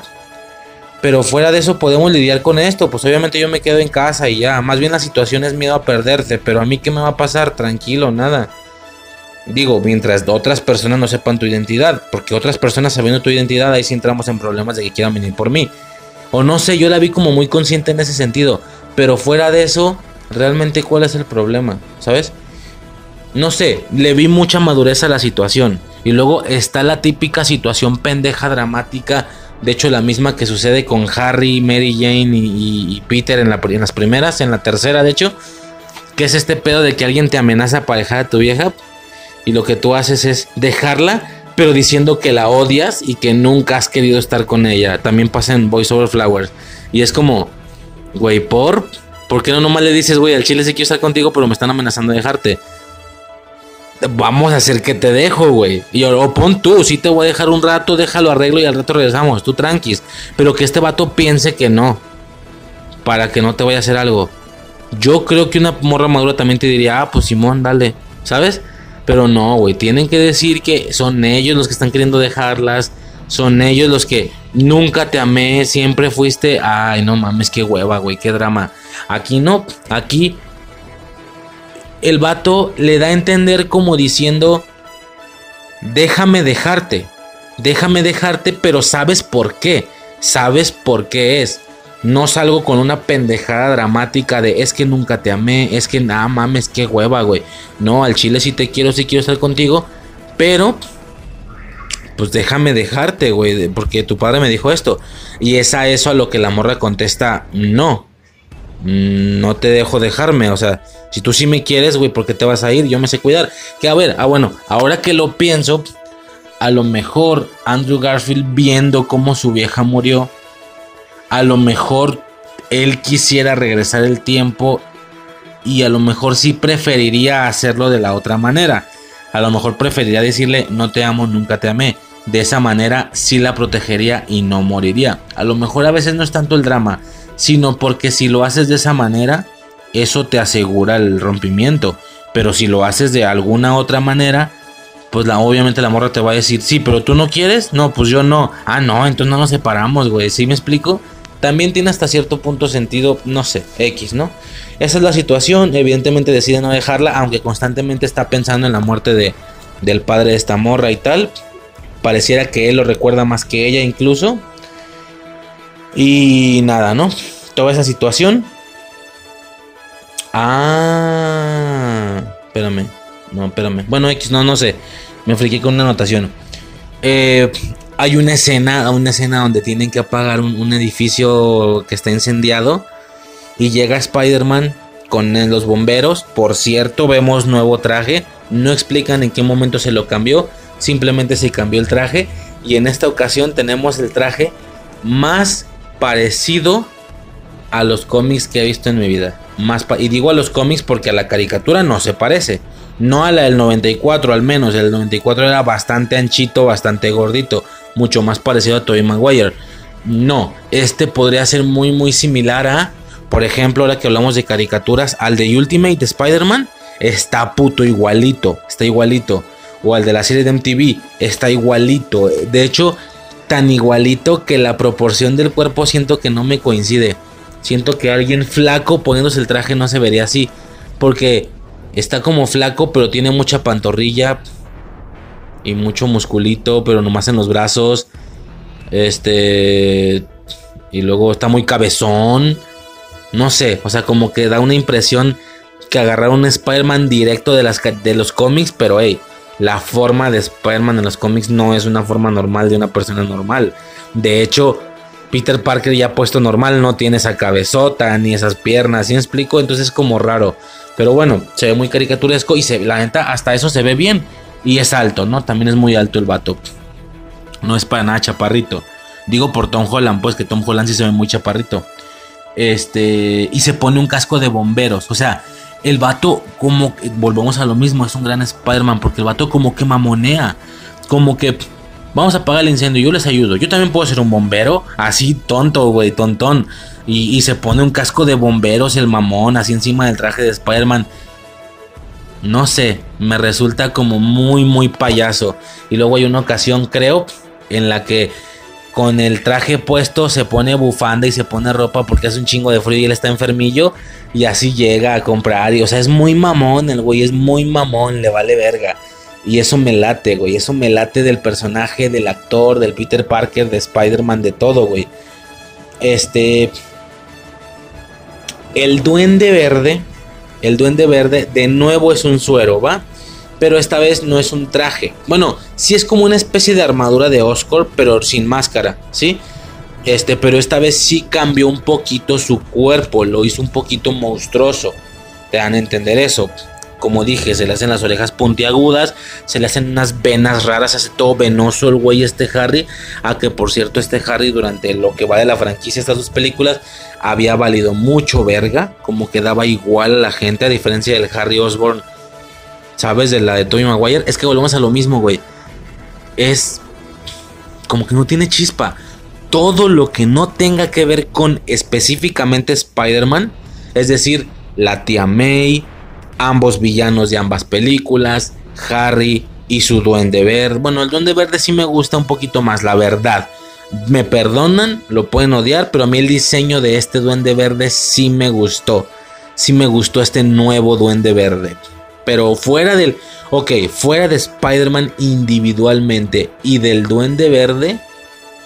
Eh, todo lo demás no tiene chispa. Pero bueno, el duende verde está raro, se pone también como cierto ramental que también viene de Oscorp. En Oscorp tenían preparados una armadura militar y un deslizador y es como...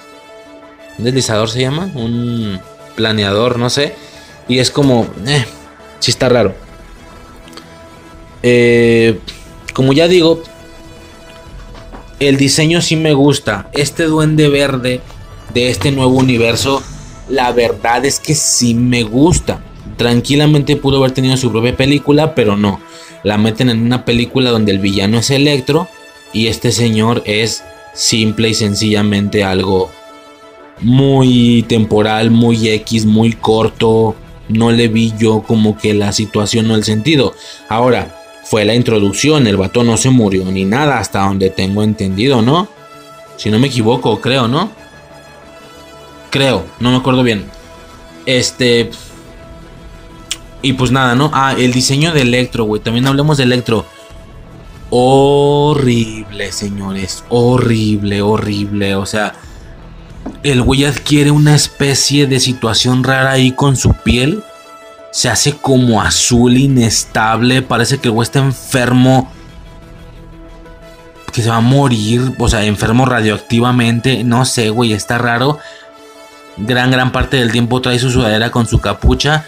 Ya luego al final se pone este como traje un poquito más especial. Pero al final no termina de ser un electro azul muy, muy, muy extraño. O sea, es raro. O sea, es raro. Obviamente yo tenía en mente la, imagen de ese electro comiquero de la serie del 94, ¿sabes? Que es este electro con traje verde, con esa máscara, con esa máscara, este, como amarilla de truenos y así.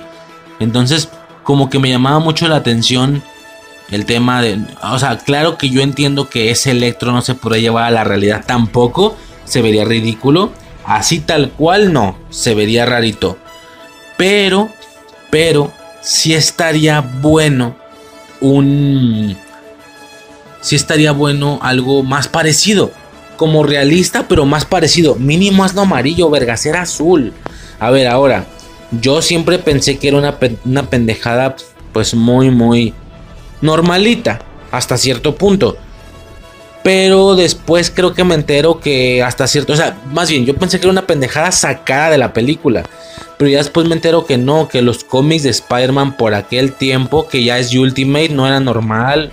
Un pedo así. Los Ultimate en Marvel vienen siendo como los nuevos 52 de DC. Para que ubiquen, fue como una especie de reboot y los volvieron a hacer, pero más modernos y tal. Todo, hubo Ultimate de todo. Hubo Avengers Ultimate, hubo Ultimate X-Men, que es donde empezaron a hacer al Wolverine ya sin máscara ya era normal ver a Logan sin máscara. Sí, con un uniforme negro amarillo, negro amarillo, pero sin máscara. ¿Por qué? Porque el tema del Wolverine sin máscara trascendió a los cómics. Sí, se volvió algo muy importante el tema de Hugh Jackman.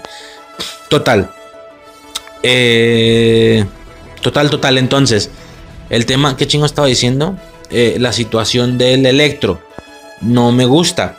Pero también me entero que en los cómics de Ultimate a lo mejor y puede ser que Electro era azul también. Por eso lo agarraron así.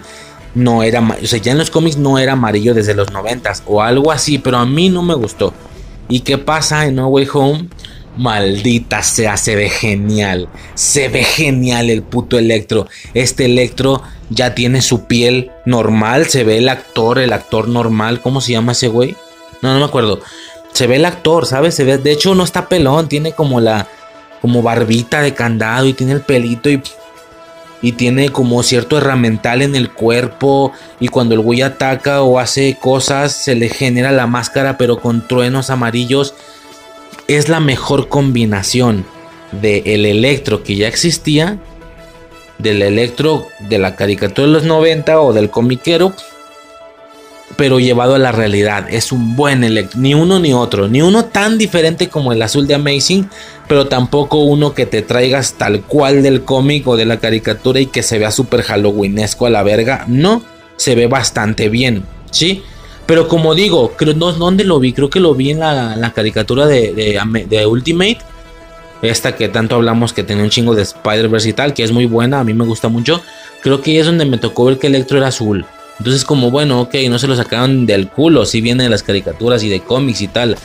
Total, total, total. Es más, es más, déjale, pongo, ¿qué pasa si pongo Electro? Electro Ultimate. Electro Ultimate. Ah, pues es que sí, güey, es azul. Es azul, como tipo Silver Surfer. Ah, pues sí, igual y no está tan loco el pedo entonces. Sí, ¿no? Bueno, X. Está muy chido.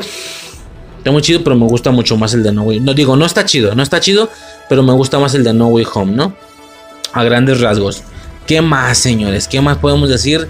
Eh, básicamente la segunda película, pues a grandes rasgos y, a nivel general. Ah, chingada madre, güey. Es que me estoy buscando el perdón ahorita porque ahorita lo voy a decir al final de esta parte. Me estoy buscando la pinche escena de los seis cines. No sé por qué no anoté todo eso, güey.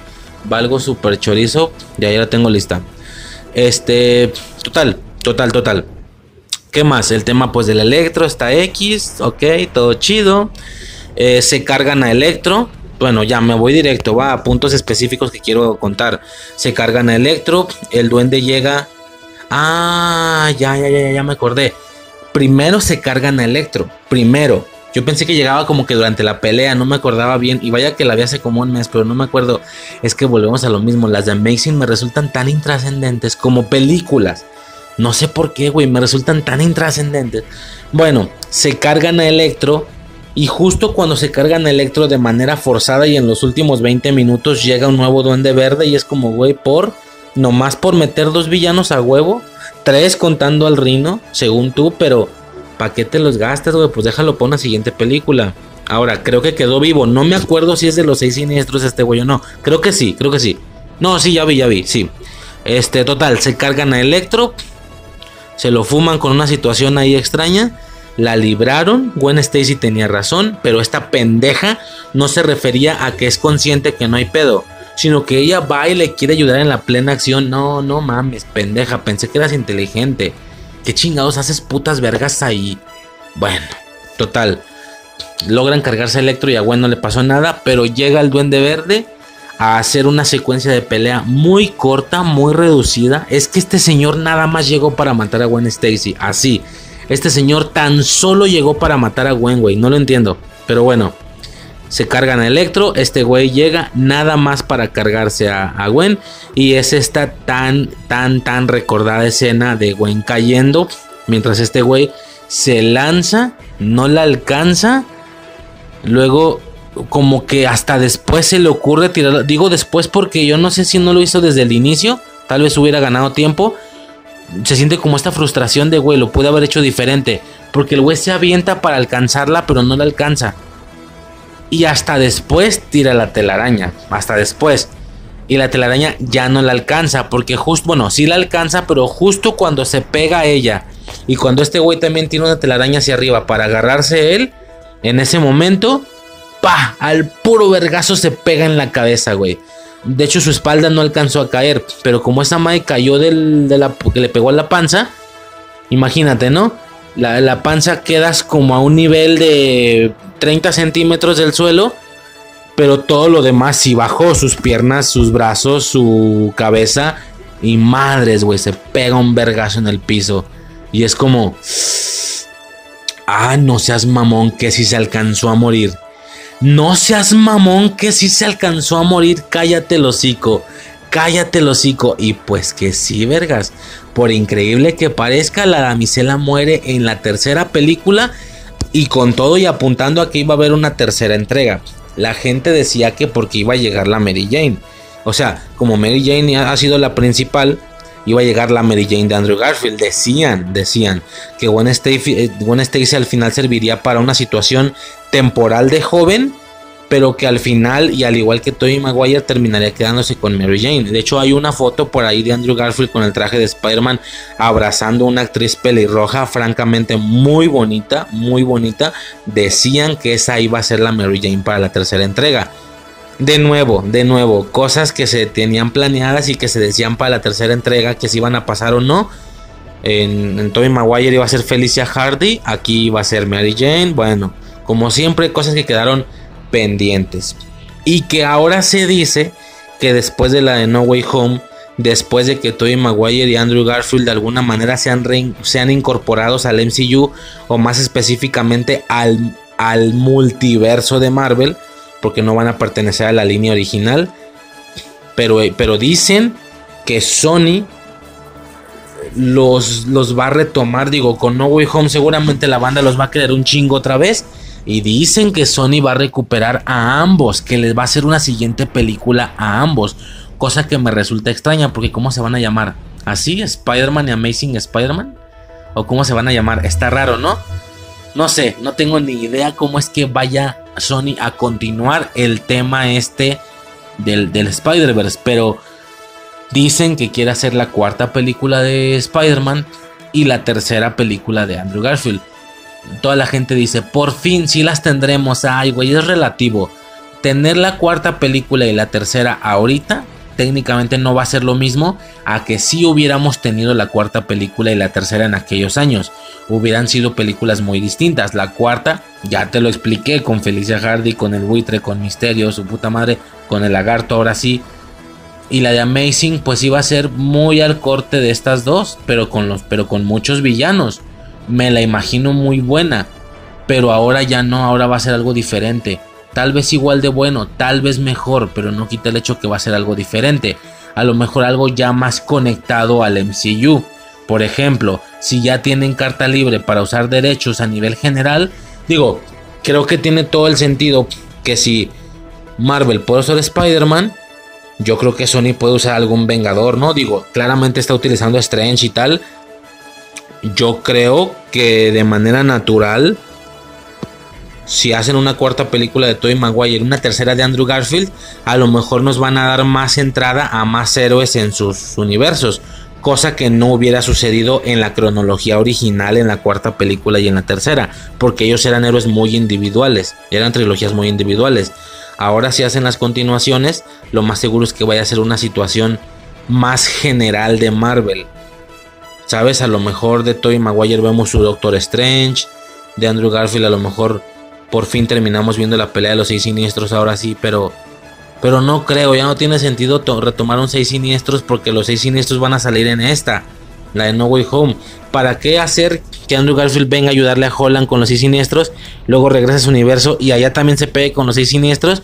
Como que no tiene mucho sentido. O sea, es que no sé, no tengo ni idea de qué van a hacer, pero de que van a hacer algo diferente, van a hacer algo diferente. Y esto suponiendo que el rumor de estas dos continuaciones sea real. Porque a lo mejor y ni es real. ¿Me explico? Entonces, pues nada. Perdón, me quedé viendo algo. Eh, y ya, ¿no? Ah, ya para finalizar, bueno, esta vieja muere, este güey se lo está cargando la verga. Aparece el rino. Me gusta bastante la idea porque la idea de un rino con mameluco obviamente era absurda. La idea de un rino metamorfizado, creo que en Ultimate, ¿de dónde sale ese rino que más que un güey con un traje, más bien es un cabrón hecho rinoceronte? O sea, le, pasó ahí una mutación similar que la de lagarto. Ninguno de los dos me llama la atención, francamente. Por lo que este rino, que es un güey normal, pero en una armadura perrota de rinoceronte, que tiene armas, tiene artillería, tiene balas, pero también se hace rino a cuatro patas y corre. La idea, no sé tú, a mí me resultó increíble. A mí, a mí. Volvemos a lo mismo, porque al parecer yo soy un fan que le gusta mucho la situación de las adaptaciones muy reales y no hacer cosas raras de cambiarles el cuerpo, cambiarles el color y que sean raros. No, nada más son personas normales utilizando herramientas, armaduras, trajes. Como que eso me gusta más, no sé por qué soy bien amargado. Como que no soy muy enfocado en que sean fieles a los cómics al parecer, o a las caricaturas incluso. Bueno, total que por esa situación a mí este rino me gustó mucho. El duende verde también me había gustado mucho. nada más. Como que lo único que no me gustaba era Lagarto y Electro. Más bien, cuando digo que los villanos no tienen chispa, yo me refiero nada más a Lagarto y Electro.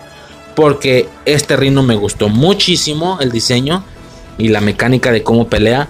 Este duende verde me gustó muchísimo. También un duende verde sin máscara, sin, pero sí tenía como un comunicador, tenía algo en la cabeza, no me acuerdo. Eh, y no se diga esta situación de introducción a la tercera película se supone que iba a ser claramente eh, Amazing Spider-Man 3 Six Sinisters. Claramente iba a ser los seis siniestros. Impresionante. Hacen esta introducción otra vez a Oscorp. Bueno, primero hablan como con, con Harry que ya está en la cárcel. Ah, porque sí sobrevivió. Pero quedó rarillo el güey. Quedó ahí todo curioso. Digo que tiene como venas y está muy despeinado y tal. Y luego el vato dice que pues que tiene un plan hasta cierto punto. Y luego nos vamos a Oscorp. Sí. Ah, bueno, no lo no terminé. Total. Se pelea con el Rino. Otra escena épica del mocoso. Lo de otro mocoso. Es que este güey se lleva bien con los niños, no mames. Sale el mocoso con su traje de Spider-Man. Según él se va a pegar con el Rino, güey ya en niveles reales, qué puto miedo que tu hijo allá haga eso, que salte la valla, que lo vayan a matar. La neta, qué miedo, güey. Y todavía el reino se ríe de, oh, Spider-Man. Y que llega el Spider-Man real. No sé, ¿qué pasó? ¿Todo bien? Ya me reemplazaste muy bien, ¿eh? O sea, todavía emociona al niño. En lugar de que le diga, cállate el pinche mojo pendejo, le dice, me reemplazaste bien, ¿eh? Este, pero no te preocupes, ya se terminó mi descanso, ya estoy de vuelta ¿qué te parece si me ayudas tú a ir a cuidar a tu mami? Sí, chocan el puño y el güey se va. No, no, no, no, no. Es que este cabrón cada vez que tenga interacciones con niños es una situación imputoción, impreputocionante, güey. Así, impresionante. No mames. Me gusta mucho, güey. Me gusta mucho el tema de, de cómo se porta él. Es que, repito, es el mejor Spider-Man. Qué mamón, ¿no? Las mejores películas son las de Tobey Maguire, pero él es el mejor Spider-Man o algo así, es un tema raro. Total, ahora sí nos vamos a esta secuencia final, donde nos dan a entender que se vienen los seis siniestros porque vemos diferentes vitrinas donde claramente ya tienen todas las herramientas, por así decirlo, preparadas, ¿sí? De inicio tenemos a un... De inicio tenemos a un eh, duende verde encerrado en la prisión, ya listo con su... Ya sabemos que tiene su herramental, tiene su deslizador, tiene su tal, ¿no? Luego vemos a alguien entrando a una bóveda de Oscorp y vemos diferentes vitrinas todas en color verde, ¿sí? Vemos los tentáculos de, de Octopus moviéndose. Pues con los de tentáculos de Octopus tampoco puedes hacer mucha diferencia, son bastante parecidos a los de aquel güey. Los siento más delgaditos, no los siento tan monstruosos, los siento más delgaditos y más cortitos, pero igual, los tentáculos de, de Octopus, vemos las pinches alas del buitre, que no son tan mecánicas, hasta cierto punto sí parece que tienen un cierto plumaje, que bueno, al final no deja de ser eh, herramienta, no deja de ser electrónica, no dejan de ser aditamentos, aparatos, ¿no? Eh, vemos el traje del reino que está muy, muy perro. Eh, y ya, ah, mira, nomás fueron tres. Ah, bueno, primero es la escena de las vitrinas y luego es la escena del mocoso del mocoso y el rino y Spider-Man y todo ese desmadre. No, obviamente él está muy, muy, muy agüitado por lo de su vieja, pero al final regresa a la acción. Fíjate qué curioso, yo recordaba más vitrinas, recordaba unas 5 o así, pero no, güey, nada más son 3. Nada más es Rino, el buitre, Octopus, ¿sí dijimos? A ver, espérame, ya se me olvidó. ¿Cuántos dije? Sí, nomás 3, ¿no?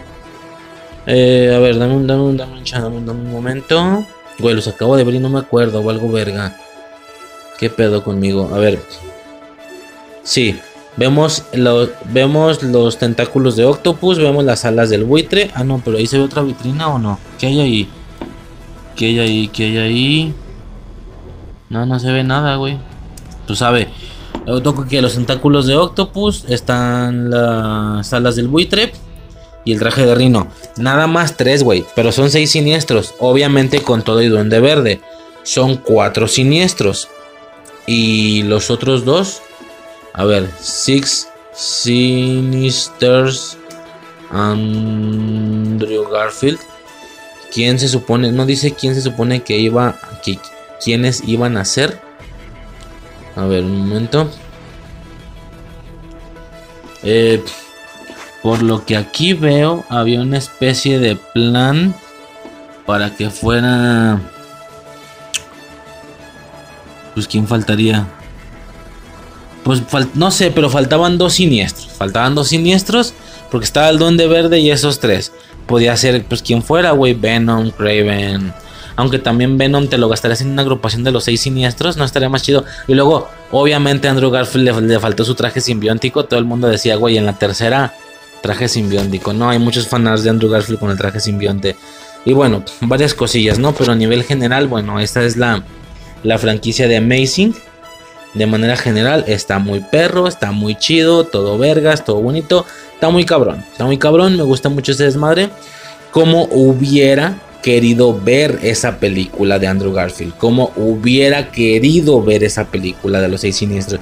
Yo la esperaba mucho. Digo, ya en ese punto ya estábamos emocionados con el MCU porque para, no lo dije, pero para esos puntos ya existía el MCU.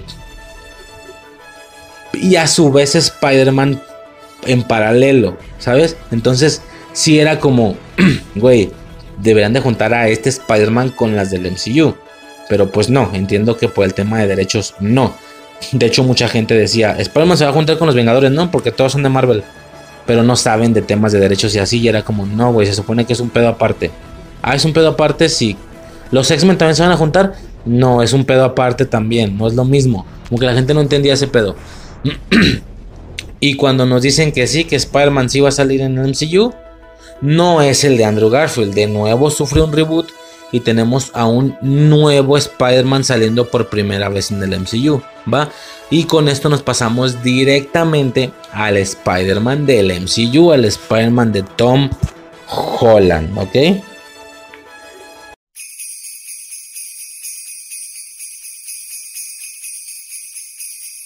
Oh, Spotty Bell, Spotty Bell, swinging through Midtown. Oh, what fun to sling a web and take the bad guys down. Spotty Bells, Spotty Bells, quipping all the time. Oh, what fun to swing around New York while fighting crime. Whipping through the streets of New York every night. Wrapping bad guys up in my web so tight. Crawling up the walls, making villains fight. What fun to make the holidays free from crime tonight. Oh, spider bells, goblin smells, vulture laid an egg. Spider buggy blew a tire and venom got away. Hey, spotty bells, spotty bells, swinging all the way. Oh, what fun it is to fight the bad guys every night. Swinging through the streets on a web of spider silk. Kicking all the butts of villains and their ilk. Bombs from goblins fling, fling, pumpkins booming bright, bright. How hard it is to consistently bring peace to New York all night. Oh, Spidey Bells might be swell to do more than fight crime. I got a lot of qualities that don't get much at time. I, oh, I can sing, I can dance, I tell jokes, I act. I could be, be a big deal my agent called me back. Why did I agree to do this stupid song? I have a degree in chemical engineering. I thought it would be fun to show this side of me. But now I fear it lacks artistic integrity. Oh, Spidey bells, Spidey bells. Is this who I've become? Selling out my good name for an impulse buy album. Oh, Spidey bells, Spidey bells. I'm filled with deep regret.